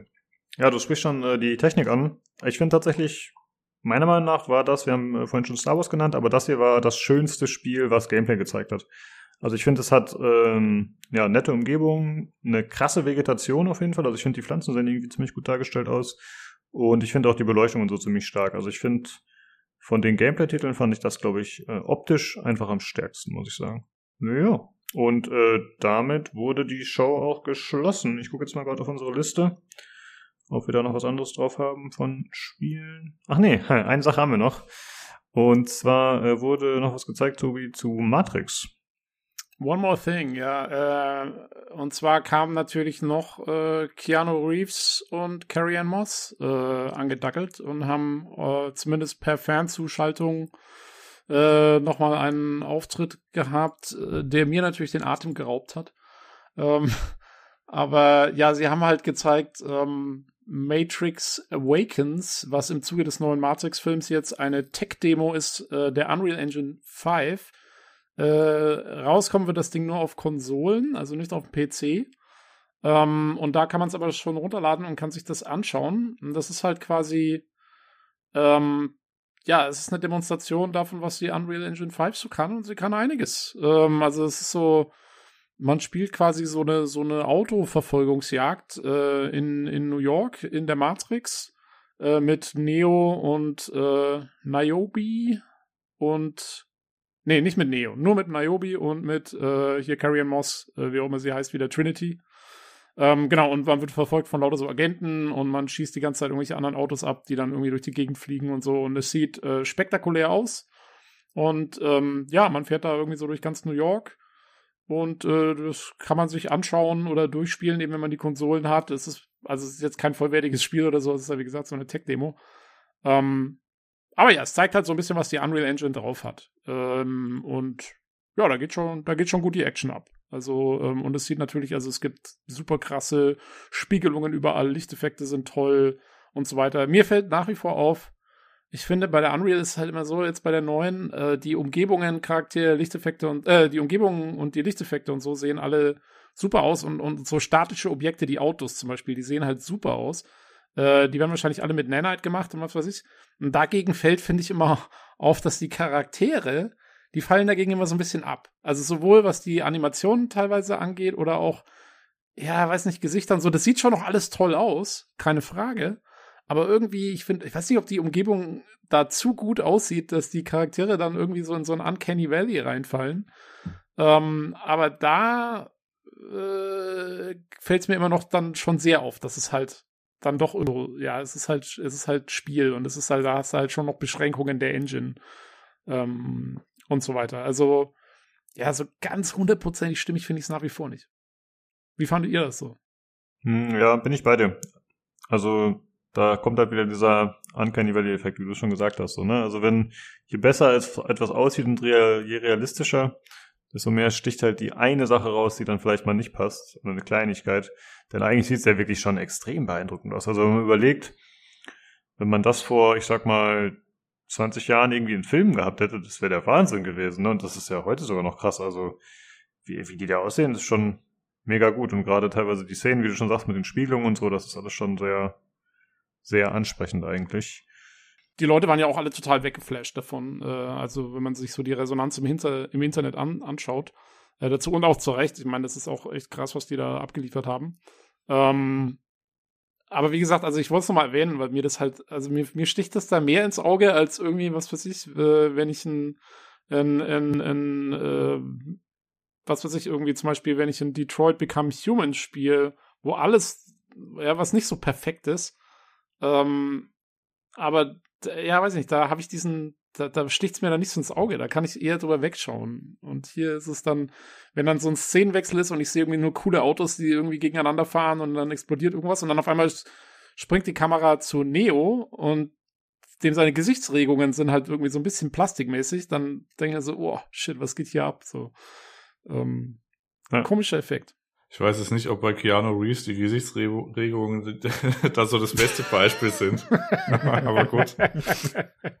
ah ja, okay. Es kann natürlich sein, dass es ja. äh, also es gibt auch noch eine Stunde langes äh, Video von Digital Foundry, die quasi auch diesen Trailer einmal so durchgehen und diese Demo halt tatsächlich irgendwie so mal äh, ein bisschen genauer äh, analysiert haben. Äh, was ich aus dem Video ganz interessant fand, war eigentlich die Tatsache, dass äh, sowohl Keanu Reeves als auch Trinity, Carrie Ross hieß die oder was? Mhm, ja. ähm, die waren tatsächlich dann irgendwie hier so vor sich hingescannt und alles, aber die, die dritte wie hieß die? Niobe, da weiß ich jetzt Niobe, nicht, wie die Schauspielerin okay. heißt. Ja. Ähm, ne, die ist keine Schauspielerin. Das war aus MetaHuman. Zumindest mal aus dem Digital ah, Foundry Video. Ah ja, ah ja. Und das war der Punkt daran. Das heißt, das war quasi Absicht. Ähm, ah. Ansonsten würde ich tatsächlich bezogen auf die Engine und halt die Spieleentwickler den Leuten zutrauen, dass sie dieses Uncanny Valley Gedöns ein bisschen noch irgendwie kaschieren mit irgendwelchen Lichtgeschichten oder so. Klar, ja. das Umgebungsding, das sieht halt krass aus. Also auch gerade jetzt zum Beispiel irgendwie, weiß ich, das ist also, das sieht deswegen krass aus, weil das halt so ruhig ist durch diese Nanite-Geschichte. Dadurch, dass das, Oli, das LOD halt mehr oder weniger stufenlos ist, äh, hast du halt so eine ruhige Sicht und äh, du hast halt nicht mehr irgendwie einen Baum, der irgendwie wegpoppt oder so oder hinpoppt ja. oder sowas. Ne? Das ist eigentlich das Krasse. Und deswegen sieht es halt, es ist halt so eine richtig stimmige Welt und dann achtest du halt ähm, quasi mehr auf diese Gesichter an sich. Und wenn dann natürlich so diese Mikro-Mimiken, ähm, diese Muskelzuckungen halt fehlen, äh, dann ist es halt dann schwierig. Also was heißt schwierig, aber dann äh, merkt man halt, okay, das ist jetzt halt nicht der echte oder so. Ne? Äh, teilweise hast du ja auch schon, wenn man es richtig aufwend äh, betreibt, ähm, Nvidia hatte das mal gemacht, hier, hier mit dem äh, Lederjacken-Dude. Äh, da haben sie quasi irgendeine so Vorführung gemacht und dann erst ein halbes Jahr später äh, dann gesagt, ja, das war, über, das war er übrigens gar nicht, das war halt gerendert. Ne? Und äh, also da verschwimmen jetzt schon so ein bisschen die Welten und da würde ich auch den Spieleentwicklern dann quasi das, äh, das Zutrauen äh, da geben wollen, dass sie das irgendwie gut hinbekommen. Aber so grundsätzlich vom Toolset her ist es schon äh, bezogen auf die neue Iteration der Unreal Engine jetzt schon ziemlich beeindruckend, gerade was diese LOD-Geschichten angeht, was diese Stimmigkeit des Gesamtbilds angeht. Es gibt natürlich immer noch so ein paar Sachen, die halt ähm, hinten rüberfallen, hätte ich jetzt fast gesagt. Also zum Beispiel äh, diese Nennert-Geschichte, die äh, betrifft alles, aber nicht die Personen an sich. Ähm, genau. Und äh, zum Beispiel, wenn irgendwas crasht oder so, muss es quasi vorher durch ein richtiges Modell ausgetauscht werden, weil sonst deformiert sich nicht so richtig und so weiter. Also äh, da ist da schon noch so ein bisschen Wegstrecke zu machen, aber so vom ges optischen Gesamteindruck, wie das ganze Ding aussieht, das ist schon ziemlich beeindruckend, ja. Das auf jeden Fall. Ähm, ja, finde ich jetzt, also, äh, das ist natürlich cool, dass die äh, Niobe äh, keine Schauspielerin hat. das habe ich jetzt tatsächlich auch nicht gecheckt. Ähm, aber äh, sagt halt auch irgendwie so aus, ja. Ich weiß nicht, die anderen zwei haben sie dann gemotion captured oder wie haben sie das gemacht? Ja, ne? also das, dann, wie gesagt, das sind jetzt Informationen, die habe ich jetzt halt aus dem Digital Foundry Video, das haben die halt so im Nebensatz so erwähnt. Also ich gehe jetzt mal davon aus, dass es, dass die sich das nicht ausgedacht haben. Ja, ja aber dann, das zeigt dann schon auch noch so ein bisschen so die Grenzen des Motion Capturings auf, weil, ähm, oder ich weiß nicht, ob sie da die perfekte Technik hatten, weil ich habe so irgendwie, also vielleicht liegt es wirklich daran, dass die Umgebung so gut ist, aber wenn ich mir so anschaue, den Neo und die äh, Trinity, wenn sie da irgendwas kurz labern, ich habe so das Gefühl, ich habe das, also in Motion Capturing hast du auch schon mal besser gesehen, irgendwie. ähm, aber wie gesagt, vielleicht ist es tatsächlich der Kontrast, der das noch mehr, ja. der es wirklich ausmacht in dem Fall. Ja. Guck dir doch einfach mal einen Matrix 1 Trailer an, vielleicht ist er da auch nicht besser. Das kann natürlich sein, ja. ja, es gibt leider das. Achso, bitte, Jakob. Ich wollte Tobi fragen, ob das dir jetzt nur explizit bei dem Matrix-Trailer aufgefallen ist mit den Gesichtern, weil wir hatten ja im Vorfeld auch schon gesprochen, ähm, es waren ja einige mehr Spiele, die auf Unreal 5 Engine basieren und wo man auch Trailer gesehen hat. Also war Matrix das, das einzigste, wo dir so richtig ins Auge gestochen ist?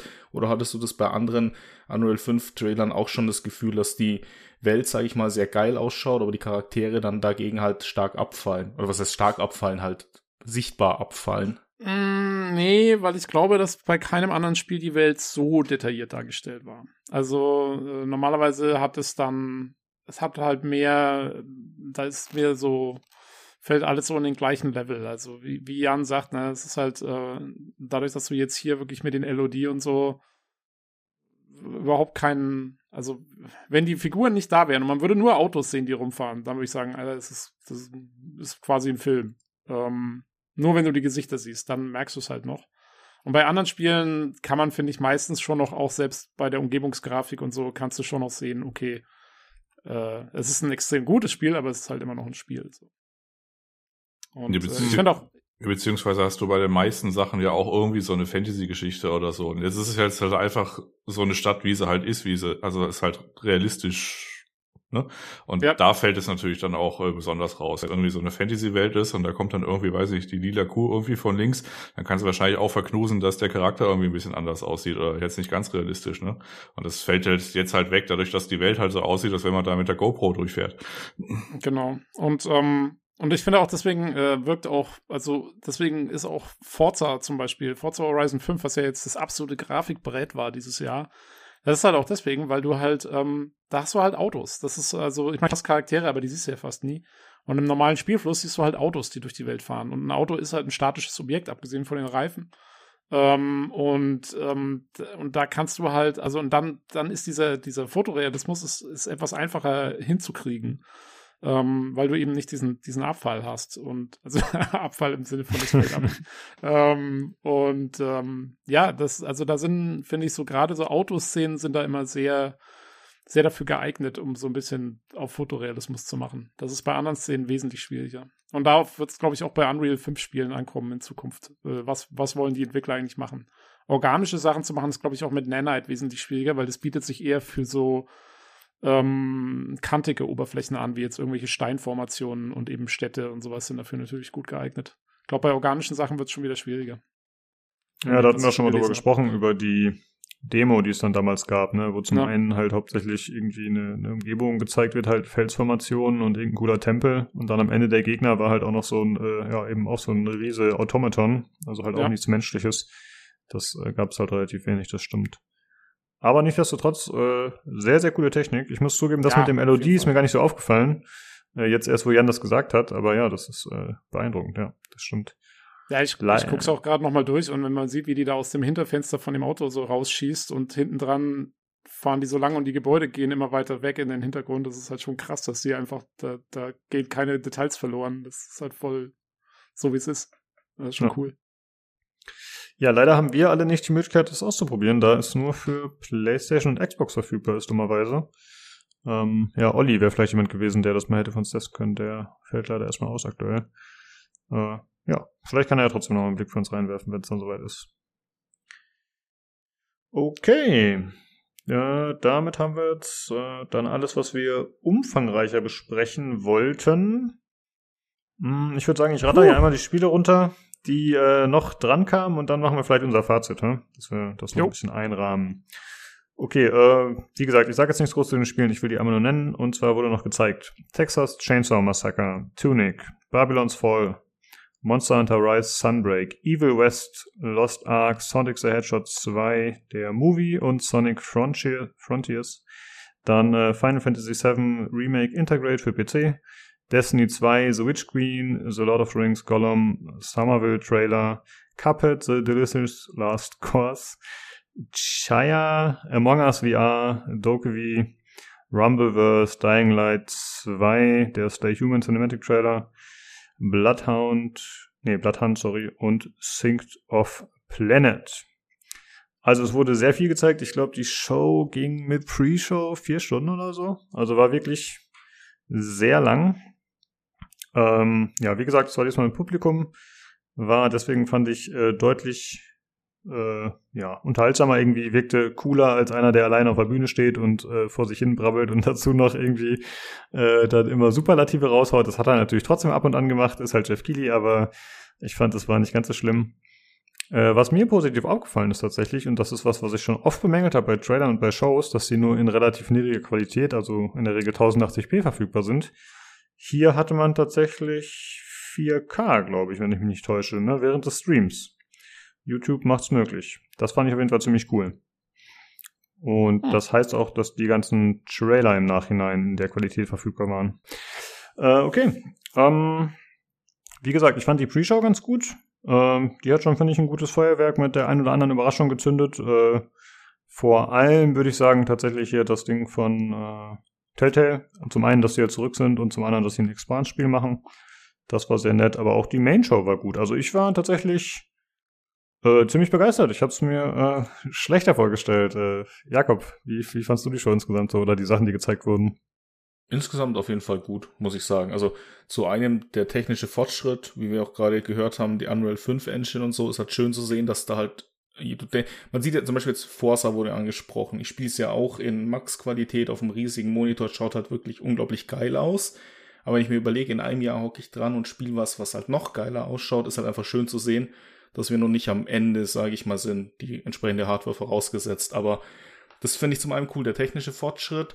Ich fand, es war ein guter Mix drin zwischen Indie-Games, also auch kleinere Spiele oder auch mal so unique Gameplay-Mechanics und so, die ein AAA-Titel oder Publisher jetzt nicht direkt rausgebracht hätte und halt auch wirklich die, die äh, AAA-Bretter, sage ich mal, fand ich eine echt gute Mischung. Also ja, fand ich gut. Kann man öfter hm. machen. genau, ja. Äh, ja, Jan, wie siehst du's? Bist du auch zufrieden mit der Show? Ich meine, viele Spiele haben dir jetzt nicht dazu gesagt, aber insgesamt. Ja, aber es gab ja genug. Also das reicht ja schon. Also ich bin jetzt da nicht rausgegangen ähm, mit überhaupt keinem Spiel, sondern ich hatte schon so eine Handvoll und das reicht ja dann. Und das ganze Ding war durchaus äh, kurzweilig durchzugucken. Also das war, hatte jetzt keine unangenehmen Längen drin. Es gab keine, weiß nicht, äh, zehn Minuten Entwickler-Interviews, wie sie einem irgendwie erzählen, wie sie den Lauch hinten links designt haben oder so, sondern das war schon äh, kurzweilig. Äh, es gab immer wieder eine Abwechslung drin. Auch die Mischung an sich. Also es gab jetzt nicht irgendwie, dass vorne alles war oder hinten alles, sondern es gab immer mal wieder was, was äh, quasi schön äh, in der Mischung so war, dass quasi jeder für sich wahrscheinlich auch am Anfang was hatte, in der Mitte und vielleicht auch am Ende Ende was. Und ja, nee, war eigentlich eine gelungene Veranstaltung und die Veröffentlichungen waren für mich auch interessant. Und da harre ich jetzt die Dinge, die da kommen und freue mich drauf. Ja, sehr gut. Äh, tatsächlich ist mir eine Sache aufgefallen. Ich finde, am Ende hätte man noch einen Banger bringen können. Weil Ark Riders, das war jetzt in unserer, unserer Reihenfolge ein bisschen anders, aber das war das letzte Spiel, was gezeigt wurde, glaube ich, das letzte Ding. Und ich hätte mir tatsächlich, auch wenn es ein bisschen abgedroschen ist, dieses One More Thing gewünscht.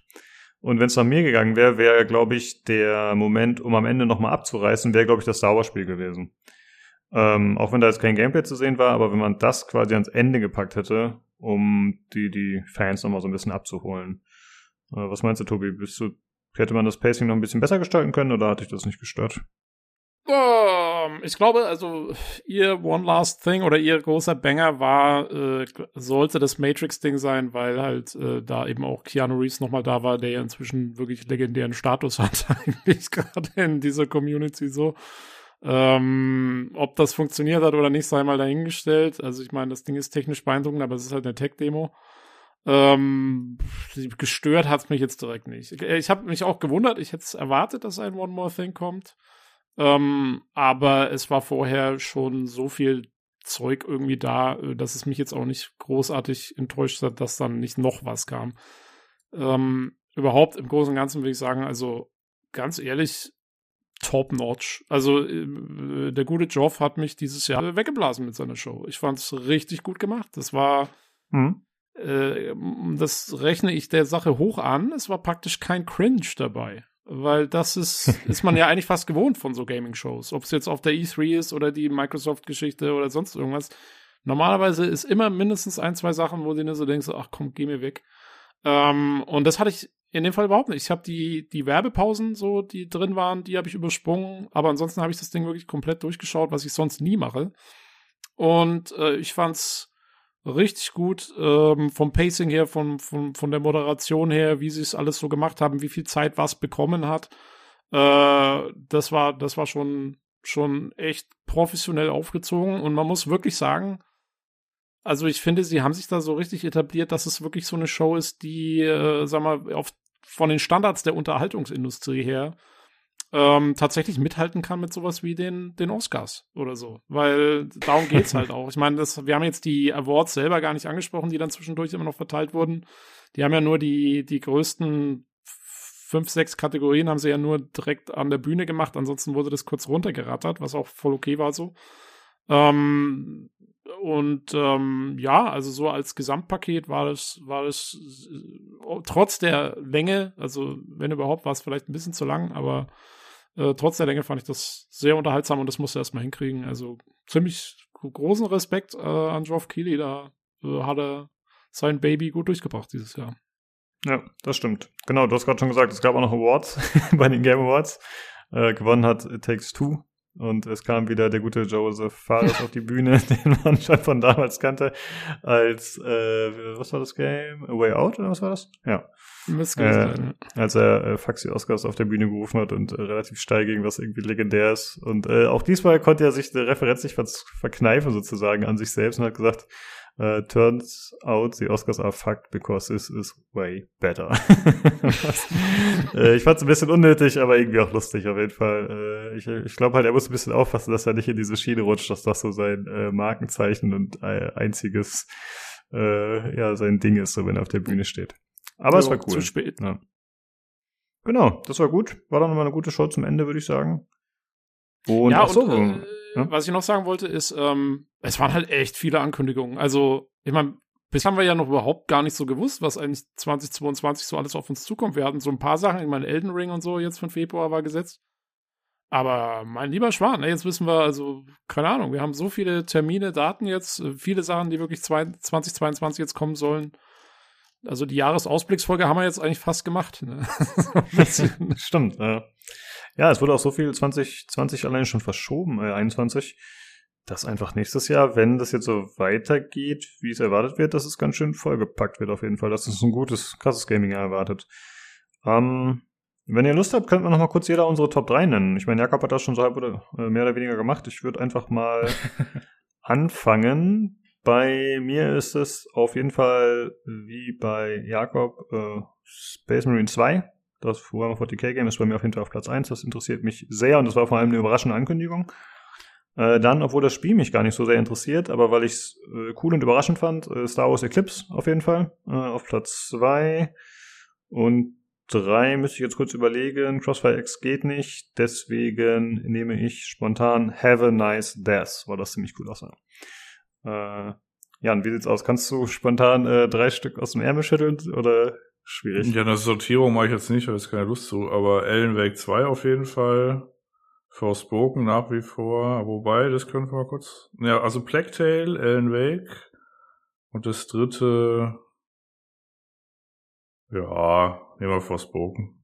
ja, nehmen wir mal das eine. Äh, äh, wie ist es bei dir, äh, Jakob? Ähm, ich scroll gerade noch mal durch, aber ja, Warhammer würde ich auf Platz 1 setzen tatsächlich. Und das finde ich auch schön, muss ich sagen. Also, jetzt nochmal kurz, Warhammer und ja auch Alan Wake sind ja auch Titel, was vor über einem Jahrzehnt der erste Teil. Als Fan hatte man irgendwie schon die Hoffnung aufgegeben und dann, gerade jetzt im Fall von Warhammer, wirst du dann mit dem zweiten Teil überrascht. Das ist halt schon schön zu sehen. Also ja, Warhammer 1, äh, Tiny Tina's Wonderland wäre dann die 2 und auf die 3, auch wenn man wirklich echt noch nicht viel über das Spiel weiß, würde ich tatsächlich auch das Star Wars Spiel setzen, muss ich ganz ehrlich sagen. Mhm. Tobi, was sind deine Top 3? Ja, also äh, Star Wars Eclipse dauert ja noch ein bisschen, aber auf jeden Fall super interessant, würde ich auf jeden Fall auch mit dazu nehmen. Ähm, für dieses Jahr jetzt dann, also Forspoken, Forspoken würde ich auch mit dazu nehmen, weil es sehr interessant wird. Und ähm, ja, ich denke, ich muss, ich muss äh, The Expanse muss ich mitnehmen, weil das wird ein absolut sicherer Kauf und ist einfach mein Ding. Äh, ist jetzt vielleicht nicht das dollste Spiel, das angekündigt wurde, aber es ist halt einfach mein meins. So. Ja, cool. aber, ja, es fallen, aber es fallen einige hm. raus, äh, die tatsächlich die, die, ähm, aufgrund der Nummerierung, dass es nur drei sein dürfen, fallen einige raus, die für mich auch höchstwahrscheinlich äh, Release-Käufe werden könnten, wie zum Beispiel Plague Tale und so. Ja. Ja, klar. Also es war wirklich, wie wir schon gesagt haben, durchgängig sehr gut. Jo. Ja, okay. Äh, Jakob, wir können dann ja vielleicht mal gucken, wenn es rauskommt, ob wir vielleicht gemeinsam ein Review bringen zu Space Marine 2. Mal schauen, aber Release gerne. unbekannt. also vielleicht, vielleicht auch in drei Jahren. Mal gucken. Gut. Äh, ja, damit äh, sind wir durch, durch die Game Awards. Und äh, ja, oh, jetzt soll es anders Spiel, sein. Ne? Genau, wenn es wieder ins Weltall geht, geht, gebe ich ab an den Co-Piloten Tobi. Together we built order out of chaos. Each trial, each tribulation, we have overcome. Now we live in an age of unprecedented peace. We have prevailed thanks to her. Let her ascension serve as proof of our righteousness. It is in her honor that we strive for Chorus. Ah, ja. Also wir müssen noch ein Spiel besprechen, in diesem Fall Chorus. Ähm, ich weiß nicht, wie lange sind wir denn dabei? Drei Stunden oder was? Ey, wir können es auch kurz halten, wie du möchtest. Ja, ja, genau, wir halten das kurz. Ich habe auch, wie gesagt, ich habe noch nicht so wahnsinnig viel gespielt. Es ist von meiner Seite aus eher ein angespielt Ding. Ich habe aber, glaube ich, alle Gameplay-Mechaniken inzwischen mal durch und so und habe so ein bisschen Einblick gekriegt in die Story. Und wie gesagt, der Jan hat es auch gespielt. Vielleicht kann der mir noch ein bisschen aushelfen jetzt.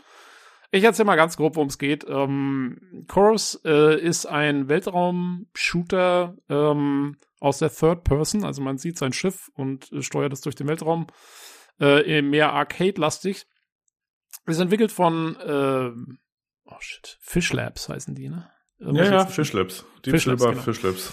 Ähm, genau, ist entwickelt von Fish Labs äh, mit Deep Silver hinten im Hintergrund. Ähm, das ist ein Hamburger Entwicklerstudio, hat sich abgespalten äh, von den Leuten, die damals Everspace gemacht haben und jetzt Everspace 2 machen, was man auch merkt, weil die Spiele sind sich gar nicht mal so unähnlich. Ja, da ähm, kann ich mich kurz einschalten, ja. weil ich war auch immer der Meinung, dass es so rum war und jetzt habe ich nochmal recherchiert und anscheinend ist es so, dass sich Rockfish von Fish Labs abgespalten hat. Oh, okay. Habe ich auch äh, vorher nicht gewusst. Ja. Ja, äh, vielen Dank. Also so rum war's. Ähm, sie haben auf jeden Fall äh, metastasiert und sind jetzt zwei Studios. Ähm, und ähm, ja, also Chorus, wie gesagt, auch sehr ähnlich zu dem neuen Everspace 2, was ja inzwischen äh, im Early Access ist.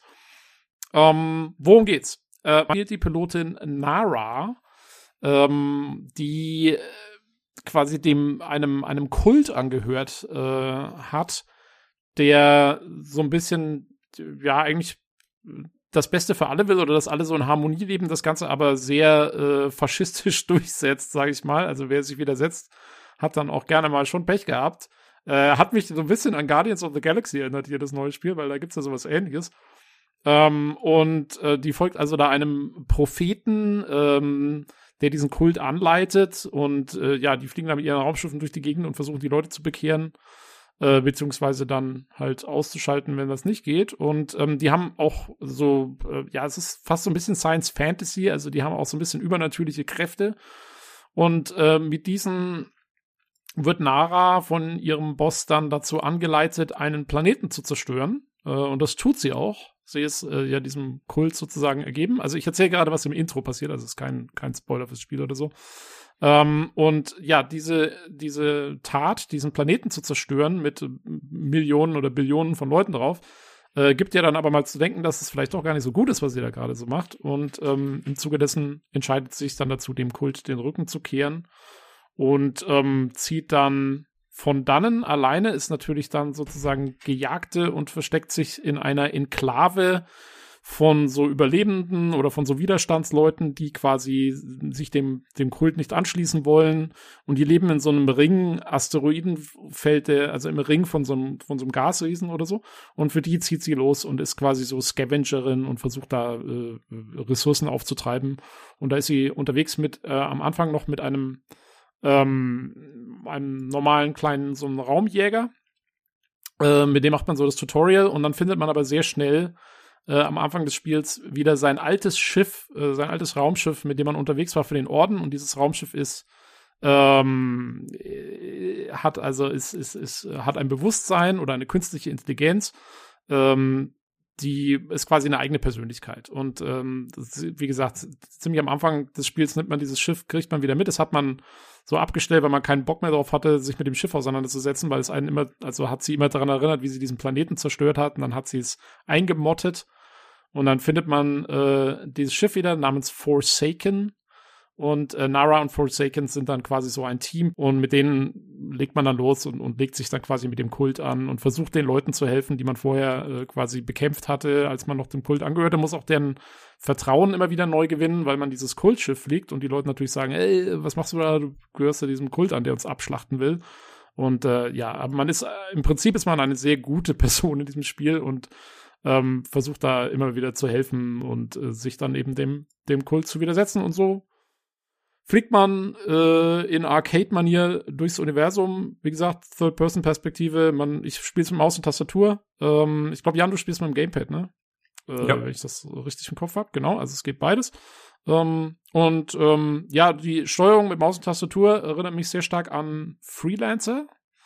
Ähm, weil man zieht mit der Maus quasi so über den Bildschirm und steuert dadurch das Schiff und die Waffen drehen sich noch so ein bisschen extra mit. Also äh, man zielt einfach mit der Maus und schießt da halt so die Gegner ab und ähm, hat noch so verschiedene Fähigkeiten und so. Bevor wir aufs Gameplay eingehen, ähm, ja, gibt's irgendwelche Fragen? Gibt's irgendwelche Anmerkungen? Habe ich irgendwas vergessen? Mm, ja, wo du es gerade erwähnt hast mit der Steuerung, hast du Everspace gespielt? Weil ich habe ja Everspace 1 gespielt und ich versuche mich gerade zu erinnern, wie das da war. Hat man da auch mit der Maus gesteuert oder mit muss wohl, ne? Ähm, also ich habe Everspace 1 auch mit Maus und Tastatur gespielt. Ich habe es noch angespielt gehabt, Everspace 1. Das spielte man allerdings aus der Cockpit-Perspektive. Ähm, und ich glaube, da waren die Waffen eher fix. Ähm, also es war so ein bisschen anders. Es war noch mehr hat sich fast gespielt wie so ein First-Person-Shooter in Space, so, so Descent-mäßig. Und das hier mhm. ist jetzt dadurch, dass es Third-Person ist, ähm, fühlt sich ein bisschen anders an. Also das Schiff selber ist natürlich ein bisschen träger, aber dadurch, dass du die Kamera außen hast und die Kamera sich dann auch so ein bisschen schneller dreht als das Schiff, hast du so ein bisschen anderes Gefühl dafür, wie du mit dem Ding fliegst ähm, und es steuerst. Man konnte in Everspace aber auch umschalten auf Third Person. Ich weiß gerade ja, nicht stimmt, mehr. Das ging, aber es war dann, aber es war irgendwie dann trotzdem eine direktere Geschichte. Also ich finde es, mhm. also am ersten vergleiche ich das mit Freelancer. Es ist zwar ein uraltes Spiel, aber ich finde, da kommt es am ehesten dran, von dem, was ich so kenne zumindest. Ähm, mit dem Unterschied, dass du jetzt mehr Möglichkeiten hast, das Schiff noch zu bewegen. Also ähm, du kannst, also mit, mit, du hast WASD-Steuerung, aber mit den Seitentasten, mit den Seitwärtstasten machst du so direkt so eine also sie musste nur einmal antippen, dann macht die so eine, so eine, so eine Fassrolle, so eine Barrel Roll. Und mhm. die brauchst du auch sehr häufig in den Raumkämpfen, weil mit dieser Ausweichrolle entgehst du feindlichem Feuer relativ effektiv und die machst du quasi ständig. Wenn du die nicht machst, dann wirst du getroffen und du hältst gar nicht so viel aus in den Kämpfen. Also musst schon gucken, dass du dem feindlichen Feuer da entgehst. Ähm, und ähm, dann hast du, du kannst auch noch driften. Äh, das ist quasi, so eine Art Uncoupled-Modus, wie man ihn vielleicht aus Star Citizen kennt, aber nicht ganz so. Also du kannst dich quasi drehen, während du halt weiter nach vorne fliegst, so, ne? So, so diese. Ah, okay. So ein bisschen hm. wie so eine Viper aus Battlestar Galactica oder so kannst du da so rumdriften ähm, und du drehst dich damit auch sehr viel schneller. Ich benutze das Ding eigentlich ständig für sehr kurze Zeit in den, auch in Dogfights, weil du dich damit einfach schneller drehst und dann äh, kannst du dich sehr schnell wieder auf feindliche Schiffe ausrichten. Das um, ist ähm, mit dem Gamepad übrigens genauso. Also das Standardmanöver ist, du fliegst auf jemanden zu ja. und dann drückst du die Drift-Taste, drehst dich um 180 Grad, äh, schießt schon mal auf den, wenn du dich zu weit entfernst, lässt die Drift-Taste los und dann fliegst du quasi automatisch in die Richtung, wo du gerade guckst. Genau. Ja, das ist auch mein Manöver. Ähm, Jo, genau. Und so ballert man sich dadurch äh, Horden von Gegnern. Ich glaube, später trifft man auch noch auf so Großkampfschiffe, wo dann das Driften zum Beispiel richtig wichtig wird, weil man äh, dann quasi so an der Hülle entlang driftet und irgendwelche Kanonen abschießt und so. Soweit bin ich aber noch nicht. Das hatte ich noch gar nicht, die Situation. Weiß nicht, Jan, hast du da schon Erfahrungen machen können irgendwie? Äh, ja, ja. Es gibt unterschiedliche Klassen an diesen Schiffen und diese Großtanker, die haben unterschiedliche Schwachstellen und die muss man dann so äh, nach und nach wegknuspern. Also das heißt, ähm, erstmal ist quasi irgendein, erstmal muss man bei einem Schiff die Antriebe wegmachen. Dadurch fallen dann irgendwelche Generatoren äh, oder sind dann irgendwelche Generatoren freigelegt, die man dann wegmachen muss. Und dann muss man quasi ins Schiff reinfliegen, in den ersten Stock, da den Schildgenerator wegmachen, um dann in den zweiten Stock reinzufliegen, um den Kern wegzusprengen und dann explodiert's. Also das heißt, du hast so riesige äh, Schiffe und dann musst du quasi ganz flink um die rum äh, und teilweise auch in die rein, wenn die Schilder halt weg sind und machst die halt da nieder und knusperst die halt so nach und nach weg. Ja, ja, das hat also dieses äh, in Sachen reinfliegen, das hat man am Anfang auch schon, also das habe ich auch schon mitgekriegt, jetzt nicht im Sinne von den Kampfschiffen, die man dann abschießt, sondern einfach äh, durch Story-Missionen und da fliegst du dann durch Höhlen durch oder sonst irgendwas. Und das ist schon cool. Also da haben sie teilweise coole Sachen designt, wo du äh, wirklich, äh, das ist jetzt nicht besonders, also bis jetzt zumindest ist es meistens nicht besonders schwierig, du fliegst halt durch so Höhlen durch so ein Ding. Aber, ähm, aber es hat irgendwie, es gibt einem ein cooles Gefühl, das ist so ein bisschen Star Wars, wenn du halt, äh, ja, wenn der damit im, im, im dritten Teil, wo sie mit dem Millennium Falcon und dem X-Wing da in den Todesstern reinfliegen und dann müssen sie da durch und irgendwie zum Reaktor kommen und dann, und dann den platt machen. Und ich nehme an, also gerade, ich nehme an, wenn du, wenn du dann diese Kampfschiffe da, das machst, das wird wahrscheinlich so ein bisschen, dieses Gefühl soll das wahrscheinlich erwecken. Ähm, das ist cool gemacht, also da, da hatte ich viel Spaß dran. Das ist teilweise, ich weiß, also dieses Tutorial, wenn du zum ersten Mal diesen Drift ausprobieren sollst, da zwingt dich das Spiel dazu, das zu machen und du driftest, sollst um so eine Ecke rumdriften und so, so Dinge abschießen in einer bestimmten äh, Zeit, äh, sonst regenerieren die sich. Und das ist gar nicht mal so einfach. Also ich habe da drei, vier Mal versuchen müssen, bis ich das geschafft habe. Ähm, also es verlangt einem schon so ein bisschen Können ab. Ähm, ja, das war bei mir aber auch so. Also es gibt so ein paar Flaws in diesem Spiel äh, auch gerade so alles, was so, ich sag mal so, die äh, die Großzügigkeit für Fluchtsequenzen, das ist auch, äh, auch so eine, so eine besondere Note bei dem Spiel, aber auch gerade diese Tutorial-Sachen. Also ihr müsst euch vorstellen, du bist dann in so einer, in so einer Anlage und dann musst du halt diese zwei Sachen machen und du knallst halt ständig, weil du die Steuerung halt erst seit einer halben Stunde kennst, halt ständig gegen so eine Scheißwand. Und äh, währenddessen musst du dann irgendwie da äh, durch so einen kleinen Tunnel vor dich hindriften oder dann später gibt's noch so eine Art Blink und dann muss man quasi blinken, schießen, blinken, schießen, blinken, schießen.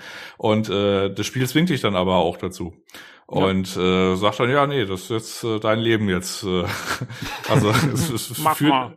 ja ja es macht jetzt also es führt dich da jetzt nicht irgendwie groß ein es, äh, es ist man kriegt es dann schon hin aber äh, wenn man so ich sag mal so normale oder moderne Spiele oder größere so gewöhnt ist die einen quasi da so langsam hin und dann ja hier bitte mach das und dann kann man ja auch mal irgendwie sterben aber ich fand das äh, das war relativ hart so für die erste halbe Stunde oder wo auch immer das vorkommt ja. Jo.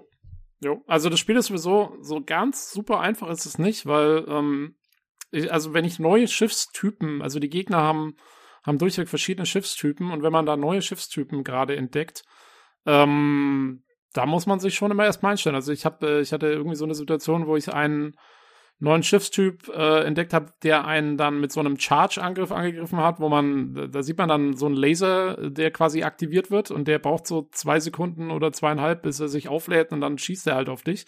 Und du musst genau im richtigen Moment ausweichen. Und zwar nicht, wenn der Laser gerade losgeht, sondern du musst schon warten, bis der kurz vorm Schießen ist und dann musst du die Ausweichgeschichte machen. Und wenn du das nicht machst, kriegst du sehr viel Schaden.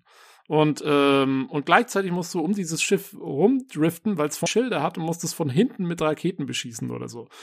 Und also da musst du schon ziemlich viel auf die Reihe kriegen und da bin ich, also da habe ich auch schon ein paar Mal gebraucht, bis ich den dann geknackt habe. Ähm, das, die Checkpoints sind zum Glück sehr fair gesetzt. Da, wenn man da stirbt, dann, dann kommt man auch direkt wieder in diesen Kampf rein und so und äh, muss dann nicht ewig warten. Insofern ist jetzt nicht so frustig oder sowas, aber es ist, also man muss schon gucken, wo man bleibt bei dem Spiel. Ähm, so ist nicht. Mhm. Also ich ja. habe das Tutorial gespielt und so ein, zwei Missionen.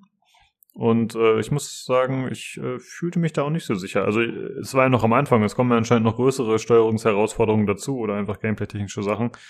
Und ich fand es jetzt mit Maus und Tastatur nicht so gut, aber ich glaube, es war ja auch einfach mein fehlender Skill in der Beziehung. Also ich glaube, ich hätte es auch besser machen können einfach.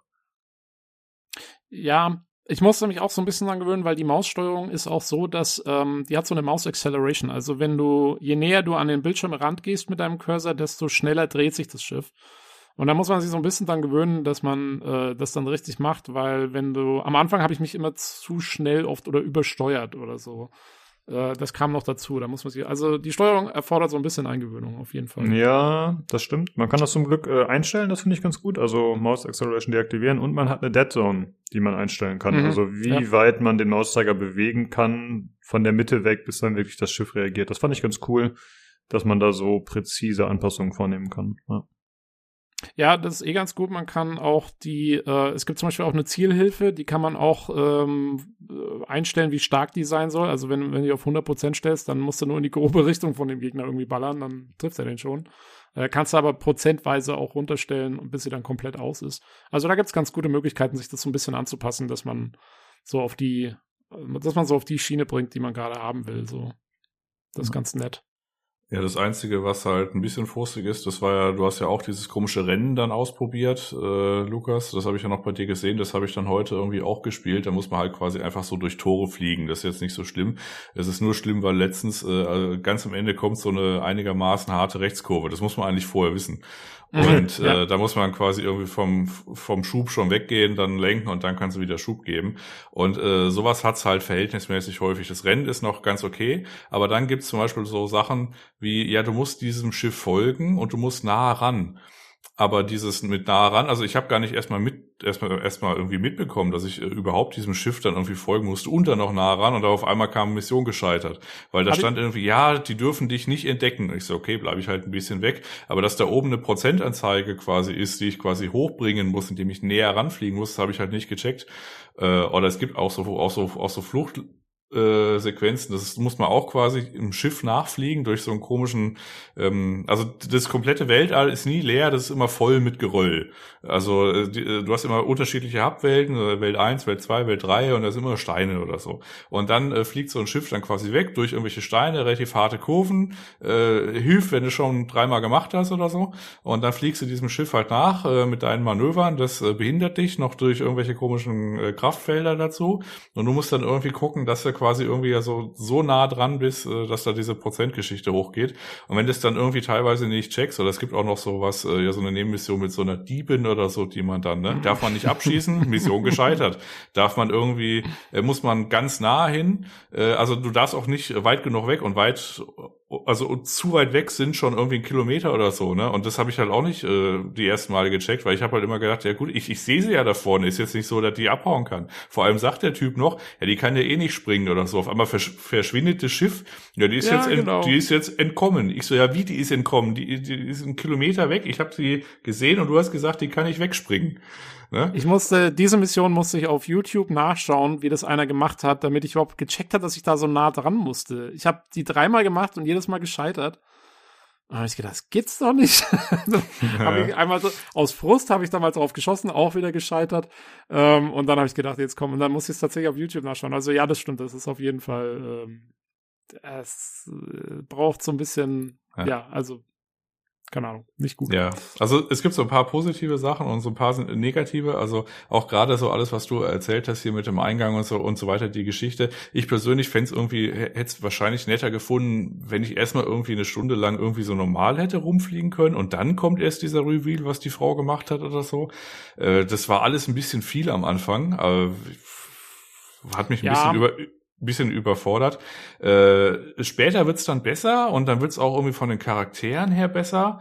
Dann hast du natürlich immer noch so diese Geschichten mit, äh, weiß nicht, irgendein wichtiger Charakter äh, wird einem dann in der Cutscene irgendwie entrissen oder so und du stehst dann irgendwie so, so daneben, was irgendwie gar nicht so reinpasst. Äh, teilweise ist das Voice Acting richtig gut, teilweise richtig natürlich, teilweise irgendwie gar nicht. Dann wird das auch so ein bisschen gestelzt. Ähm, also das ist, es gibt sowohl Licht als auch Schatten. Ähm, aber das ist halt ein Spiel, wo im Splash, also im, im äh, Splash-Screen äh, kommt halt auch der Film Fernsehfond Bayern. Äh, und dann weiß man immer schon, ah, okay, wir sind auf dieser, äh, wir sind auf dieser Seite der Skala quasi, ja.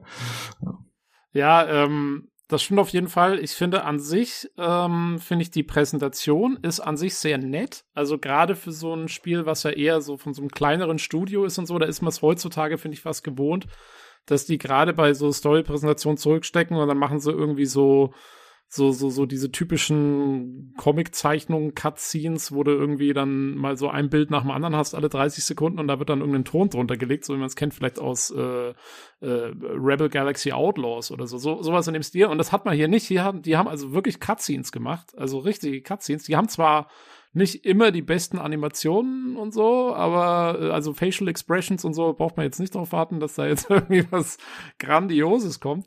Aber immerhin, es sind Cutscenes. Also es sind richtige 3D-Cutscenes. Und das allein finde ich schon mal, das haben wir schon lange nicht mehr gehabt bei so, bei so einem Level an, an Entwicklung. Also da kriegen sie allein schon Kudos von mir dafür. Ähm, das, das ist schon schön. Also da habe ich Spaß dran.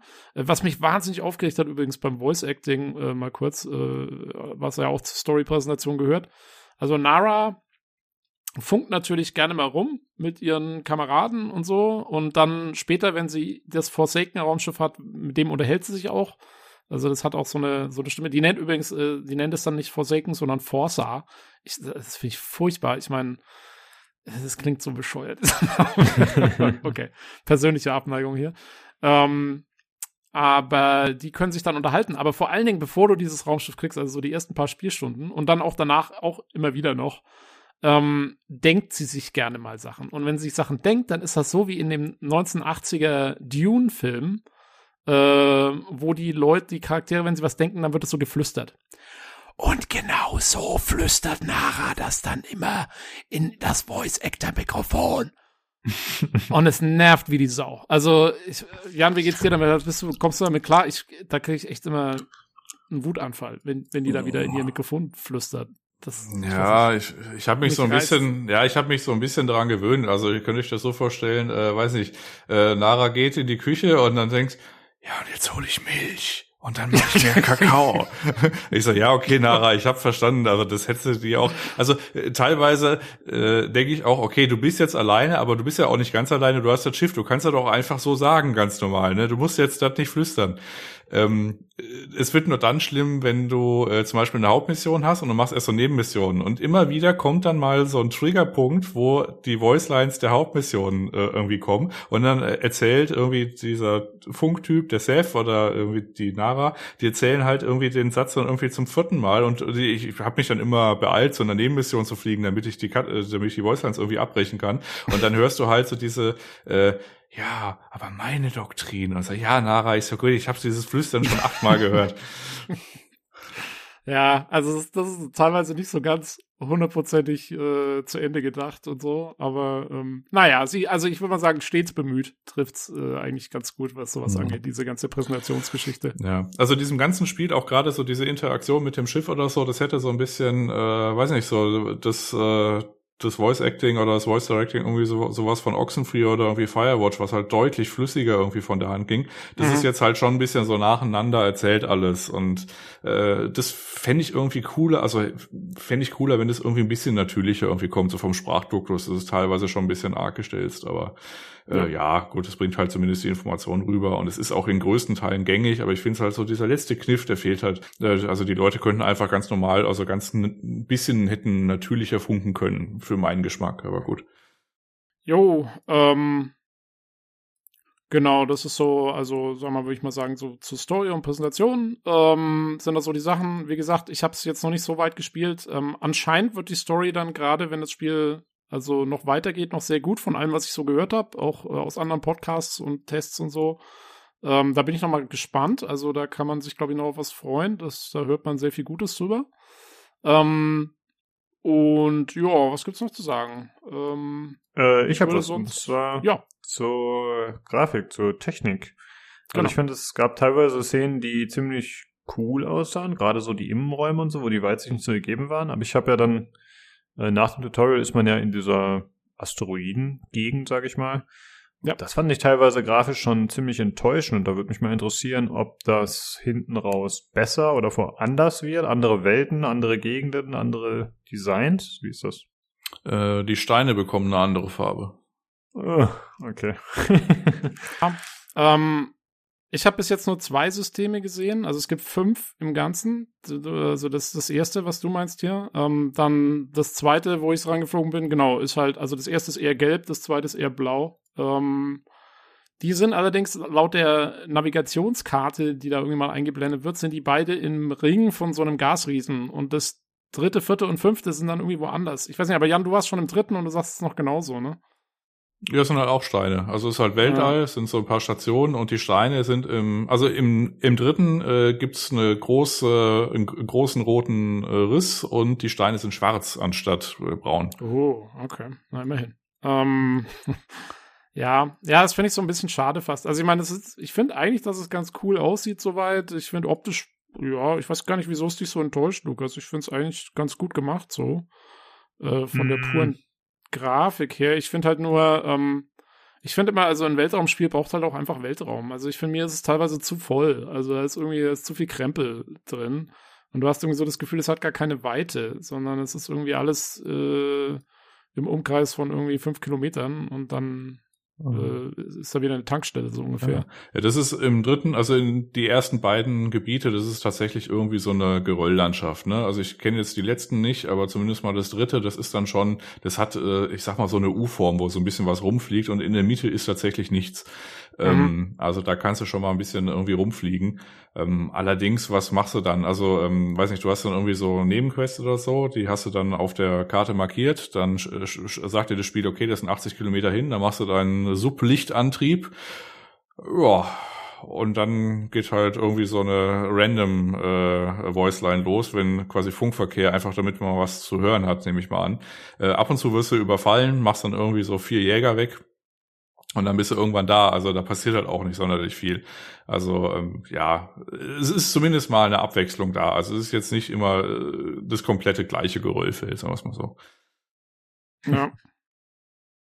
Ja, ja wie gesagt, noch mal, äh, ich würde es noch mal kurz aufgreifen wegen der Grafik. Ich weiß nicht so genau, was mir da nicht so gefallen hat. Ich glaube einfach die Asteroiden-Oberflächen und so, irgendwie sah mir das alles nicht gut genug aus. Ich hatte mir da ein bisschen mehr von dem Spiel. Also wie gesagt, die Innenräume fand ich ganz cool und so.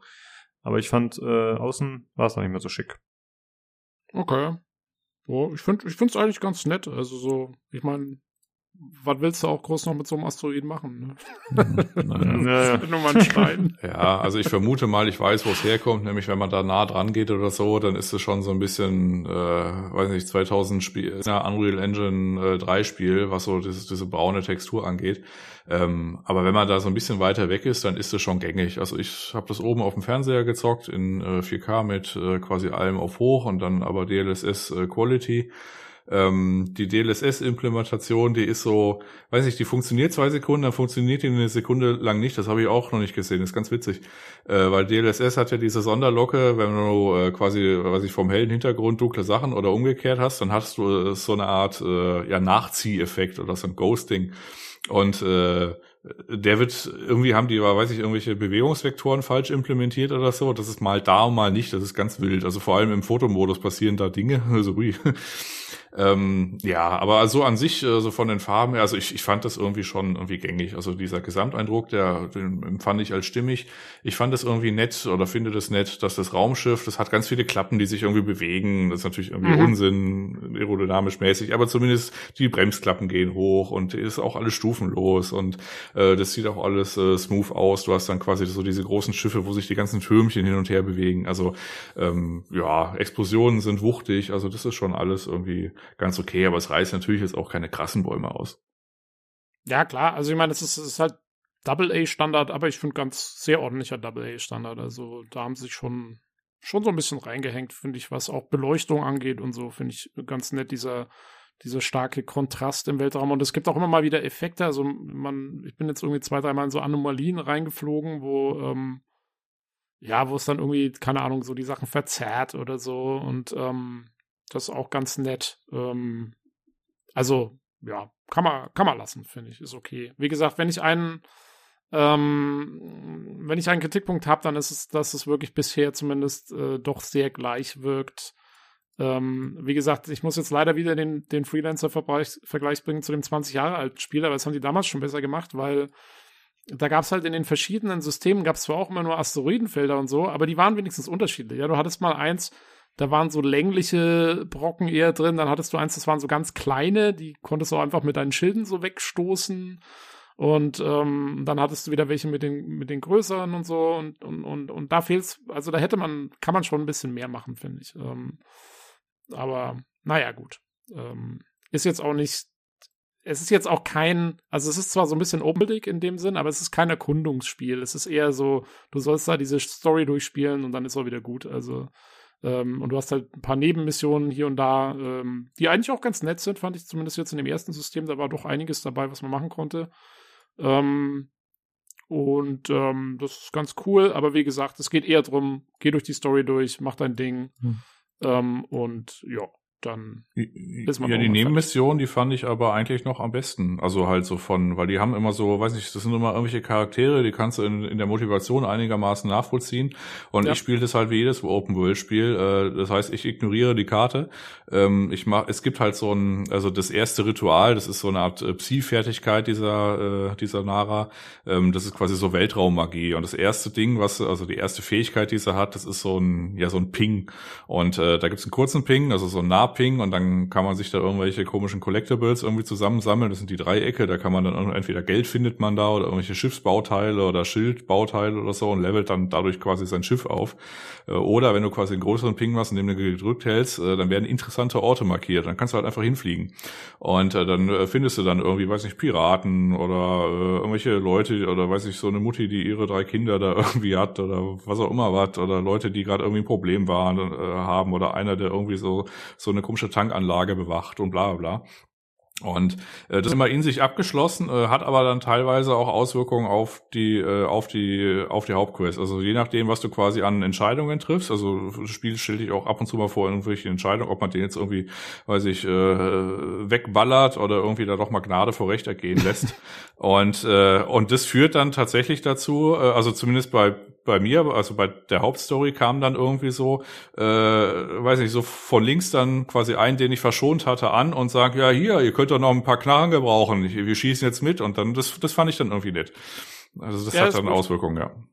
Ich habe blöderweise bei mir, äh, weil also normalerweise du fliegst hin und dann drückst du E auf der Tastatur und dann machst du da, funkst du die kurz an und die erklären dir, was sie wollen und dann drückst du Q um die Quest anzunehmen oder nochmal E, um die Quest abzulehnen. Das sind die beiden Optionen, die du hast. Und ich drücke dann immer Q und nehme die Quest an und dann geht's los. So.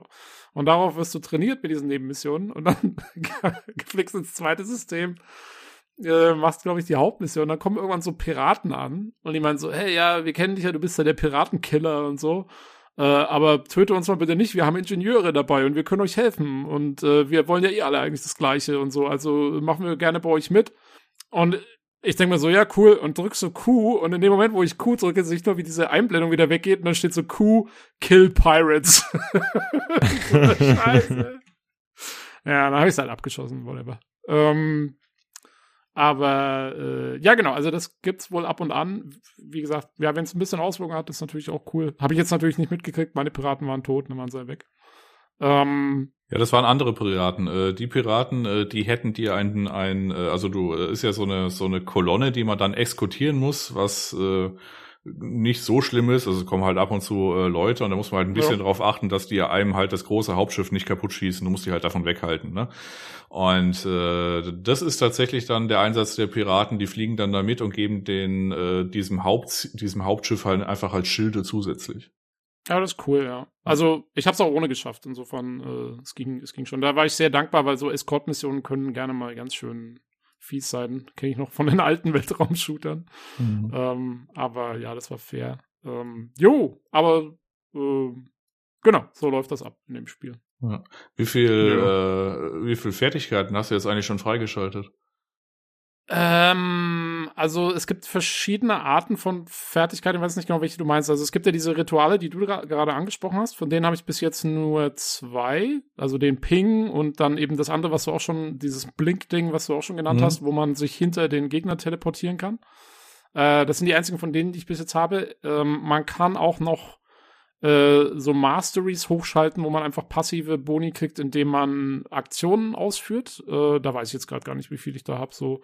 Aber da geht's halt um zum Beispiel, keine Ahnung, schieße 20 Gegner ab, während du mit dem Boost fliegst oder so. Und dann kriegst du halt so ein bisschen mehr äh, Schadenspunkte ja. auf irgendwas oder whatever. Und ja. ähm, das ist so eine Vertrautheitsgeschichte. Also die Waffe wird halt einfach besser, je länger man die halt benutzt. Also genau. die Levels um so ein gewissen Maße mit. Nee, ich habe jetzt wegen der Fertigkeit gefragt, weil ich bin jetzt, glaube ich, bei der dritten oder so. Das ist noch mhm. so ein, äh, ja, so ein e-, Elektrogedöns.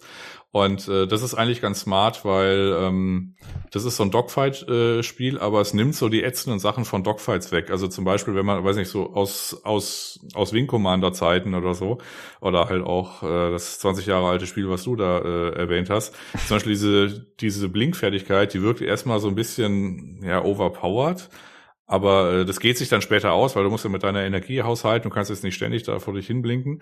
Aber das sorgt halt dafür, dass man jetzt nicht irgendwie achtmal im, im Kreis um sich, um das dusselige Schiff fliegt und dann erstmal mhm. sucht, okay, wo ist er denn? Also das, äh, diese nervige Zeit nimmt's halt dadurch quasi weg. Und dadurch kannst ja. du dich quasi äh, mehr konzentrieren, äh, irgendwie coole Manöver zu machen, hier mit diesem Drüftengedöns und da irgendwelche Sachen auszuschalten. Und ähm, das ganze Kampfsystem, das, da muss man reinkommen aber es ist dann schon irgendwie durchdacht. Es ist ein bisschen schade, dass quasi das Onboarding so ein bisschen sperrig ist. Aber äh, so im späteren Zeitverlauf, wenn du dann quasi irgendwelche Fertigkeiten hast, wie zum Beispiel hier dieses Blitzgedöns, äh, du kannst dich quasi entscheiden. Also es gibt dann halt noch so ein Superschild, das kriegst du dann nur damit weg. Aber zum Beispiel, wenn du das normale Schild machst, kannst du entweder wegblitzen oder halt mit dem Laser. Und dann musst du aber dann unterschiedliche Waffensysteme da so durchschalten. Also auf dem Steuerkreuz, ja. auf dem äh, Controller äh, hast du äh, quasi links äh, den Laser, nach oben hast du die Gatling Gun und nach rechts hast du Raketen und Raketen ist halt für, äh, ich sag mal, gelbe Balken, also mit viel Panzerung. Äh, die Schilde machst du mit dem Laser weg und äh, mit der Gatling Gun quasi machst du die kleinen weg. Und idealerweise, wenn du zum Beispiel einen kleinen Jäger hast mit dem, ähm, äh, mit dem Schild, äh, gehst du halt hinter den äh, und dann kannst du entweder das Schild wegblitzen oder halt das Laser machen. Dann schaltest du um auf die Gatling Gun, machst den eben mit der Gatling Gun weg und äh, dann fliegst du halt weiter. Und das ist dann ziemlich guter Flow, wenn man halt dann unter, wenn man halt mehr Werkzeuge an die Hand bekommen hat, um die dann tatsächlich auch situativ mal anders einzutauschen. Und teilweise auch machen die das gleiche und dann musst du dich halt entscheiden, okay, ich brauche die Energie jetzt noch, um zum nächsten hinzuspringen, deswegen mache ich das Schild jetzt eben mit dem Laser weg oder so. Ja. Nee, das ist schon gut gemacht. Also mir macht es bis jetzt auch viel Spaß. Ähm, Gerade, zum Beispiel, was ich auch gut finde, ist halt diese Idee, dass ähm, wenn du die Seitentasten drückst, dass der halt direkt so eine Ausweichrolle macht. Äh, weil viele Spiele machen dann einfach Strafen. Aber Strafen mit einem Raumschiff bringt dir meistens nichts, weil es zu langsam ist und dich die, die Gegner trotzdem noch treffen. Was willst du durch Strafen?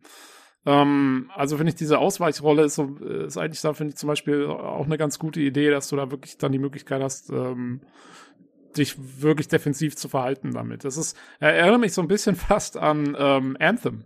Äh, wenn du geflogen bist mit diesen Fluganzügen, konntest du das auch machen, so eine, dieses Seitwärtsrollen. Das hat original nie jemand, nie jemand benutzt oder gewusst. Das habe ich irgendwann nach, weiß nicht, durch Zufall mal irgendwann herausgefunden, dass es geht und dann ständig gemacht. Ja, ja. ich habe das sehr gerne gemacht in Anthem. jo, haben wir was vergessen? Was müssen wir noch erzählen? Ich glaube, also. Äh, ja, nö, also wie gesagt, so richtig weit bin ich ja nicht. Wir haben jetzt alles irgendwie angerissen. Äh, ich finde, der Beginn ist etwas holprig und etwas sperrig. Äh, das wird am Zeitverlauf besser. Ich habe jetzt auch schon mal in, in, in, in, einem, in einem Test gesehen, es gibt noch so Schwierigkeitsspitzen, aber wenn das dann irgendwie zu asozial wird, habe ich auch, ich persönlich jetzt auch kein Problem damit, das einfach auf einfach zu stellen und dann ist gut.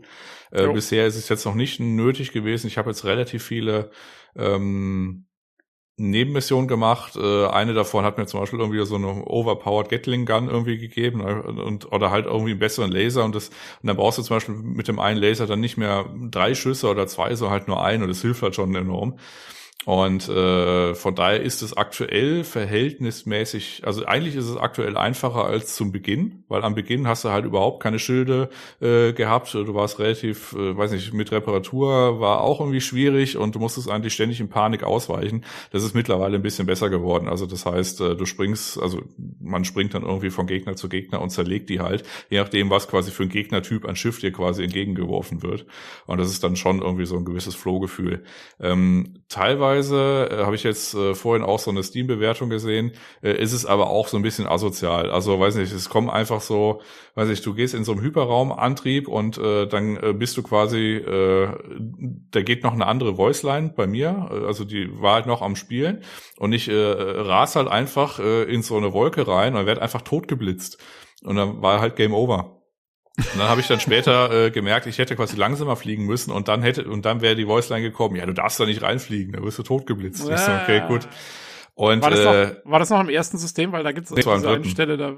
Ah, okay. Ja, aber im ersten gibt's auch so eine Anomalie. Ja, genau. Ja, und auf jeden Fall, äh, es gibt im, äh, in den Optionen noch so ein äh, noch so ein äh, Hardcore-Modus, dass man halt nicht sterben darf. Aber das kann man halt komplett vergessen, weil das Spiel äh, haut ja alle Nase lang irgendeine Situation davor, wo du halt einfach instant verreckst. Also was das soll, das ist mir, das ist mir bis jetzt noch nicht so klar. Ja, also den würde ich jetzt auch nicht einschalten, glaube ja. ich. Also, äh, weiß ich, im Tempel oder so, äh, da äh, gibt's so ein, ja, so ein unzerstörbares Monster, was einen verfolgt. Äh, und das muss man dann quasi, weiß ich, muss man halt wegfliegen. Und dann geht's aber einmal nach oben. Und das habe ich beim ersten Mal nicht geschafft. Und allein da wäre es halt schon zu Ende gewesen, weil ich halt nicht gecheckt habe, okay, ich muss jetzt irgendwie nach links fliegen oder nach rechts. Und dann ist halt einfach Game Over, weil es sich halt kriegt. Ja. Ähm, ja, für mich sind solche Modi bei so Spielen, also eigentlich bei jeglichen Spielen, das ist eh mal was, was, also ich mache das sowieso nie und meiner Meinung nach ist das was für Leute, die es halt zum 20. Mal spielen oder so, keine Ahnung. Äh, ich konnte da noch nie was mit anfangen. Ähm, aber ja, in dem Spiel ist es stimmt schon. Also es gibt ja auf jeden Fall genug Situationen, knallst dir vor den Latz, wo du einfach weg bist. Ähm, Jo, aber wie gesagt, muss ja keiner. Ist es auch gerade auf dem mittleren Schwierigkeitsgrad. Also, äh, wie Jan sagt, man kann es auch noch ein bisschen runterstellen, wenn es einem zu schwer werden sollte. Aber bis jetzt, ja, komme ich damit auch gut klar. Und wie du sagst, man kann sich ja selber so ein bisschen einrichten, je nachdem, wie viele Nebenmissionen man macht. Ich habe jetzt mein Schiff, das hat, ähm, du kannst halt neben diesen Waffen kannst du auch noch so Utility-Slots aufrüsten. Da kannst du dir auch noch entscheiden, ob du deine Schilde boostern willst oder was auch immer. Äh, da kann man auch noch so ein bisschen anpassen, wie man das machen will. Und zwischen diesen ganzen Mechaniken glaube ich, hat man da schon ganz gut Einrichtungsmöglichkeiten. Ja. Da gibt's auch noch so, äh, so äh, Set-Boni. Also es gibt auch so unterschiedliche Sets, also das Viper-Set, das Wächter-Set und so weiter. Und ah, dann ja. gibt's halt irgendwie, weiß nicht, das, äh, der Deflektor, der hat dann quasi noch einen Zusatzperk vom Wächter-Set. Und äh, dann gibt's quasi Zweier-Perks und Vierer-Perks oder halt irgendwie sowas. Und äh, der Zweier-Perk macht dann zum Beispiel, dass wenn man hinter einem springt und den innerhalb von fünf Sekunden äh, äh, abschießt, äh, dann kriegt man quasi seine Energie wieder zurück. Oder ah. der, der Vierer-Perk ist, dass man äh, die Schilde von umgehenden Gegnern quasi abzieht und dann verlieren die ihre Schilde, du bekommst deren Schild. Und äh, solche Sachen gibt's da halt auch dann. Oder irgendwie, weiß nicht, mehr Schaden mit Raketen oder 50 Prozent mehr Schaden von hinten und solche Geschichten alles. Ja. Cool. Da kann man sich ja, okay. noch so mit Z-Boni seine Sachen, also ich nehme den Vierer hier vorne, den Zweier hier vorne und da kann, kann ich die Gatling Gun nicht wegnehmen, weil das ist für eine Wächter Gatling Gun und ich brauche eine Viper Gun oder die Wolfs Gun oder was auch immer. Ja. Das ist ja fast schon Diablo. Ja, das ist ja. Nicht schlecht. Jo, gut. Habt ihr noch Fragen? Ja, ich bin wach. Hm? Ja, äh. äh seid ihr noch nee, da? ich habe nichts. Äh, Jakob, bist du noch da? Hast du noch irgendeine Frage? Ich bin voll da, ja. Eine Frage hätte ich, aber ich hoffe, dass, es, dass, es, dass die Antwort kurz und knackig ist. Äh, wie, wie findet ihr den Sound generell, Sounddesign, Waffen, Explosionen, äh, Flug, äh, hier Geräusche und so weiter? Ähm, ich ja. finde es okay. Ist jetzt nichts, worüber ich irgendwie jetzt großartig ein Essay schreiben würde oder so, aber ja, also man hat schon so ein bisschen, wie der, wie der Jan vorhin gesagt es gibt so ein, so ein, man hat drei verschiedene Antriebe, normal, Afterburner und so ein, so ein Sublight, ähm, superschnellen Cruise-Modus. Wenn man den einschaltet, dann macht es schon so richtig schön so Wutz und dann geht's halt ab. Ähm, da gibt's schon ein paar nette Sounds. Im Großen und Ganzen passt, aber nichts Besonderes, würde ich sagen. Ja, würde ich so unterschreiben. Also passt nichts Besonderes. Also ich habe jetzt nicht irgendwie so mich dabei ertappt, wie ich dann irgendwie, weiß nicht, vor, vor Vergnügen kichernd äh, vor meiner Surround-Anlage irgendwie gesessen war, sondern das hat, halt, das hat halt gerumst oder so, aber es war jetzt nicht so, dass ich dann irgendwie gedacht habe, hui, das war, das war besonders gut. An die Todesschreie der Aliens von Halo kommt es nicht ran. Ja, das ist korrekt. ja. Naja, man kann nicht alles haben. Tja. Jo. Ja, gut. Dann äh würde ich sagen, kommen wir doch so langsam zum Ende der Folge. Äh, danke, dass ihr alle da wart auf jeden Fall. Und äh, die Zeit durchgehalten habt, war jetzt doch relativ lang. Hätte ich nicht gedacht. Ja. Hat, äh, ja. Aber gut, ist doch äh, passend. Wenn das jetzt erstmal die letzte Folge fürs Jahr ist, dann äh, haben die Zuhörer zumindest noch ein bisschen länger was davon. Äh, ja, wie immer wäre zu sagen, wenn ihr Lust habt, äh, selbst mal vier Stunden mit uns zu reden, dann äh, meldet euch gerne. K könnt ihr euch entweder äh, auf dem Discord melden, wo ihr natürlich auch einfach so der Community beitreten könnt. Äh, das ist discord.gg slash pcgc. Alternativ äh, könnt ihr natürlich auch Feedback, Kritik, Anregungen da lassen auf dem Wege oder aber das macht ihr über Twitter unter dem Handle at podcastpcgc sind wir dort erreichbar. Oder ihr macht das per E-Mail über pcgcpodcast at gmail.com. Ja, in diesem Sinne, äh, vielen Dank auf jeden Fall an alle, die uns regelmäßig hören, supporten und so weiter. Äh, vielen Dank, dass ihr uns hier treu haltet und wir wünschen euch natürlich einfach schöne Feiertage, guten Rutsch und so weiter. Wir schreiben uns auf dem Discord wie immer und dann würde ich sagen, hören wir uns im neuen Jahr wieder. Mal sehen, wann genau im Januar. Macht's gut zusammen. Jo, schöne Weihnachten. Tschüss. Ciao, ciao. Guten Rutsch.